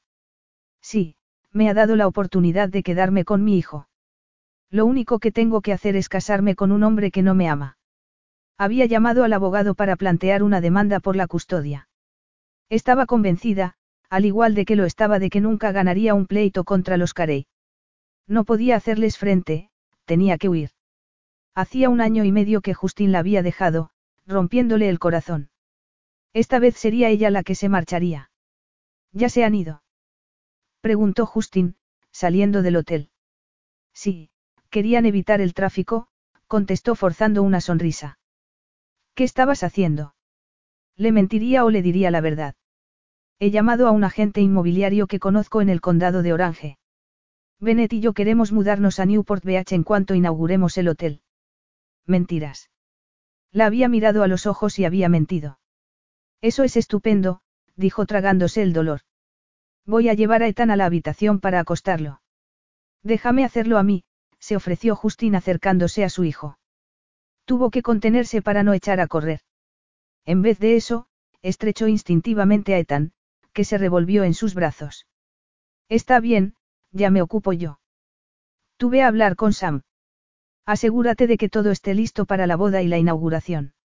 La miró frunciendo el ceño y ella le sonrió para tranquilizarlo. De acuerdo. Se nos acaba el tiempo, ¿verdad? ¿Qué? Preguntó asustada. Para tenerlo todo listo para la boda, respondió frunciendo de nuevo el entrecejo. ¿Estás bien? Sí, solo un poco cansada. Aprovecha y échate un rato con Ethan. No es mala idea, convino. Nos veremos en un par de horas. De acuerdo, dijo y echó a andar hacia el hotel. Sadie. Se detuvo y volvió la cabeza para mirarlo. Cuando pasen la boda y la inauguración, tenemos que sentarnos a hablar. Se le hizo un nudo en el estómago. Sabía de qué quería hablar, pero no estaría allí para escucharlo. Inclinó la cabeza y entró en el hotel, obligándose a caminar con pasos firmes y lentos. Hacía horas que Justin no veía a Sadie, pero había decidido darle un poco de espacio después de la visita inesperada de su familia. Hablar con Bennett le había sido de gran ayuda, pero había visto la expresión de terror de Sadie cuando habían llegado y cuando su madre había tomado en brazos a Ethan. No confiaba en él ni en su familia. ¿Por qué iba a hacerlo? Con un poco de suerte, en cuanto supiera de que había hablado con el abogado, volvería a confiar en él. Echando la vista atrás, se dio cuenta de que proponerle matrimonio solo porque formaban un buen equipo en el trabajo, había sido el mayor error de su vida. Había sido una estupidez, pero le asustaba admitir que estaba enamorado. Era un gran paso para cualquier hombre. Ahora sabía que la única manera de que Sadie creyera que la amaba era haciéndole una proposición de verdad, algo para lo que ya se sentía preparado. Entró en el vestíbulo del Cliffside y se detuvo para mirar a su alrededor. El personal encargado de la limpieza se afanaba en abrillantar los suelos, limpiar el polvo y colocar jarrones con flores en las mesas de madera. Detrás del mostrador de la recepción, dos mujeres se encargaban de contestar las llamadas. Al parecer, la publicidad estaba dando sus frutos. ¿Qué tal va todo? Le preguntó a una de las mujeres cuando colgó el teléfono. Es increíble, señor Carey, contestó con una amplia sonrisa. Estamos casi al completo. Solo quedan libres un puñado de habitaciones y las reservas para tratamientos están completas para la primera semana. Justo lo que quería oír, dijo Justin y se marchó cuando entró otra llamada. Todo parecía perfecto. Tal vez no tendría que esperar a que pasaran la boda y la inauguración para hacerle a Sadie una proposición de verdad. Después de todo, quería estar con ella independientemente de si el hotel era un éxito o no. Se había cansado de esperar y hacer planes, era el momento de actuar. No puedo pedirle matrimonio sin un anillo, pensó a punto de subir la escalera. Sonriente, dio media vuelta, salió del hotel y puso rumbo a la mejor joyería de la ciudad. Sadie tardó poco más de tres horas en llegar en coche hasta la casa de sus padres en Bullead City, en el estado de Arizona. Aparcó delante de la casa y torció el gesto nada más salir del coche. A pesar de que era junio, hacía un calor abrasador. La casa era nueva, de una sola planta, y estaba sobre una loma desde la que se divisaba a la distancia el río Colorado. El paisaje era desértico y había dos árboles en el patio que, algún día, darían sombra. Mientras contemplaba el entorno, la puerta se abrió y su madre apareció corriendo hacia ella. Sadie. ¡Qué maravillosa sorpresa! Mónica Harris era alta y delgada como su hija, con una melena castaña hasta la barbilla que le sentaba muy bien. Llevaba unos pantalones cortos blancos y una camiseta verde que resaltaban su bronceado. Hola, mamá, dijo y los ojos se le llenaron de lágrimas al fundirse en un abrazo. Necesitaba salir de San Diego. Mónica tomó a su hija por los hombros y se echó hacia atrás para mirarla a la cara. ¿Te pasa algo? Anda, pasa y cuéntamelo. ¿Dónde está papá? Preguntó Sadie mirando hacia la casa. Se ha ido a jugar al golf con sus amigos, contestó su madre, abriendo la puerta trasera del coche para sacar a su nieto. No volverá hasta dentro de una hora. Estupendo, así tendría la oportunidad de hablar con su madre. Aquí está mi niño exclamó Mónica sacando a Ethan del coche. ¿Cuánto tiempo vas a quedarte? No lo sé todavía, mamá, contestó y su mirada se cruzó con la de su madre. No sé nada. Ay, cariño, exclamó mirándola con ternura. Venga, vamos dentro y me lo cuentas todo delante de un trozo de bizcocho. ¿De chocolate? Preguntó Sadie con una sonrisa. ¿Acaso hay más clases de bizcochos? Necesitaba aquello. Necesitaba los mimos de su madre y sentir el cariño y el apoyo incondicional de las dos personas que más la querían en el mundo. Has desaparecido con su hijo, así, sin más. Sadie suspiró ante la indignación de su padre. Mamá ya me ha echado la bronca y ahora llegas a casa y haces lo mismo. Cariño, dijo su padre acercándose para darle un rápido abrazo. No te puedes llevar al hijo de nadie, eso no está bien. Te preocupa que él te lo haga a ti, pero se lo acabas de hacer tú a él. Tenía razón. En su defensa tenía que decir que no estaba pensando. Se había dejado llevar por las emociones.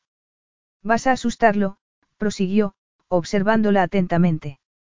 ¿Es eso lo que quieres? Claro que no. Quería sacar a Ethan de allí. Justín acababa de hablar con el abogado de su familia. Pero podía ser de cualquier otro asunto, intervino su madre, balanceando al bebé en su regazo. No. Sadie llevaba horas pensando en aquello y sabía que tenía razón. Había llamado al abogado justo después de que su madre y su hermano conocieran a Ethan. Los Carey querían a su hijo, pero no podían tenerlo. Tomó el vaso de té helado y dio un sorbo. No puedo creer que haya recurrido a vosotros y os hayáis puesto del lado de Justin. ¿Qué ha pasado con eso del apoyo incondicional? Max Harris rió.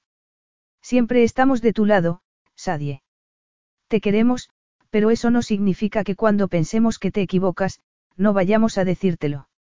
Y esta vez estás equivocada, tesoro, afirmó su madre. No, no lo estoy. Sadie miró a su hijo, convencida de que había hecho lo correcto para protegerlo. Era lo único que había podido hacer. Imagínate cómo se va a sentir Justín cuando descubra que os habéis ido, dijo su madre acariciándole el pelo a Ethan. Se pondrá furioso cuando descubra que Ethan no está, pero por mí no se preocupará. Odiaba reconocerlo, pero lo cierto era que Justin no la amaba. Solo la quería por su hijo. Le había hecho la proposición de matrimonio más poco romántica de la historia. Si eso es cierto, ese hombre es un tonto, dijo su padre dándole un abrazo. Sadie se puso de puntillas y le dio un beso a su padre. Se arrepentía de haber ido con sus problemas. Sus padres llevaban una nueva vida más relajada y hacía tiempo que no veía a su padre con tan buen aspecto. No debería haber venido y preocuparos con mis problemas. Ya sabes que aquí nos tienes, pequeña, dijo su padre. Puede que no siempre pensemos que tienes razón, pero te queremos. Lo sé, replicó fundiéndose en un abrazo. Voy a llamar a Justín. No quiero que se asuste por Ethan. O por ti. Papá, ya te lo he dicho. Solo me pidió matrimonio porque dice que hacemos un buen equipo y tenemos a Ethan. Una lágrima rodó por su mejilla y rápidamente se la secó. Cariño. No, dijo mirando a su madre antes de posar la vista en su bebé. Tengo a Ethan, y a ti y a papá. Estaré bien. Había apagado el teléfono al salir de San Diego, así que cuando volvió a encenderlo y vio que tenía una docena de mensajes de texto y otros tantos mensajes de voz no se sorprendió. Rápidamente revisó los mensajes. ¿Dónde estás? Llámame. Una y otra vez, el mensaje se repetía. No se molestó en oír el buzón de voz. Comenzó a dar vueltas por el patio de sus padres y marcó el número de Justín. ¿Dónde estás? Preguntó sin que el teléfono hubiera dado señal. En casa de mis padres en Arizona. Arizona. Va todo bien. Ethan y tú estáis bien. Había rabia, miedo y frustración en su voz. Sí, claro. Bien.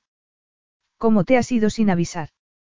Tú hiciste lo mismo, recuerdas. Hace año y medio te dije que te quería y te marchaste. Esta vez, era mi turno para desaparecer. Tu turno. De eso va todo esto. No, Justin, respondió y se obligó a hablar y superar el dolor que albergaba en su pecho. Me fui porque tenía que hacerlo. Te he llamado para decirte que tan está bien, dijo y respiró hondo. Respecto al hotel, puedes quedártelo.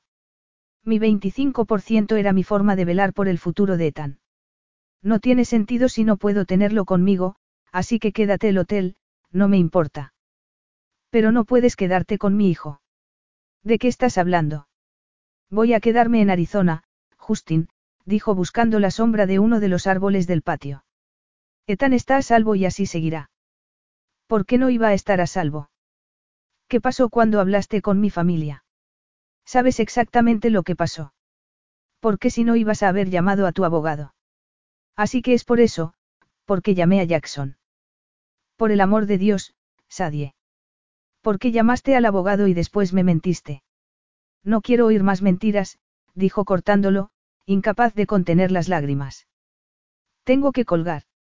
Ethan me necesita. Dos horas más tarde, Justina aparcó el coche de alquiler ante la casa de los Arris. Después de apagar el motor, se quedó un par de minutos tratando de contener la furia que lo había acompañado desde California. Sadie se había alejado de su lado. Se había marchado sin avisar y ahora sabía exactamente lo que había sentido cuando se lo había hecho él. No le gustaba lo más mínimo. Lo tenía merecido. Sadie tenía motivos para marcharse con su hijo. No le había dado ninguna razón para que confiara en él, para que se diera cuenta de que había cambiado.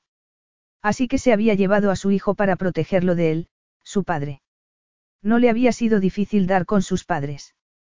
Una llamada a las oficinas de la corporación Carey había puesto a tres de los mejores empleados en la tarea. Uno había dado con la familia Harris, otro había alquilado un coche para Justin y el tercero se había encargado de que el avión privado de los Carey estuviera dispuesto para volar. Así que cuando Justin había llegado al aparcamiento del aeropuerto de San Diego, el avión ya estaba esperando para llevarlo hasta Bullhead City, en Arizona. Se bajó del coche de alquiler, recorrió el camino de acceso y tocó el timbre. Sadie abrió la puerta y, al verlo, abrió los ojos como platos. Sorpresa, dijo y la hizo apartarse para entrar en la casa. Se dirigió al salón, vio a su hijo en el regazo de la madre de Sadie y por fin pudo respirar tranquilo. Señor y señora Harris, siento conocerlos de esta manera, pero tengo algo que decirle a su hija. Seguro que sí, murmuró Max Harris. Mamá, papá, nos disculpáis. Me parece que no, respondió su madre y se acomodó en su asiento con Ethan en brazos. Muy bien, dijo Sadie y suspiró. ¿A qué has venido, Justin? Se acercó a ella y la tomó por los hombros para obligarla a mirarlo. Estás de broma, ¿verdad? No os encontraba ni a ti ni Ethan, y no te localizaba. El miedo ha ido en aumento hasta que te he encontrado aquí, con tus padres. Ahora me dices que no vas a volver, que puedo quedarme con el hotel, pero no contigo ni con mi hijo. No hace falta que lo repitas todo, replicó y miró incómoda a sus padres. Sí, tengo que repetírmelo para creerme que es cierto. ¿Por qué, Sadie? Preguntó aflojando la fuerza de sus manos. Solo dime eso. ¿Por qué? ¿Por qué llamaste a tu abogado? respondió alzando la vista para mirarlo a los ojos.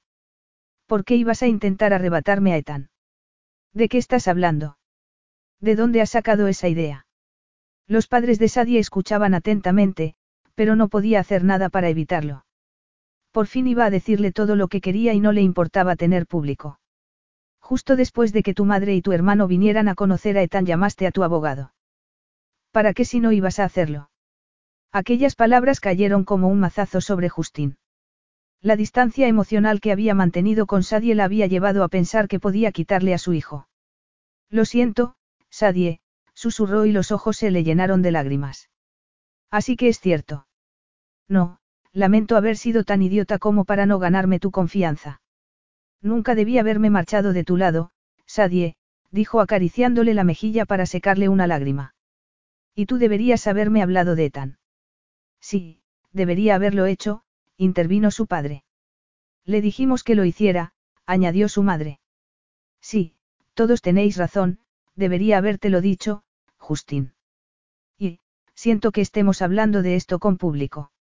No me importa quién me escuche, siempre y cuando me escuches tú. Sé que no confías en mí y no sé cómo cambiarlo excepto demostrándote que puedes hacerlo. Tal vez tarde años en conseguirlo, pero dedicaré tiempo porque te quiero. Sadie se mordió el labio inferior. Parecía querer creerle, pero seguía sin creer en él. El motivo por el que llamé al abogado es porque quería empezar el proceso de adopción. Quiero que Ethan lleve mi apellido, y también tú. ¿De qué estás hablando? Susurró Sadie. Lo que digo es que quiero que Ethan y tú seáis mi familia. Oh, Justin. Espera un momento, dijo frotándole los hombros porque necesitaba sentirla. Por fin lo estoy diciendo, así que, escúchame, por favor. Voy a esforzarme en demostrarte lo mucho que os quiero a ti y a Ethan. Pero la próxima vez que te enfades conmigo, te agradecería que me lo dijeras en vez de salir corriendo. Lo haré. Ya está bien de que huyamos el uno del otro. Tal vez es hora de que nos busquemos. Buena idea, dijo mientras su corazón se llenaba de esperanza. Nunca fue mi intención ocultarte a Ethan, Justin, susurró acariciándole la mejilla. Y no hace falta que adoptes a tu hijo porque tu nombre figura en el certificado de nacimiento. Te lo agradezco. No podía haceros eso a ti y a Ethan, replicó sonriendo. Te quiero, dijo y rodeándola con los brazos, le dio un beso. Vamos a tener la mejor cadena de hoteles spa del país. Me alegro de oír eso, ya que poseo el 25% del negocio. De eso nada, dijo tomando su mano izquierda. De ahora en adelante, vamos al 50%. Justin se puso de rodillas y oyó a la madre de Sadie suspirar de alegría. Pero solo tenía ojos para Sadie, que lo miraba embelesada, con una sonrisa en los labios. Se metió la mano en el bolsillo de la chaqueta y sacó una sortija con un diamante amarillo de talla cuadrada. Cásate conmigo, Sadie. Formemos una familia juntos. Te prometo que te amaré siempre. Y si alguna vez tienes ganas de marcharte de nuevo, prométeme que me llevarás contigo. Creo que eso puedo hacerlo, dijo sonriendo, con los ojos vidriosos. Eso es un sí. Sí, Justin. Siempre ha sido un sí. Le puso la sortija en el dedo, y luego se levantó y le dio un beso. Ethan empezó a reír dando palmas, y los padres de Sadie aplaudieron. Y de esa manera, dio comienzo el resto de sus vidas. Fue perfecto. Epílogo. La boda de Sam y Kate transcurrió sin problemas. Incluso la climatología cooperó, con un brillante sol que se asomaba entre las nubes blancas y una suave brisa que evitó que hiciera demasiado calor. La comida fue deliciosa y la ceremonia breve y emotiva. Lo mejor del día para Sadie fue que Justin, Ethan y ella se presentaron oficialmente como una familia. Miró el anillo y vio algo más que una joya. Para ella era la promesa con la que tanto había soñado. Justin se acercó por detrás y la rodeó con sus brazos. Ella se apoyó en él y volvió la cabeza para obsequiarle con una sonrisa. Kate y tú habéis conseguido que todo saliera bien. Y eso, a pesar de la madre de Kate, dijo Sadie riendo. Menos mal que conseguiste tranquilizar a Sam. Está loco porque Katie ha estado a punto de venirse abajo cuando se ha visto delante de tanta gente. Ya veremos qué pasa contigo cuando te toque. No hablemos de eso todavía, dijo y se estremeció. Sadie rió y lo tomó del brazo. Creo que deberíamos ir a por Ethan y darles un respiro a tus padres. Sí, buena suerte con eso. La mayoría de los invitados se había marchado y los pocos que quedaban estaban bailando en la pista. Los Carey estaban sentados alrededor de una gran mesa y Sadie sonrió al verlos. Había pasado a formar parte de la familia y la habían recibido con los brazos abiertos. Allí estaban todos, los padres de Justin, Candace y Martin, con Ethan en brazos, su hermana Amanda, sentada en el regazo de Henry, su prometido, allí, la hija de su hermana Serena, encaramada a los hombros de su futuro padrastro Jack mientras su madre lo tomaba del brazo, Bennett y Hannah, de la mano, observando embobados a Ethan. Llegáis en el momento perfecto, dijo Candace. Vamos a hacer un brindis por todas las bodas que van a celebrarse en la familia.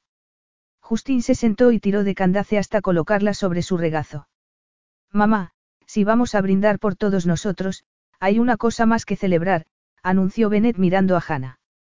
No queríamos decir nada todavía, pero que, Hannah está embarazada. Toda la mesa rompió en aplausos y vítores. Eso es maravilloso, exclamó Candace.